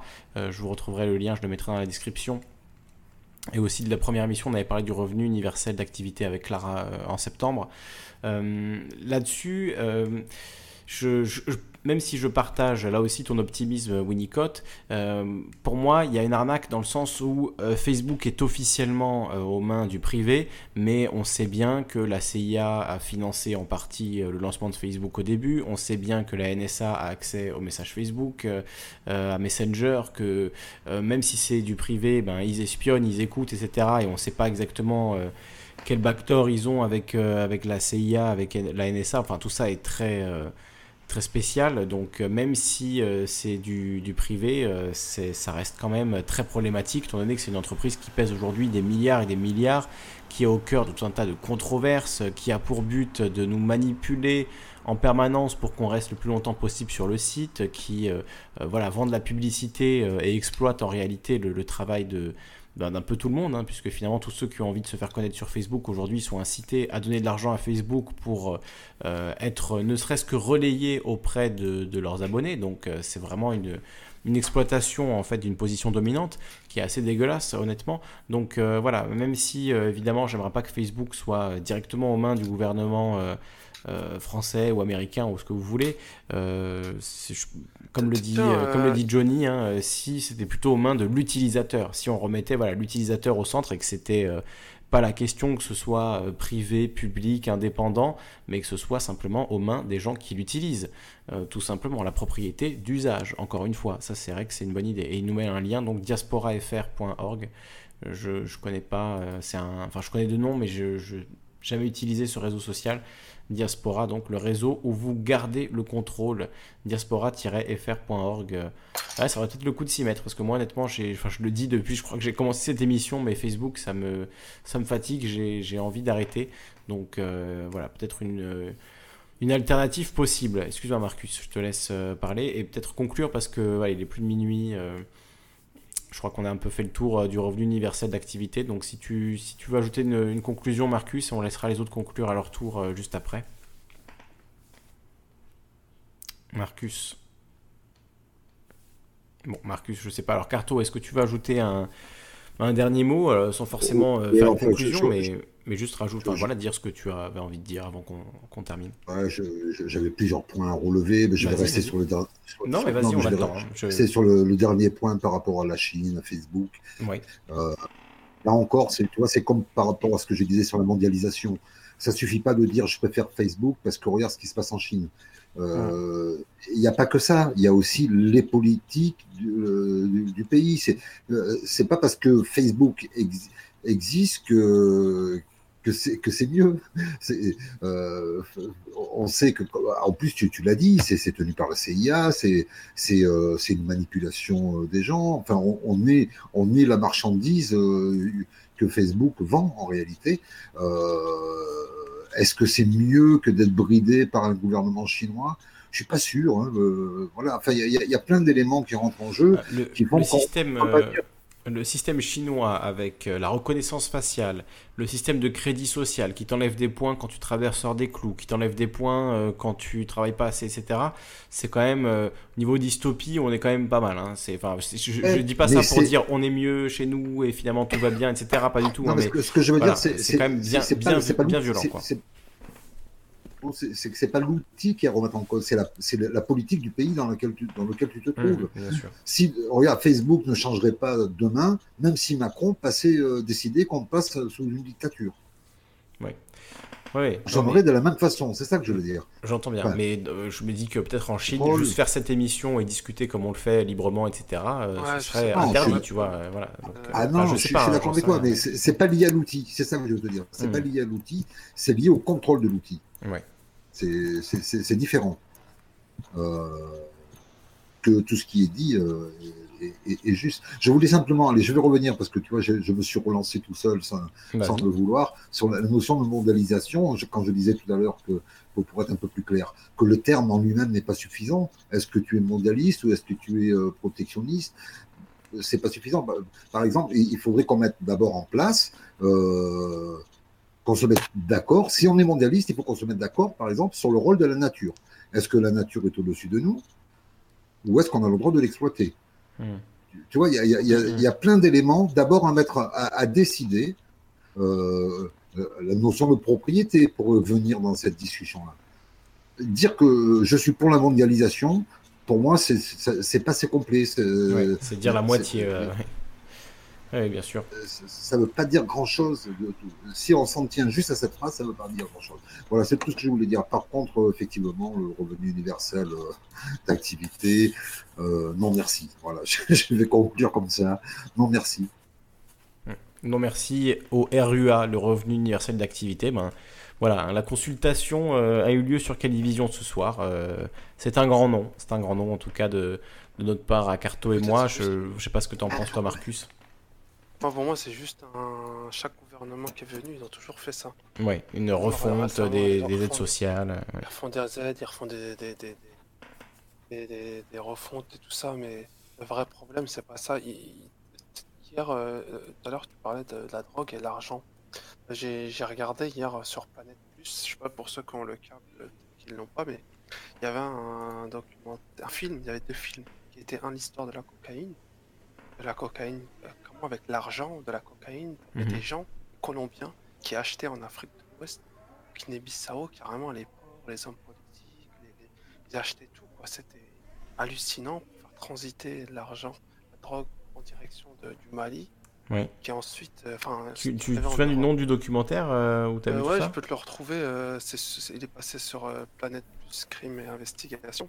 D'accord, bah, si tu peux retrouver le nom et nous le mettre dans le Discord comme ça, on pourra le regarder peut-être. Je crois que je sais pas si. je sais pas s'il est. Il est, il est, il est payant, mais ouais, ouais, ça peut peut-être se trouver à droite à gauche. Mais je vais vous le trouver. Et le deuxième, et le deuxième, euh, le deuxième documentaire, c'était concernant l'argent, l'argent sale, mhm. l'argent, euh, euh, l'argent, l'argent sale. Et en fait, il montrait en fait comment blanchissement de l'argent dans le dans l'histoire du dans l'histoire du d'aujourd'hui et qu'on expliquait qu'en fait les banques pendant la crise. parle un peu plus près de ton micro, Marcus. Ah ok, je suis désolé. En fait, ils expliquaient en gros que pendant la crise financière de 2008 qu'il y a eu aux États-Unis, mhm. reflouer les banques, retrouver de l'argent, mettre dans le circuit légal, on a investi énormément d'argent, l'argent de la drogue. Ça mhm. arrivait jusqu'à l'ONU, hein, c'est vraiment des. les cartels mexicains, ils, sont, ils ont des millions et des centaines de millions. Euh, qui ont investi, qui ont fait rentrer cet argent dans le, dans le système bancaire euh, légal. Et ils montraient comme quoi des hommes politiques, lui c'est un Français, qui venait du 93, je crois, qui était parti en dominicaine qui avait fait voilà bref il a dit voilà moi je, je faisais passer des tonnes euh, euh, euh, mais, là-bas carrément les hommes politiques le laissaient l'armée le protéger jusqu'au hmm. jour où ils lui ont dit non vas-y on reçoit un truc d'extradition on t'a lâché quoi il disait qu'en gros avec l'argent des hommes politiques venaient demander de payer des campagnes électorales ça se fait en Afrique, en Amérique latine, en Europe. Bah, il y a Sarkozy hein, qui est un bon exemple de ça avec l'histoire avec la Libye. Et je, tu te souviens quand il était allé au Mexique, hein. quand il était allé au Mexique, il, il avait euh, résidé dans la, dans la maison euh, d'un narcotrafiquant connu, hein, euh, si je me souviens bien. Alors, je ne sais plus les noms, les détails, mais, mais ça avait fait scandale parce que il, est, il, effectivement, il avait apparemment des liens avec des gens très peu fréquentables. Non, mais là, là, là, c'est dormir et, et prendre l'argent d'eux.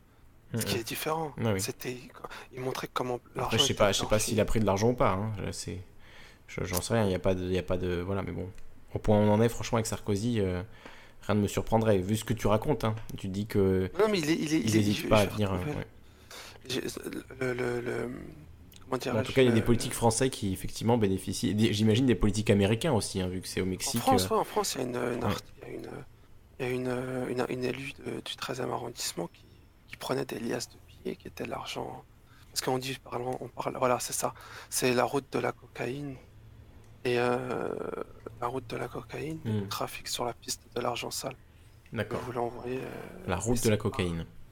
Sur euh, le, le, trafic de, de cocaïne à Miami, notamment, il y a un excellent film documentaire qui s'appelle Cocaine Cowboys, qui est vraiment, vraiment super documentaire complètement hallucinant ce qui est raconté dans, cette, euh, dans ce documentaire, des, massacres en plein, en plein Miami, euh, de la coke qui coule à flot, euh, les, avions et les bateaux qui arrivent remplis à bord de cocaïne, enfin bon, des histoires mais, délirantes, et, tout est vrai, avec des témoignages de, personnes qui ont vraiment participé à tout ça, c'est vraiment un super documentaire. sur des, des, faits. Voilà, on n'a pas conscience qu'il se passait ça aux États-Unis dans les années 70, hein, notamment à Miami, en Floride. Bon, c'est un peu spécial la Floride, mais voilà, vraiment une histoire enfin plein d'histoires en fait, il n'y en a pas qu'une, hein, mais l'histoire qui gravite autour du trafic de cocaïne, des meurtres, etc. Incroyable. Cocaïne, cowboys. Euh, oui. J'ai entendu parler de Gérard Forêt, celui-là qui, a... qui était le grand dealer de la Jet Set. Mmh, oui, qui a fait quelques interviews il a balancé euh, bah, sur Chirac, et sur d'autres. Il, est dans le... il est dans le documentaire et il explique, il explique, il, explique comment était le comment on faisait pour euh, le blanchiment d'argent. Il disait carrément, des hommes politiques qui venaient euh, qui, qui, qui, demandait à des, trafiquants, gros, gros grossistes de leur donner de l'argent pour des camps.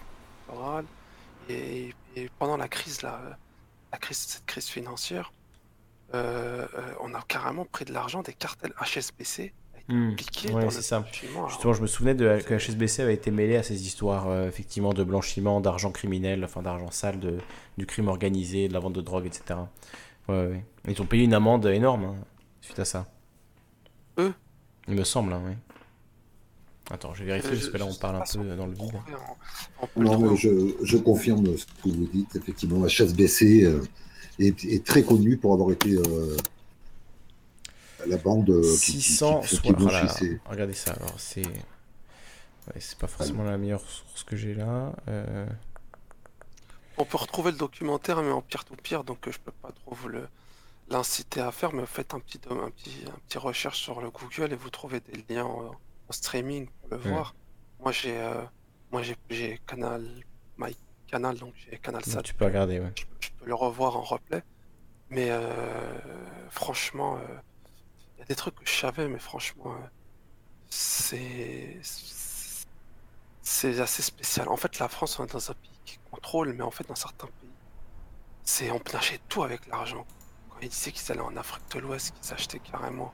Français disait, ah, il dit, moi j'achète comme ça l'homme politique, je paye ça, le port, je transite telle personne. C'est que.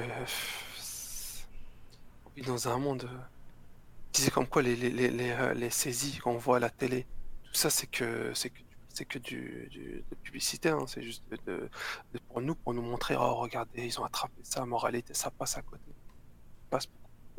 Et vous disait que le, le, redressement fiscal, les contrôles fiscaux internationaux, ça représente que 1% paradis fiscaux.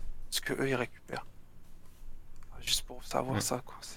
je vous ai mis un lien là de la chronique Agora. Alors, je ne sais pas si c'est une source euh, archi fiable. Donc, je vous mets le lien, mais à prendre avec des pincettes, mais qui parle donc. Euh, trafic de drogue euh, de la HSBC, 670 milliards de dollars blanchis, c'est le titre de, de l'article de la chronique Agora. Je vous mets le lien sur YouTube voilà, prendre avec des pincettes. Euh, il faudrait s'enseigner un petit peu sur ce média, euh, la, chronique Agora. Je, vous le mets là, si vous voulez le voir sur la vidéo. Euh, voilà, alors la petite phrase d'accroche de la chronique Agora, c'est détruire la liberté d'agir, c'est tuer l'intelligence, c'est tuer la pensée, c'est tuer l'homme.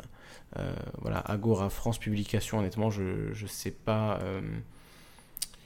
Voilà, si c'est 100% euh, fiable, euh, mais bon, je vous laisse euh, vous faire votre idée. Non, mais le pire, c'est pas ça, c'est qu'ils sont devant le congrès américain, HSBC, et à la fin, il leur a dit uh, You are free, you can leave. En gros, vous, mm. êtes, vous êtes exempt. Vous êtes libre de partir. Vous êtes libre de partir, allez-y, mm. rentrez, chez, vous. c'est juste, juste hallucinant, alors qu'on sait que l'argent de la, de la cocaïne, il y a des meurtres à outrance des crimes. au Mexique, c'est absolument euh, horrifique ce qui se passe. Hein. C'est une horreur absolue. Nombre de morts, d'étudiants décapités, de, de, des choses, mais c'est Daesh. Euh, Daesh, euh, je crois, n'a pas fait pire ou a fait autant. quoi. C'est absolument tragique hein, ce qui se passe au Mexique à cause de la prohibition de la drogue et du coup de la puissance de, de ces cartels. Parce qu'il y, y, a trop de la demande en fait, parce qu'il faut savoir que la c'est fabriqué avec du samplon, euh, du desktop. Et euh, c'est, je veux dire, c'est des produits chimiques. Hein. Moi, j'ai connu quelqu'un qui, était, qui touche à ce genre de truc. Euh, c'est pas beau à voir, hein. franchement. J'ai, jamais compris pourquoi on touche à ce genre de, produits. Mais c'est, franchement, c'est en plus ça coûte très cher. C'est, très cher et mais en, derrière, en, derrière ça, c'est que euh, quand on sait comment est blanchi tout ça et que des hommes politiques n'acceptent, oh, acceptent, ils font, ils font, ils font tous les, les gens honnêtes, pour je sais pas quoi, mais quand il s'agit de prendre l'argent sale, ils prennent l'argent sale pour prendre le pouvoir, quoi. C'est en réalité, regarde qui te paye, qui te pose le chèque, comme ça qu'on dit. Et on a vu ce que, comment a fini Kadhafi. Mm. aujourd'hui, on ne sait même pas s'il a eu un procès ou pas l'autre. En réalité, on. Ah, il y a un procès en cours. Il y a un procès en cours pour euh, pour Sarkozy dans l'affaire euh, du financement de campagne de, Kadhafi. Il y a un procès pour ça. Il n'y a pas un procès par contre pour la guerre qui a été faite euh, en, 2011. Ça, je ne sais pas si ce sera jugé un jour, peut-être par la Cour pénale internationale, mais bon, là, je crois que je me, je crois que je m'illusionne. Euh, on va laisser Carto euh, ajouter le, mot de la fin. Tu disais que tu avais plusieurs points que tu voulais aborder, Carto. Alors je ne sais pas si, as... si tu voulais le faire avant qu'on oh, non, termine. Hein. Non, parce que ça, ça sera. C'est trop. C'est pas assez subtil.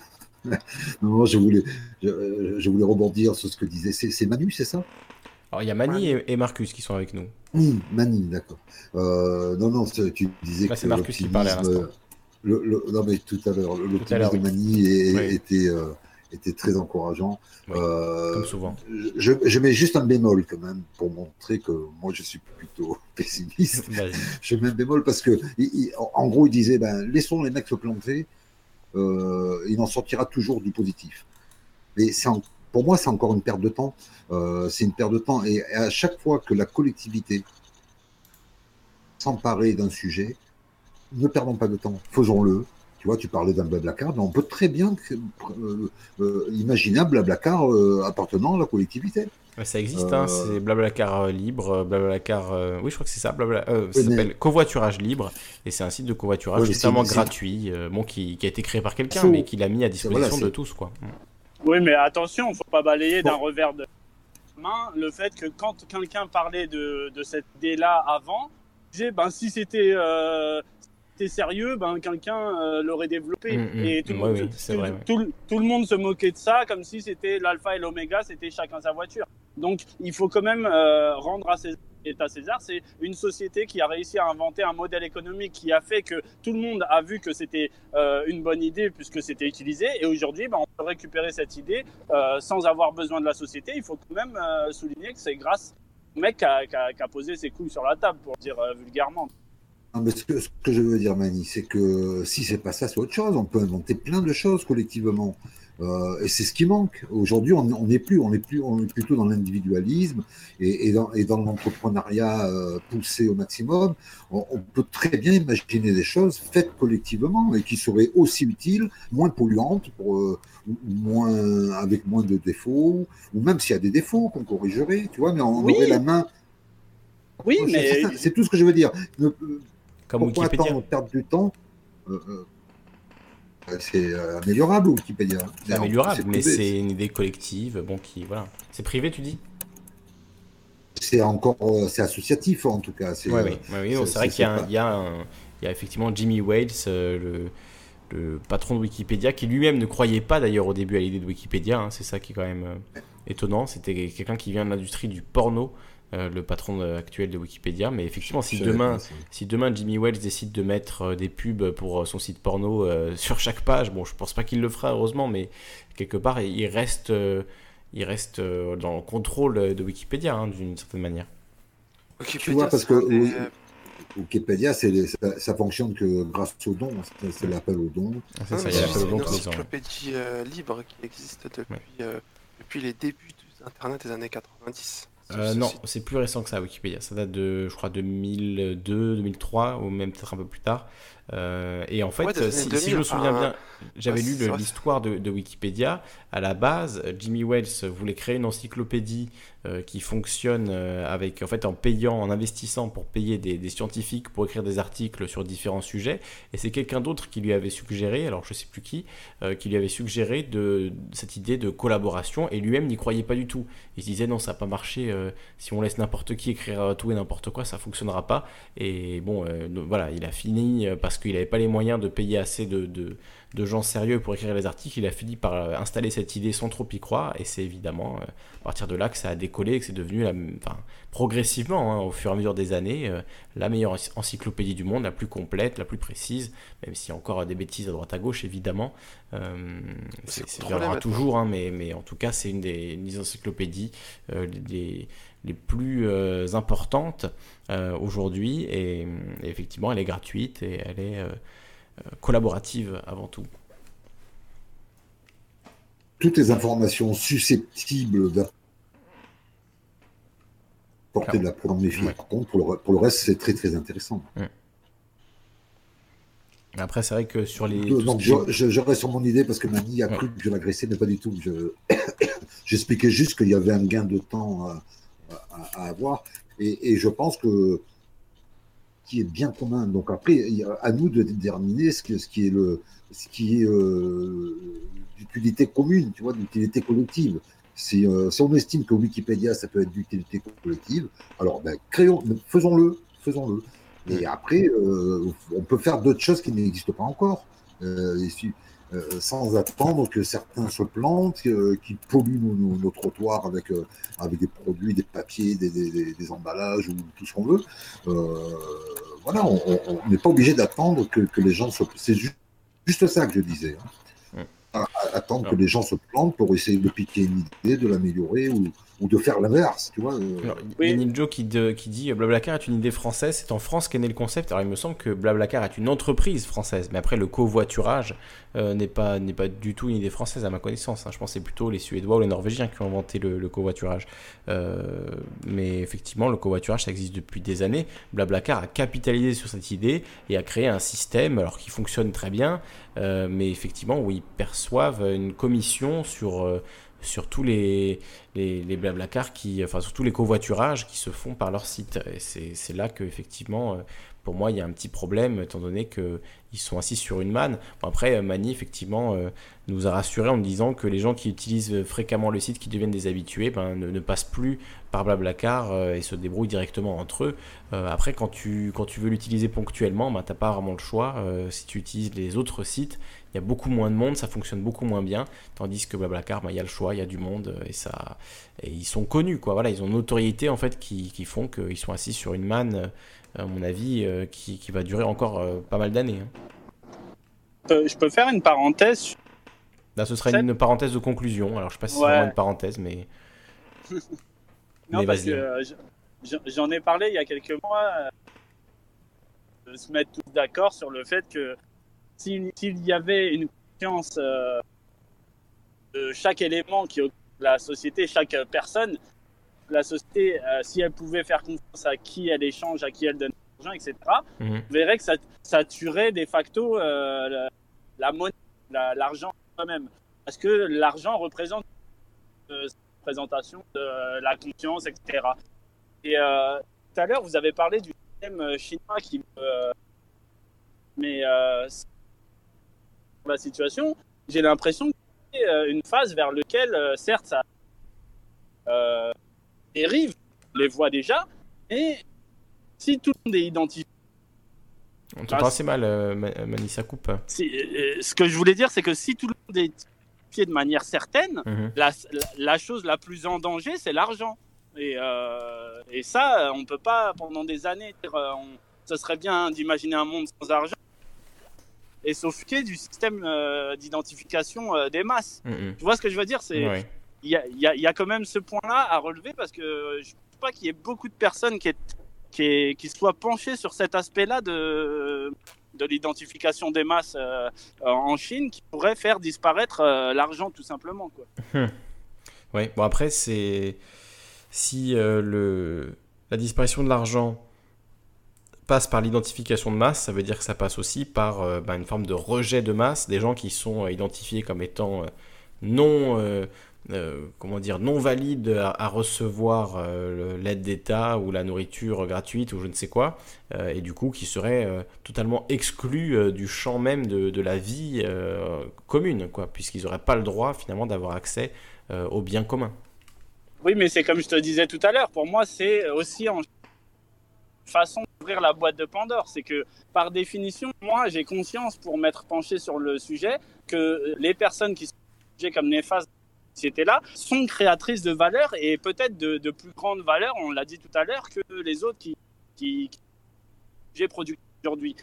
Si aujourd'hui dans un système ces gens-là sont mis de côté, la création de valeur qu'ils imputent et qu'on défend, si, eh ben, elle sera aussi mise côté. Donc, si elle sera mise de côté, ça veut dire qu'on a confiance dans le fait que le système qu'on critique aujourd'hui euh, de, classification des bons et des mauvais va se casser la gueule. Euh, et c'est pour ça que je te dis, euh, c'est comme si on voyait une période difficile, une, une, ouverture de la boîte de une ouverture euh, difficile en, tant qu'éblouissement euh, de la lumière, on pourrait faire une analogie avec ça, euh, va y avoir un excès, mais lorsque tout va se comprendre, va, se rééquilibrer, et ben finalement, on prendra que ça sera plus bénéfique que, que, quelque chose à combattre, surtout que ça va dans, dans, dans, un sens qu'on ne peut pas finalement...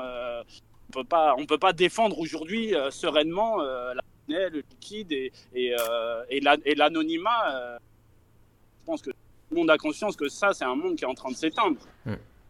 D'ailleurs, euh, d'ailleurs, les, les, bandits, euh, lorsqu'ils se font attraper euh, via des, des, identifications ADN, se rendent compte que même si ils veulent jouir de leur anonymat, ben, finalement, ils, ils, peuvent pas le, faire parce que c'est dans la nature des choses. Hmm.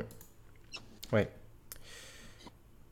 Écoute, bah, écoute, écoute, ce sera une conclusion euh, pour ce soir, hein, euh, conclusion positive pour une fois. Merci euh, Mani, merci Carto, merci Marcus d'avoir participé ce soir, d'être intervenu à l'oral. je remercie également ma cousine Nijo, Toile, ben, tous ceux qui étaient là sur le Discord, mais également sur YouTube, Winnicott, Tige Rap, Pitou67, Samuel, voilà, bah, merci à tous d'avoir participé à la discussion ce soir.